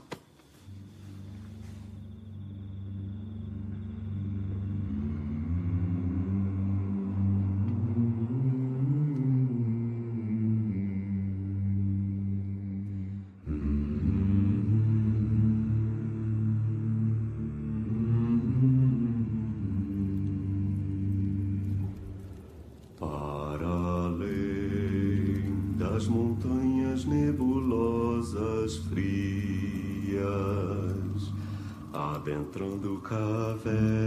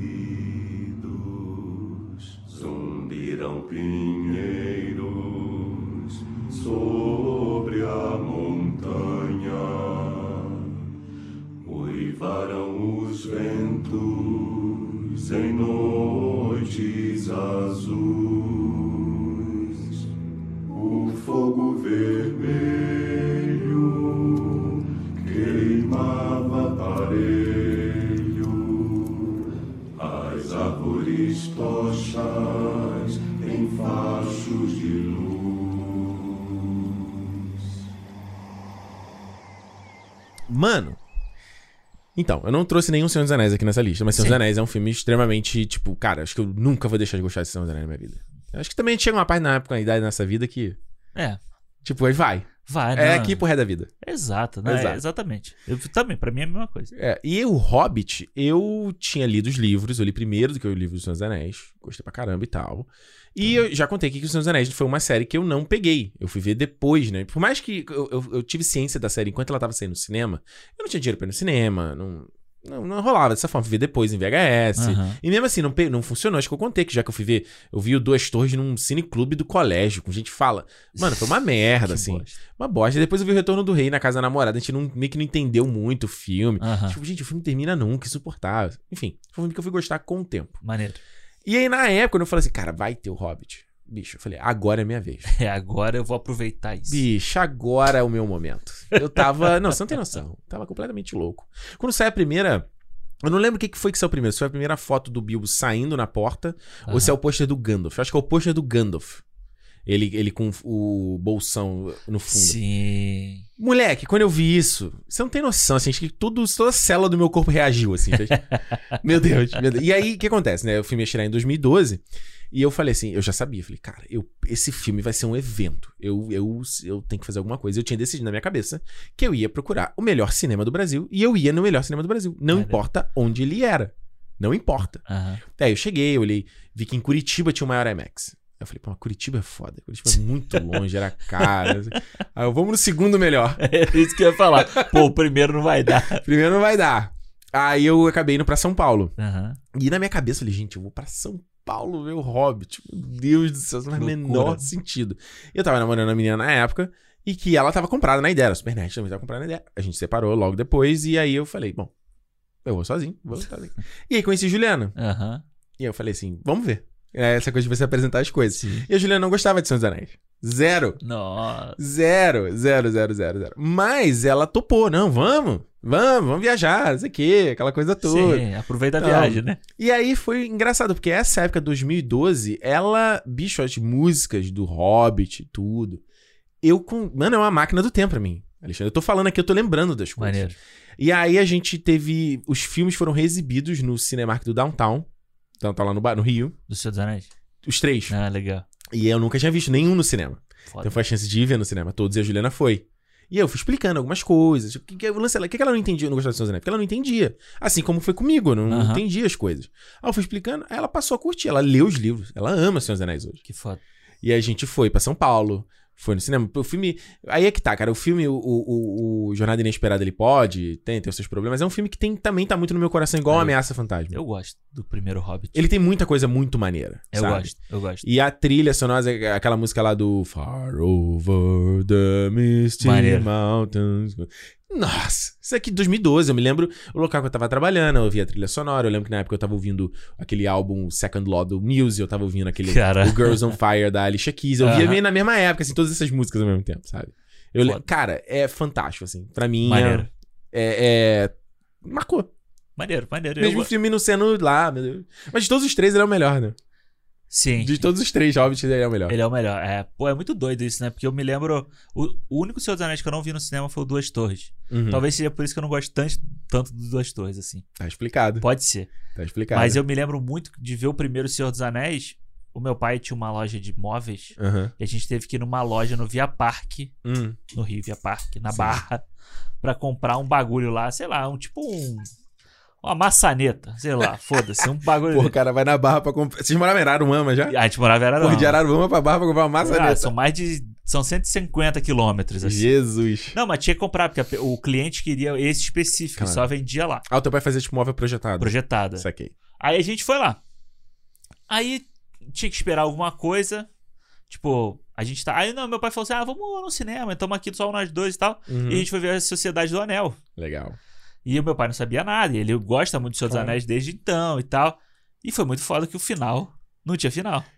e todo é. mundo um olhando pro cara do outro assim, né? Que, que porra é essa?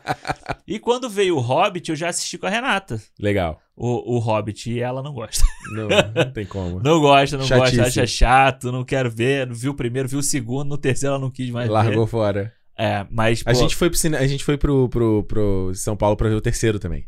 Ah, tá. E foi uma merda. Foi uma merda. O terceiro. Eu fiquei tão puto quando eu saí de cinema. O terceiro foi o único que eu vi naquela tecnologia lá de. HFR. HFR. que Mano, eu acho muito foda e eu fico triste de não ter vingado.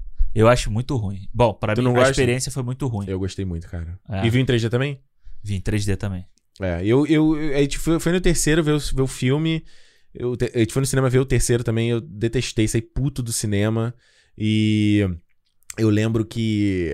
O que eu acho que é legal, que eu já, já te contei isso no Blu-ray estendido do 3, os making-offs mostram todo mundo puto com 3, incluindo a galera que produziu. Caralho. Porque eles correram, eles não tinham tempo pra terminar Ah, o tu me filme. falou, é verdade. Eles cortaram sequências do filme, assim. Os atores meio assim, tipo, cara, eu vim aqui na Premiere, queria ver aquela cena, não tava.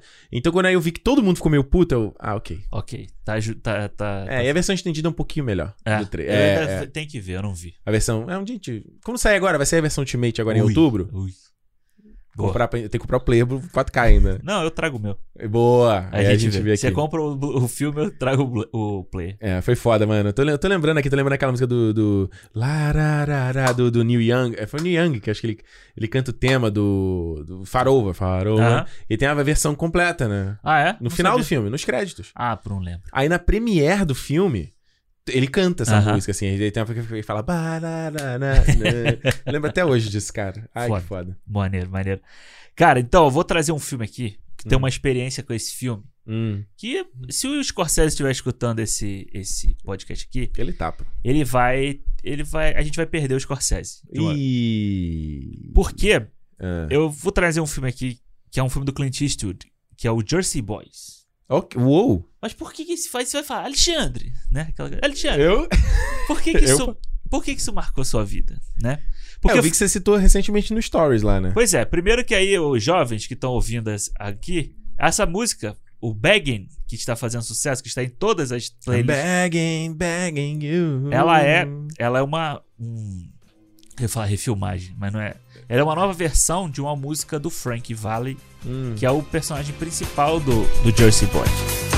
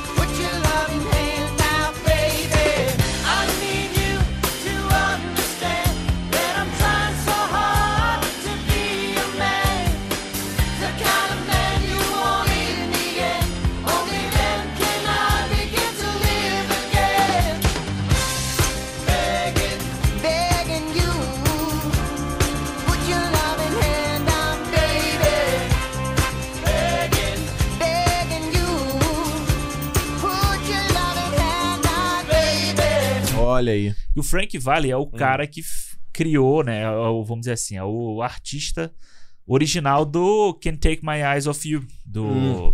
do 10 Coisas que Eu Odeio em Você, que toca em toda festa de casamento. Enfim. E aí eu tava no. Eu tava indo viajar pra Nova York nessa, nessa Legal. vez. E eu, eu tava lá no avião. Eu vi num avião. Foi o primeiro filme que eu vi num avião. Aí, Nola. Aí, Nolan. Ah, não é o Scorsese, era o Nolan. Villeneuve. Villeneuve. É, é isso. Aí, não pode ver. Aí, eu tava lá escolhendo. Falei, pô, o filme do Clint Eastwood, né? Era o último que tinha saído. Eu falei assim, pô, vou ver. E aí assisti. E o filme é muito legal.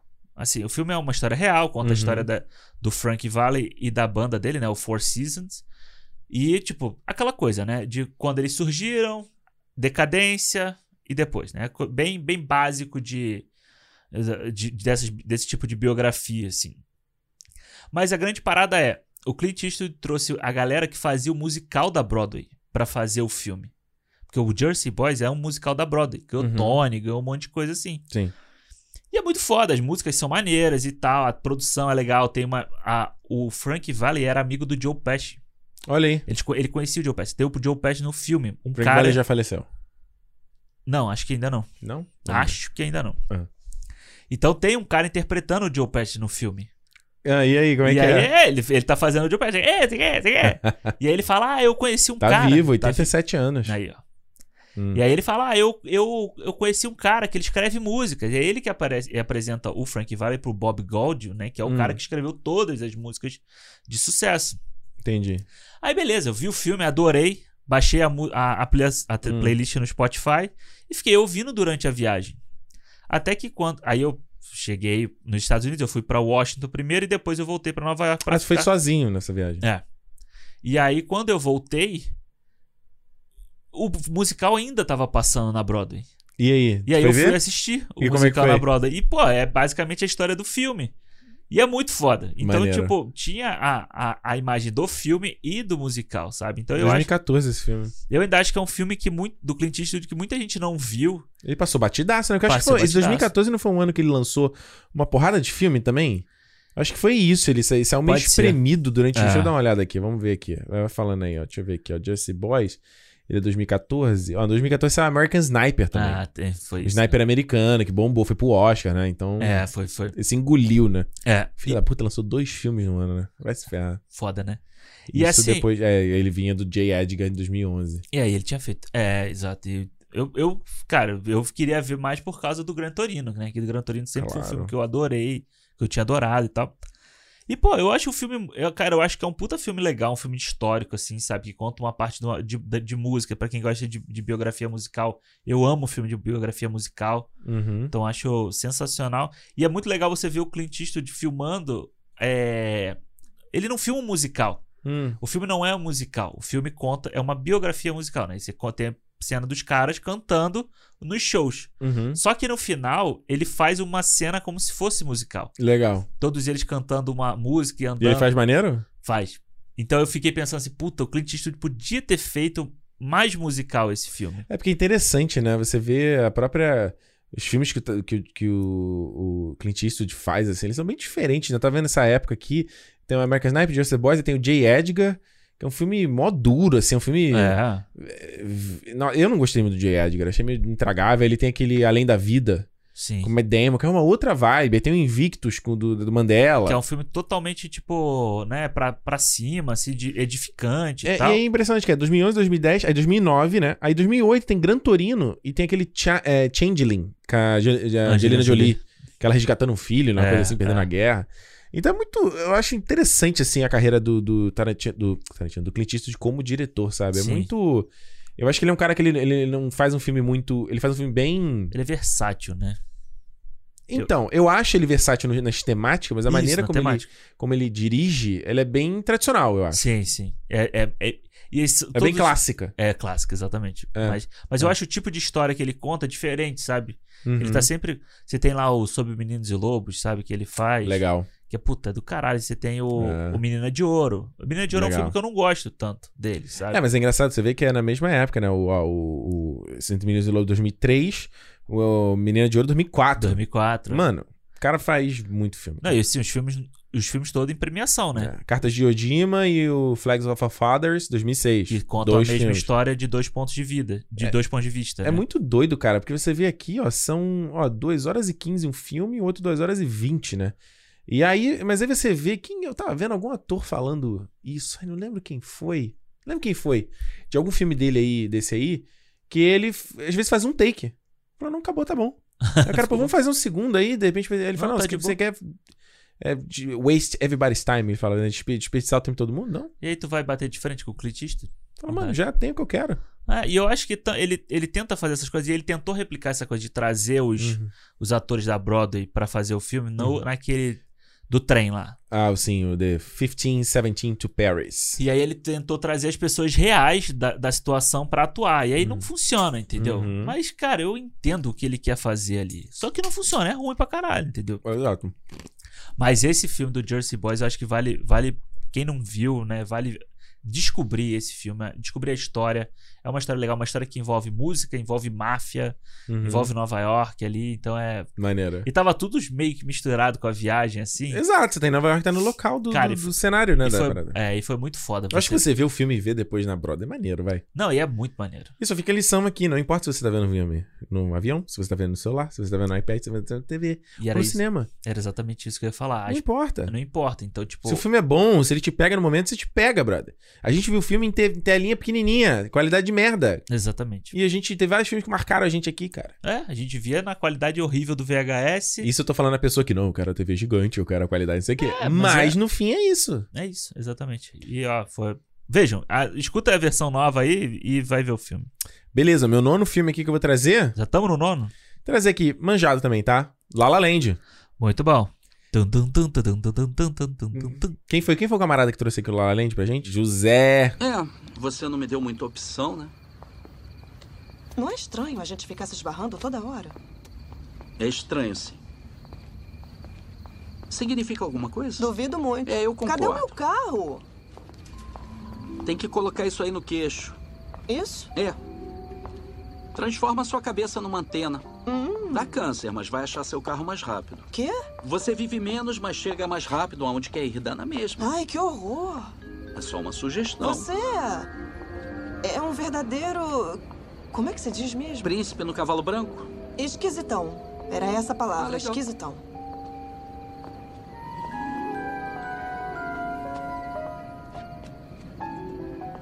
A vista não é nada demais, né? Já vi melhores. The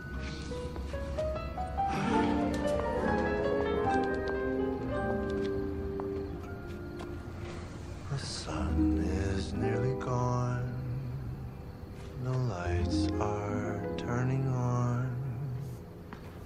A silver shine that stretches to the sea.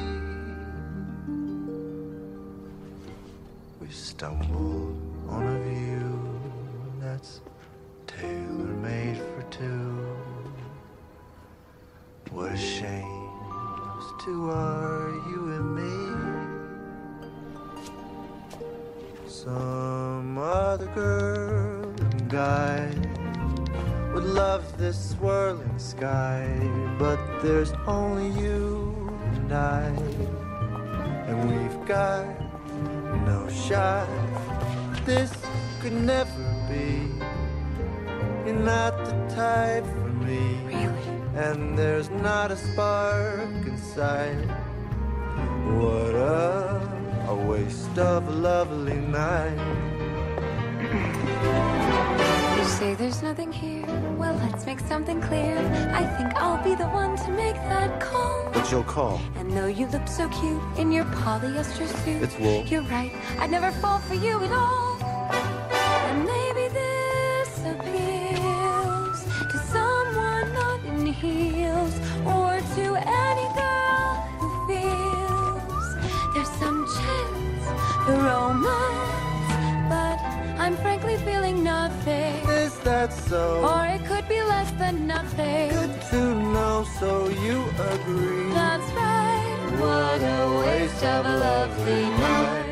Eu, eu trago La La Land também, porque eu tô aqui.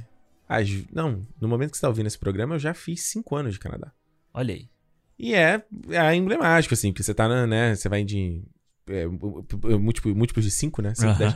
Cinco anos, cara. Cinco anos de Canadá. Parece pouco, mas parece muito. Caraca. Às vezes, quando eu falo pra Juliana, assim, falar da no... eu falo, tava falando com ela esses dias, lembrar da nossa vida no Brasil, assim, é, da nossa casa que tinha, eu falo, mano, parece que aconteceu há muito tempo. Aham. Talvez se eu, for, eu tiver lá, se eu voltar lá, pegar um avião, tiver lá, ver o apartamento de novo, as memórias voltem.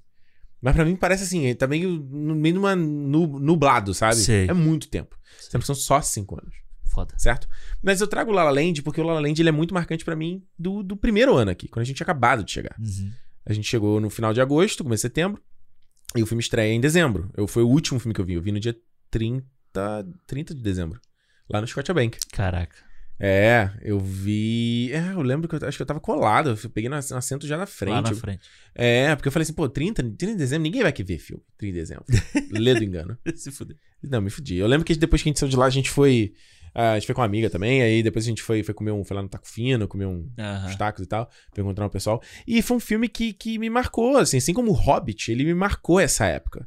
Não só porque é um filme que eu gosto pra caramba, eu amo a história dele, e eu lembro que foi muito interessante porque eu, eu, eu sempre fui o chorão, assim, eu sou o mais manteiga, assim, né? Eu sempre choro de ah, rabeiro. E nesse filme foi muito engraçado, porque foi o caso da Juliana. Tipo, ela já saiu, ela saiu meio assim da sessão, aí eu falei, ela saiu fora, aí ela foi no banheiro, não sei o quê, ficava meio. Não tava entendendo. E foi um filme que impactou muito ela. Aham. A história dele todo, entendeu? Então, e- e, é- é um filme que a gente sempre conversa, a gente sempre vê. Um, é um- é tipo, é um filme do casal, a gente vê junto, a gente gosta de ver Maneiro. junto. E é um filme que ela fala que, que a gente tem que dançar a música lá do, do Griffith Ob- Observatory lá, o no nosso Quando a gente casar de novo. Agora que eu tô aprendendo piano, eu vou ter que tocar o City of Stars. Sim. E eu quero aprender a tocar. Então, assim. Aula de canto também, né? Pra cantar. Porra, cara, pior que ó, falar a Letícia aqui, minha professora, eu tava eh, tocando It Be, né? E aí eu tava tentando achar a nota, eu tava. Eu tava ela, nossa, só vai ser boa isso aqui. Eu falei, porra, não fala isso. Eu adoraria saber cantar. não fala, você Não tá arrumando fala. um problema pra é, você. Não fala isso. Eu adoraria saber cantar. É, e é um cara, é, assim. Toca música, eu consigo, eu sinto o cheiro do Canadá naquela Foda, época. né? Eu sinto tudo, assim. Eu lembro de onde a gente estava, as sensações. É bizarro, Alexandre. Eu queria, eu queria às vezes, conseguir. Tipo, mano, sente o que eu tô sentindo. Só pra você. Olha, era, olha como é que era, Aham. sabe? Que é muito doido. É uma parada que vai. Que, que é um tipo de, de coisa que às vezes eu penso. Que. Mesmo se você vai estar as coisas que você viveu em memórias, é difícil você passar essas sensações. Aí Sim. vai ficar contigo, vai morrer contigo, sabe? É. Como é que era aquele retrato daquela época. Então é uma, é uma época de, de. que é engraçado agora, principalmente com, com o Romari chegando aqui, né? Eu tava falando com eles e tal.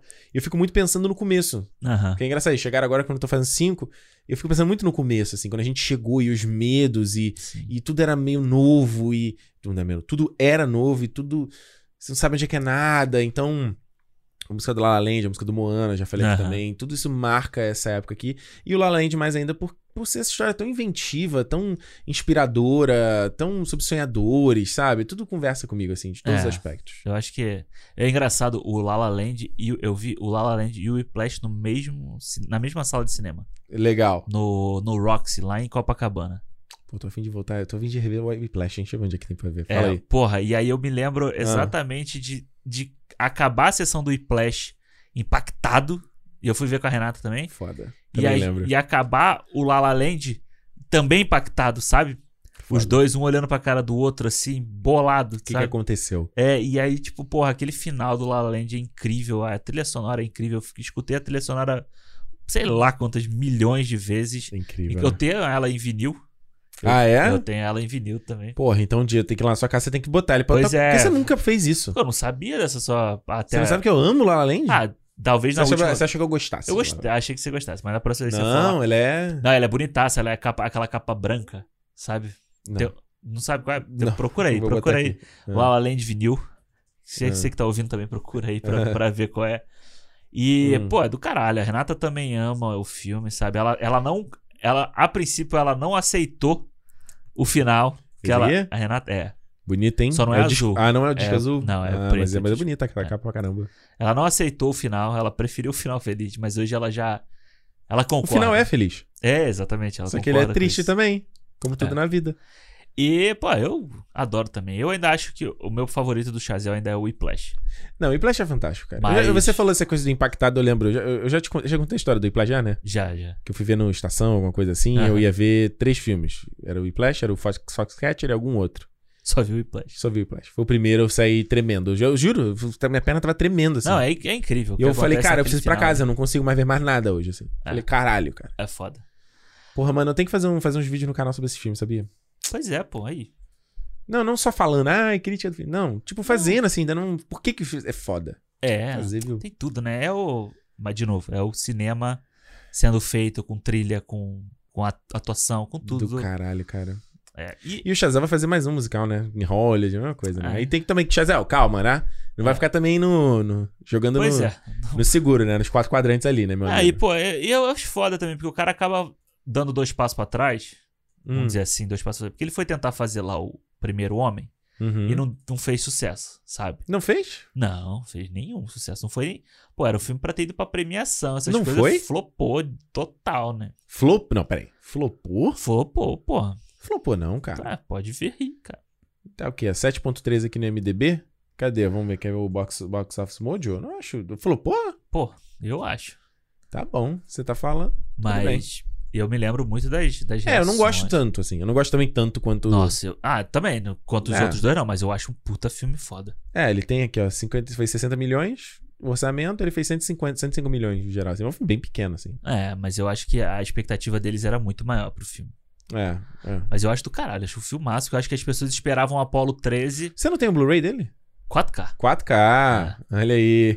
Eu acho que as pessoas esperavam o Apollo 13 e ele não é um Apollo 13, sabe? Não, ele é outra parada. Ele não é um filme espetáculo. Eu acho só o fato dele não usar CGI para cenas do espaço é do cacete. Eu, eu me debulho, eu já te falei, né? A cena que me. Eu não sou muito fã do, do Primeiro Homem, mas a cena que me destrói é quando ele joga o, o- a pulseirinha da filha no- na cratera. Aham. Caralho, eu não tava esperando essa. Quando ele chora, vai. Uh, aí eu. Ah, É do derruba. Eu fiquei mal, cara. Você Juliano, por que você ficou assim? É muito foda, muito foda. Falei, ó, porque não sei o que. Olha, muito bom. Muito Vai. bom La La Land. E eu vou te falar, um vencedor, vou trazer um vencedor do Oscar também. Vai lá. Que foi o filme que eu me lembro, que foi a primeira vez que eu escrevi sobre um filme. Hum. Foi sobre esse filme. Hum. Que foi, foi muito engraçado, porque era um, era um bolão entre amigos e um amigo nosso tinha um blog. Uhum. E ele falou assim: você, cada um vai apostar num filme pra vencer o Oscar. Ok. E quem e no filme que você apostar, você vai escrever um texto para o blog. Ok. E aí eu escrevi a crítica de Guerra ao Terror. Agora eu vou colocar a carga. Bem devagar. Tá tudo certo. Tô voltando. Cinco metros, entendido. Ai, Sambor. Sabe do que aqui precisa? Não, do quê? De grama. Vamos abrir uma loja de grama, então. Isso mesmo, cara. Eu vou vender a grama e você vai cortá-la. O nome vai ser Sambor e Filhos. Vamos ficar ricos. Gostei disso. Capim Colchão, Santo Agostinho. Eu entendo dessa parada. O que você acha? Você vende e eu fertilizo. 25. 25 metros, entendido. Sambor! No açougue à direita! O cara tem um celular! O Eldred tá correndo por quê? Faça ele largar! Larga o telefone! Ô, pessoal, fala comigo. Larga o celular! Larga o telefone! Droga, atira Larga! nele, Eldred! Atira nele! Atira Larga o nele! celular! Atira nele, Eldred! Sai da frente! Larga o telefone! Sai da frente! Eldred, atira nele! Eu não consigo fazer isso! Faça ele largar!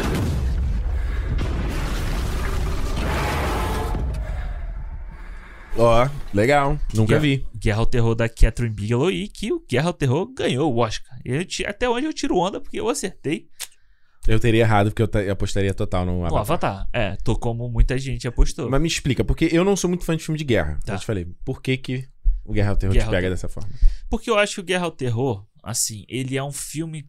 Ele não é um filme de guerra. Ele é um filme sobre Hum. o que a guerra causa na gente. Ok. Sabe? Então eu acho que todos os filmes que tratam desse assunto, Hum. eles funcionam muito bem. Tipo, se você pegar, Sim. sei lá, o Nascido pra Matar do Kubrick, Uhum. ele funciona muito bem por causa disso, sabe? Então, acho que você pega. Eu, eu gosto muito do Soldado Anônimo do, do Sam Mendes. Sim. E eu acho que ele funciona muito bem por causa disso, sabe? Ele Não é sobre um- a guerra em si, mas é sobre é mostrar um cara que vai pra guerra pra ser um sniper e não dá um tiro. Sabe? Foda. É foda isso. E o Guerra ao Terror, você vê, é um filme pequeno, sabe? É um filme que, tipo, era um filme de festival, assim. Ele é pequeno, porque ele tem, tipo, tem o Anthony Mack, tem o, o, O- Chris Pratt, o Jeremy Renner. O Jeremy Renner. O Chris Pratt É, tá nesse filme, não. Chris Pratt tá. O Guerra ao Terror tá, não? Não, ele tá no, no. Zero Dark Thirty. Zero Dark Thirty. Não confunda esses dois filmes, É, cara. E- mas tem o Jeremy Renner e o Anthony, Mack. É. Aí, ó. Os dois na Marvel hoje. Pois é. Mas na época eles eram, tipo. Nada, né? Nada. Ele E tinha feito já aquele do Ben Affleck, né? O Jeremy Renner. Exatamente. E o Anthony Mack também fez um filme pequeno. Fez lá o Eight Miles, né? Pois Só é. filme que... Enfim, só mas ele- o filme tava rodando E o festival. cara hoje é o Capitão América. E o outro é o, é o Gavião Ah, Arqueiro. mas tá com uma série só dele. Pois é. Pois é. Tá aí, né? E o Você não, me Jeremy- queria, você não me queria quando eu tava aqui? Não me. Não, não vai me ter quando eu sou Jeremy Renner América. que tá, foi indicado ao Oscar, inclusive, por esse filme. Por esse né? filme? É. Caramba. Tu Eu tu acho- acha justo? Eu acho. Acho que a atuação dele é, é muito boa, sabe? Ele faz aquele cara, o cara traumatizado.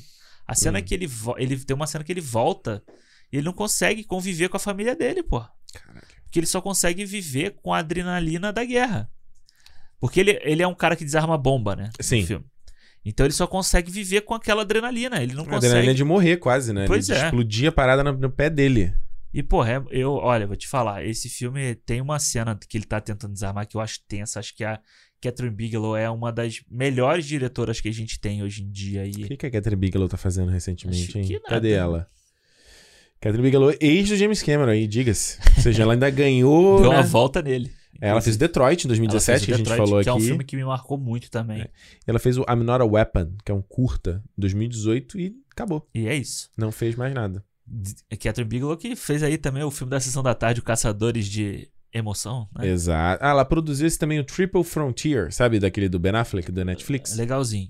Tu esse Legalzinho. filme? sim. É, Ela Legalzinho. produziu só. É. Ela ia, dirigir, ela, ela ia dirigir esse filme, né? Esse filme tava na mão dela há muito tempo. Ela e o cara que escreve todos os filmes dela lá, eles Hum. estavam pra fazer esse filme há muito tempo. Eu não me lembro por que ela acabou não fazendo esse filme aí. Ele caiu no colo lá do. Não esqueci o nome do diretor. Hum, Ah, o Guy Pearce tá no filme também, no Guerra ao Terror. Ralph É. Fiennes. Evangeline Lilly, não sabia. Olha Eu aí. não lembrava do Ralph Fiennes. Ah, eu.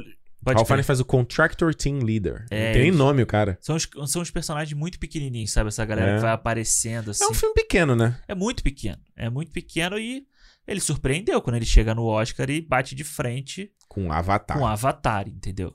Então eu, eu sou um, um defensor do Guerra ao Terror. Eu sempre Tá vestia, certo. vestia. Teve muita ideia que ficou, foi meio uma catarse, assim, tipo, toma, pau no cu do James Cameron, né? Aquela É, coisa. mas não é só por causa disso. É porque é um puta filme interessante, sabe? É um filme. Cara, o filme custou 15 milhões pra fazer. Esse foi 15 milhões. 15 milhões. O filme faturou só nem 40, nem 50 milhões no mundo inteiro. É porque ele, é mal muito estreou. pequeno. pô. Ele mal estreou em- nos lugares. Ele, ele foi estrear. de- esse, esse dinheiro com certeza veio depois do Oscar. Caraca, mano, 15 milhões que o filme custou. 15 milhões. Eu fiz questão de comprar o Blu-ray quando lançou no Brasil. Apoia aí, né? Produtores Apoia. independentes. É. E tá aqui. Eu trouxe ele, trago ele coladinho no meu coração. Acho um puta filmaço de, de guerra, assim. E é, e é maneiro que é um filme de guerra da guerra do Oriente Médio, né? Era uma guerra muito nova na época que ele foi feito. Uhum. Então, acho que ela tem, porra, mérito pra caralho de ter dado essa volta no James Cameron. Eu adoro Avatar, tá? Não tô.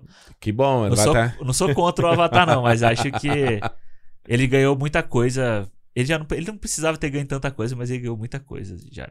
Cacete. Vamos lá, então, último filme, né? Último filme. Mano, eu vou trazer um filme aqui que me. Se eu falei que a Cancian fez um pra Aham. Bia, esse filme também fez um na minha cabeça e abriu minhas portas pra todo mundo. Meio manjado que eu vou falar. Ah. Mas eu vou trazer aqui Cisne Negro. Opa!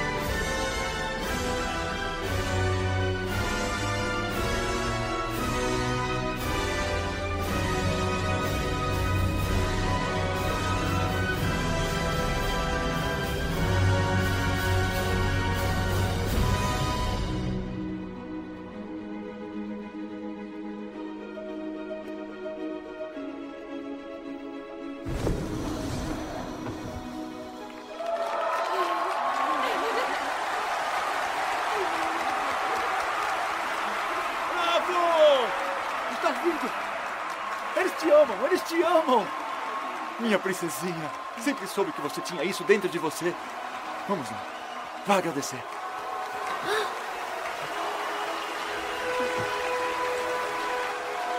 Vá buscar ajuda. Vá buscar ajuda. Ajuda! O que você fez? O que você fez? Ah, está sangrando. Eu senti O quê? a perfeição.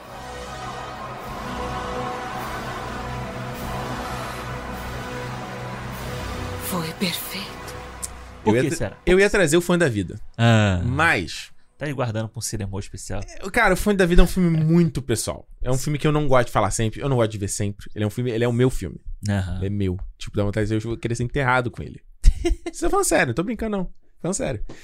O Cisne Negro foi um filme que ele me abriu as portas para Aronofsky. Aham. Eu não sabia quem era da Aronofsky. Eu também. Eu não fazia ideia de quem era. Também. Mas eu sempre fui apaixonado pela Natalie Portman. né? Era apaixonado por ela desde o profissional.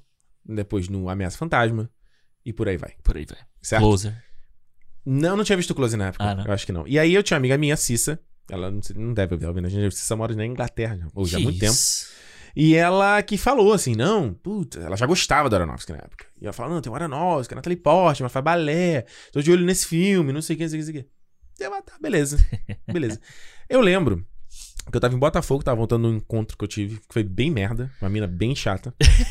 Sabe aqueles encontros que fala assim, ai, Puta, pra que que eu fui fazer? pra que que eu saí de casa? Sim. Valeu nem a pena ter botado a roupa. Eu, tipo, a roupa que sujou, sabe? Tipo assim, nossa, peraí, falei meio pesado isso, mas... tipo assim, eu tava voltando assim, tava esperando, acho que, eu- acho que eu tinha que pegar um ônibus até o metrô, alguma coisa assim. E aí tinha o, o, o- aquele do, do ônibus, sabe? Aquele Aham. pôster que fica no ônibus, assim? banner, Não, não, não é um ônibus, não. Tipo num ponto de ônibus, sabe? Ah, que, tá, que, sim, que às sim, vezes sim. geralmente gira. Sabe qual é que eu tô Sei falando? qual. No aquele vidro do lado do ponto. Isso. Aí tinha o, a Natalie Portman ali, aquele pôster que é com a cara quebrada, assim, porcelana.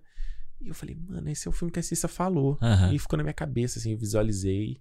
Eu não lembro onde eu vi o filme, não lembro se eu vi em casa. Acho que eu, vi, eu acho que eu vi ele no cinema. Mas foi um filme que pra mim mudou tudo, sabe? Assim, da mesma forma que o, que o Bill ele abriu a minha cabeça pra outras referências, ou às vezes pegar coisa que não é tão tradicional assim que você via no filme, né? O Cisne Negro foi o filme que me mostrou, cara, o filme pode ser mais do que o que você tá vendo aqui. Aham. Ele vai além, sabe? Ele pode ser visceral, ele pode ser catártico. Ele pode fazer você sentir de fato a parada, sabe? Que é o que ele faz, né? Que exato. E aí eu fiquei, eu lembro que eu fiquei abismado que o filme é meio filme, tudo do filme, tudo. Eu lembro que é, a, a sequência final é, é coisa que, que é é muito assim, às vezes a gente, quem, quem é meio metido artista, como sou, às vezes quando eu tô vendo um filme, eu falo assim, quando eu, eu tô vendo um filme, às vezes eu falo, ah, pô, acho que isso aqui eu faria diferente. Pô, isso aqui eu mudaria não sei o quê. Isso aqui, pô, acho que poderia ter cortado aqui, né? Por que que foi mais além? O Cisne Negro, eu falei, não, é isso. Perfeito. Quando, é, exato, quando ela fala, quando a Natalie Portman cai e ela foi perfeito, eu falei, foi perfeito. Aham. E ela levanta batendo palma. Eu levanto, cara. E pra mim mudou tudo. Eu lembro que eu gravei, na época eu tinha começado a fazer o podcast do, do Nerd Station, na época do, do Território Nerd, no meu blog. Acho que foi a segunda edição. Não, a segunda edição foi o Star Trek. Mas eu fiz umas, foi nas primeiras edições. Aí foi eu, chamei a Cissa, Maurício Saldanha na época, fazia conteúdo na internet, tava na rapadura, um cara que eu admirava muito. E, e aí chamei pra gravar também. Foi um cara que, porra, não tinha. Podcast não era nada. Ele falou, não, vamos gravar e tal. E eles falam, não, porque o Aronofsky fez isso. Aí tudo que eu falava, vocês nem, não, porque ele. Mano. Aí e eu fui correr atrás e aí fudeu. E aí, a partir daí, tipo, tudo, os filmes do cara que eu vi, eu falava assim, era a mesma coisa. Eu falei, mano, eu não mudaria nada aqui. Aham. É, eu acho incrível. Não que eu acho os filmes dele todos perfeitos. É isso que eu ia te perguntar. Todos você acha? Não, não, não. Principalmente Noé, não é um que eu não gosto. Mas, é, ah, não gosto é muito pesado. Tem muita coisa a se gostar no Noé. Mas é uma, é uma coisa assim que, no caso, mesmo os filmes que eu não. não por exemplo, o, o Ta- caso do Tarantino, que é um cara muito autoral também, como o Aronofsky. O Tarantino tem filmes tipo. O Jack Brown, que eu não gosto. Tipo, o A Prova de Morte, que tem coisa que eu falo, hum, sei lá. Ou tipo, mesmo o Oito Odiados, que eu falo assim, eita, Tarantino, aqui acho que você pegou demais, É amor. Tarantino demais. É, tar- é, mas no mau sentido. Sim. O Aronofsky, eu acho que ele, mesmo quando eu, às vezes eu não gosto, eu meio. Eu entendi o que ele quis fazer aqui. Entendi. Eu Sabe? tenho essa sensação que você tem com o Tarantino, eu tenho muito com o Edgar Wright. É? Eu acho que tem vezes, sabe, que eu falo assim, puta que Edgar Wright, segura a mão nessa porra Segura aí, sabe? onda. Menos musiquinha, menos corte. É, mano, eu fui. Eu, eu gosto do chumbo grosso lá. Chumbo grosso. Como é que é? É. Hot Fuzz. Hot Fuzz. É, chumbo chu- grosso. chumbo grosso. Eu gosto do filme, sabe? Acho um Aham. puta filme divertido. Juliana se amarra. Mas eu fui rever ele, cara. Tu não gostou, Tava me dando dor de cabeça o filme. Aquele... Vovonalta é papai demais, hein? Vovonalta tá on. Caralho, tava me dando dor de cabeça. Falei, calma, ô Edgar segura essa porra. Mas é aí. na primeira parte do filme, depois ele fica de boa, não? Não, mano, até mais pro final também. É? É. Eu Mas gosto- vai, eu gosto de filme- Mas ó, o, o Cisne Negro é um filme que eu vi em casa. Eu vi no DVD, eu lembro de ter ido na locadora alugar. Aham. E foi um filme do caralho, assim, também. Eu me lembro. É aquele filme, né? Você tava, tava vendo com os meus pais. Hum. Começa a pegação ali. Eu falei. É dela com a Mila Kunis, né? Eu falo, mãe, não sabia, não sabia. É, tu Calma fica aí. assim, fica aquela cara de, de empalhado, né? É, não fala nada, né? Nem respira, assim. Você fica dá aquela olhadinha pro lado pra ver. E aí minha Uhum. mãe fala, meu Deus, assim. É, Minha, nossa. Minha, nossa. Bom esse filme, hein? É. É pra isso que tu queria ver esse filme, né? É, nossa, isso é muito coisa de mãe. É pra isso que isso é muito coisa de mãe, cara. Mas, puta, É. foi do caralho. E quando acabou o filme, todo mundo assim, ninguém falava, sabe? Uhum. E aí todo mundo assim, caralho, que, que, que maluquice, que não sei o quê. E é- eu acho que, cara, se eu não me engano, também foi o primeiro filme que eu vi do Aronofsky, assim. Acho que foi o mais mainstream dele, não? É, e depois ele foi pra premiação, também uma porrada de coisa, assim. A Nathalie ganhou o Oscar por esse filme. Pois é. Então acho que acho que foi, foi uma, é uma porta de entrada legal pra conhecer o trabalho dele, né? Porque ele não é um cara que. E, que, e quando eu tô falando essa coisa de Deus ser metido de artista, às vezes quando eu, eu confronto que, tipo assim, ah, sei lá, porra, podia tá, ser maior ou tá fazendo outras coisas pra crescer mais. Eu falo assim, mas eu não quero fazer essas coisas. Aham. E às vezes eu me inspiro no Aronofsky e eu falo assim, "Viu, o cara também não faz, ele faz o que ele quer fazer. Exato. E é um cara pequeno, é um cara que não, o filme dele não tá ganhando bilheteria. Eu duvido que ele tá fazendo mil- rios de dinheiro com as coisas que ele faz. Eu duvido. Ele Mas é bancado pela arte dele, né? Exato. E eu falei assim, bicho, se eu admiro uma parada dessa, por que, que eu quero ser o Michael Bay? Exatamente. Entende? Aham, sim, sim. Então, tipo, eu tenho que seguir, eu tô mais nessa vertente, de ser o cara mais indie também. E de fazer minhas coisas que não, não vai bombar, talvez, vai ser uma parada que não vai me dar muito dinheiro, ou de repente vai me dar um mínimo. é, O terapeuta fala muito isso. Às vezes você vai ter o mínimo pra você sobreviver. Aham. E é isso. É. Mas você tá fazendo a parada que você quer fazer. Entendeu? Você tá dentro do teu sweet spot ali, sabe? É. Então eu- é um cara. Por isso que eu, sou- eu sou muito fã do Aronofsky, assim, por, por essa. A linguagem dele, ele, most, ele ser muito é, é, visceral mesmo na, na parada. Se, se ele, se ele quer mostrar. É igual o Tarantino faz quando ele quer mostrar violência. Ele fala, "Ele- eu não vou fazer a violência fantasiosa, eu vou te mostrar a violência mesmo, pra você entender que você dá um tiro em alguém, é isso que acontece. Uhum. E eu acho, é isso que tem que ser. É, e o, e o Aronofsky ele vai nessa na questão da, da sensorial, sensorialidade, assim. Eu acho que Sim. ele pega. Ele vai pesado também, sabe? A gente Total. falou isso aqui quando a gente. Eu tô olhando a lua lá fora, Ah. por trás do prédio. É. Tá brilhosa. A gente falou muito isso aqui quando a gente falou sobre o hacking, sabe? Uhum. E era um filme que eu nunca tinha visto. Porrada. Porrada pra caralho. O Lutador é uma porrada, sabe? O cara, o Lutador é muito foda também. Eu acho muito foda. Eu acho que pra mim, eu acho que é o meu filme favorito dele. O O Lutador, Lutador é muito foda. É. Eu acho que. E, e o Cisne Negro vai lembrar que ele vazou, né? Ele vazou, ele estreou no Brasil muito depois, nos Pode Estados. Unidos. Ele vazou. E na qualidade ruim e tal. Mas eu, vi- eu lembro que eu vi, no, eu vi no cinema mesmo assim. E, pô, ele tá lá, né? As coisas que você vê na pele dela, os efeitos. Tu nunca. tu Aquela nunca- parte que vai, tipo, a pele vai ficando igual de. É, vai ficando meio de escamosa, né? Puta, Sei lá. Caralho, é muito foda, muito foda. E é muito doido, é meio piração quando ela começa a se transformar num cisne, tipo, a perna dela quebra. Isso é muito doido, sabe? É muito licérgico, assim, mas e aí? É, é, a, a arte do cara, sabe? Aí nem todo mundo realmente. É, é nem, não é pra todo mundo, realmente, sabe? É, eu acho que. A gente vezes- fala, tipo, brinca que não é pra todo mundo. sim. Mas não é, tipo, é uma questão de gosto mesmo. É, tem muita gente que não consegue. Não consegue discernir, assim. Tipo, o filme tem que ser pessoinha, pessoinha, pessoinha, pessoainha, pessoinha. Uhum. Diálogo, diálogo, diálogo, corta, É, bate, você- rebate. Se acabou. você tem. Se você escapa um pouquinho, sabe? Se você inventa, porque muita gente não gosta do Tarantino por causa disso, pô. Exato. Entendeu? Então É, acho que. inventa moda, né, e tal. É. Eu entendo também, eu falo, beleza, brother, eu acho que eu- é, é o que eu falo assim, tudo bem, não é pra você, só que também não, não desmerece. Sim, com certeza. Da mesma forma que a gente, que é meio, meio metida besta, fica, olha, porque o filme, porque o visual, a gente também É tem... o, é o meme do Ciro, né? É, pipipi. Se, a- se a gente também tem que não ser, não desmerecer os filmes mais populares, no Velozes e Furiosos, por exemplo, no Transformers, a gente tem que ter esse exercício. O contrário também tem que ser feito, eu acho. Fala, não é pra mim, mas beleza, deve ter o seu valor, sei lá. Tem quem goste. Tem quem goste, exatamente. É. Isso aí, muito bom, muito bom. Boa su- terminar a sua lista. Ia ser o fã da vida, mas eu resolvi mudar no último segundo. Muito bom. Olha, eu vou. Muito bom. Mas Muito bom, tijolo hein? não revida. Eu ia falar muito bom, hein? Excelente. Que isso? Tem no, tinha no Caldeirão do Hulk. Ah, é muito bom, hein? Excelente. né? Excelente. Caldeirão, yeah!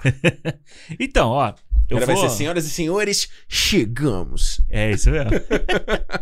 Essa mosca infernal aqui. né? Entrou uma mosca aqui, gente. Vai. É, aí. então, eu vou seguir o pensamento da, da Nath, da Hum. Nath, Lizzie aí que falou. Vai lá. E eu vou encerrar com um filme que eu vejo todo ano. Pelo Hum. menos uma vez por ano. É um filme que marcou muito, assim. Marca todo o meu Natal. Ô, louco.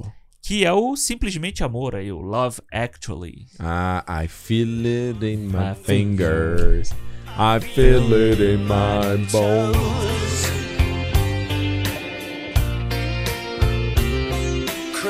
Christmas all around me, and so the feeling grows. It's written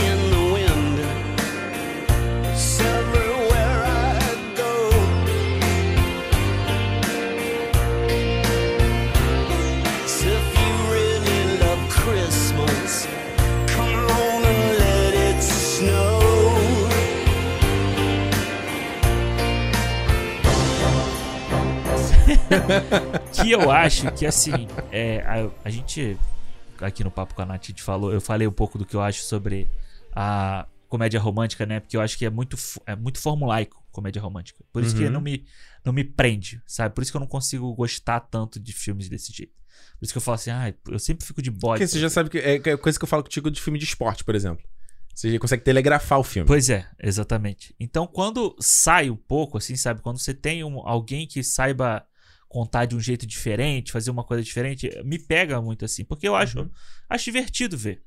Sabe, a gente falou, ela falou do About Time, eu acho um puta filme legal, divertido, uma ficção com romance ali. E o Simplesmente Amor, eu acho que é um, é um dos melhores filmes de Natal que tem. É? É, acho que é um classicão de Natal, assim, já. É um Maneiro. filme good vibe pra você ver, com família, com todo Alan mundo. Rickman, Porra, Mr. um- Bean, não, Emma Um Thompson. elenco absurdo. Liam Neeson. Rodrigo Santoro. Mano. Liam Neeson fazendo um cara apaixonado. Ensinando uma criança como ser uma pessoa apaixonada. Ah, o menino Jack, Jack. Como é o nome dele? Não é Jack Gleason, né? É o nome dele? É Jack Gleason, não é? É, que é.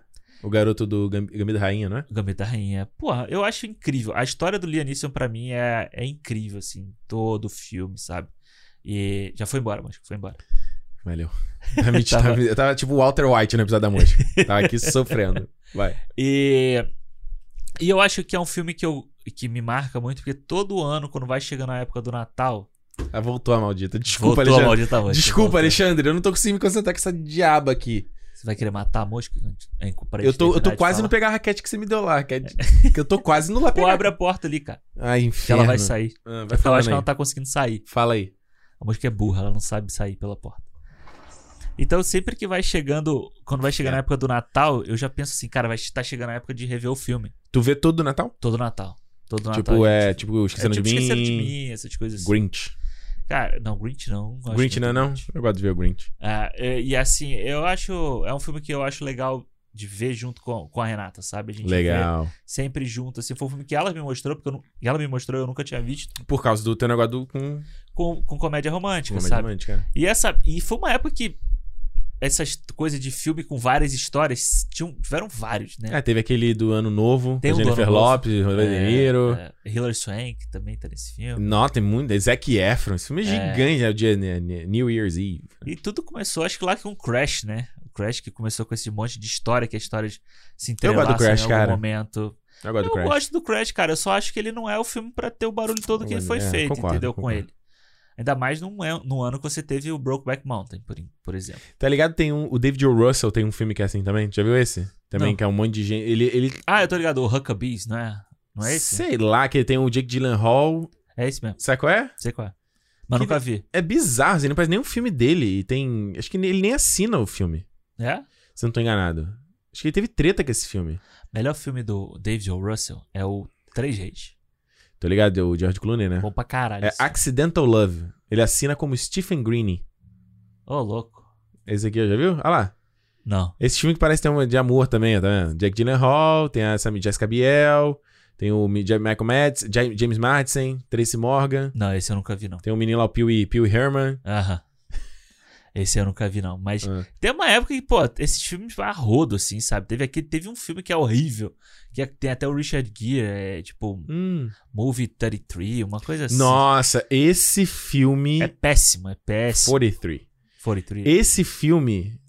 É, ele não se enquadra nem na minha categoria, né? Mas esse filme aqui é, é bizarro, cara. É a história que você sabe que os, cara, os caras que fizeram o filme, eles meio que enganaram os, os atores. Ah, é? É, tipo, eles, sei lá. Eu- Se você procura a história, tipo, os caras, sei lá, era amigo de um dos atores. Aí ele levou pro ator, ó, o, sei lá, o Hugh Jackman já assinou pra fazer esse filme com a gente.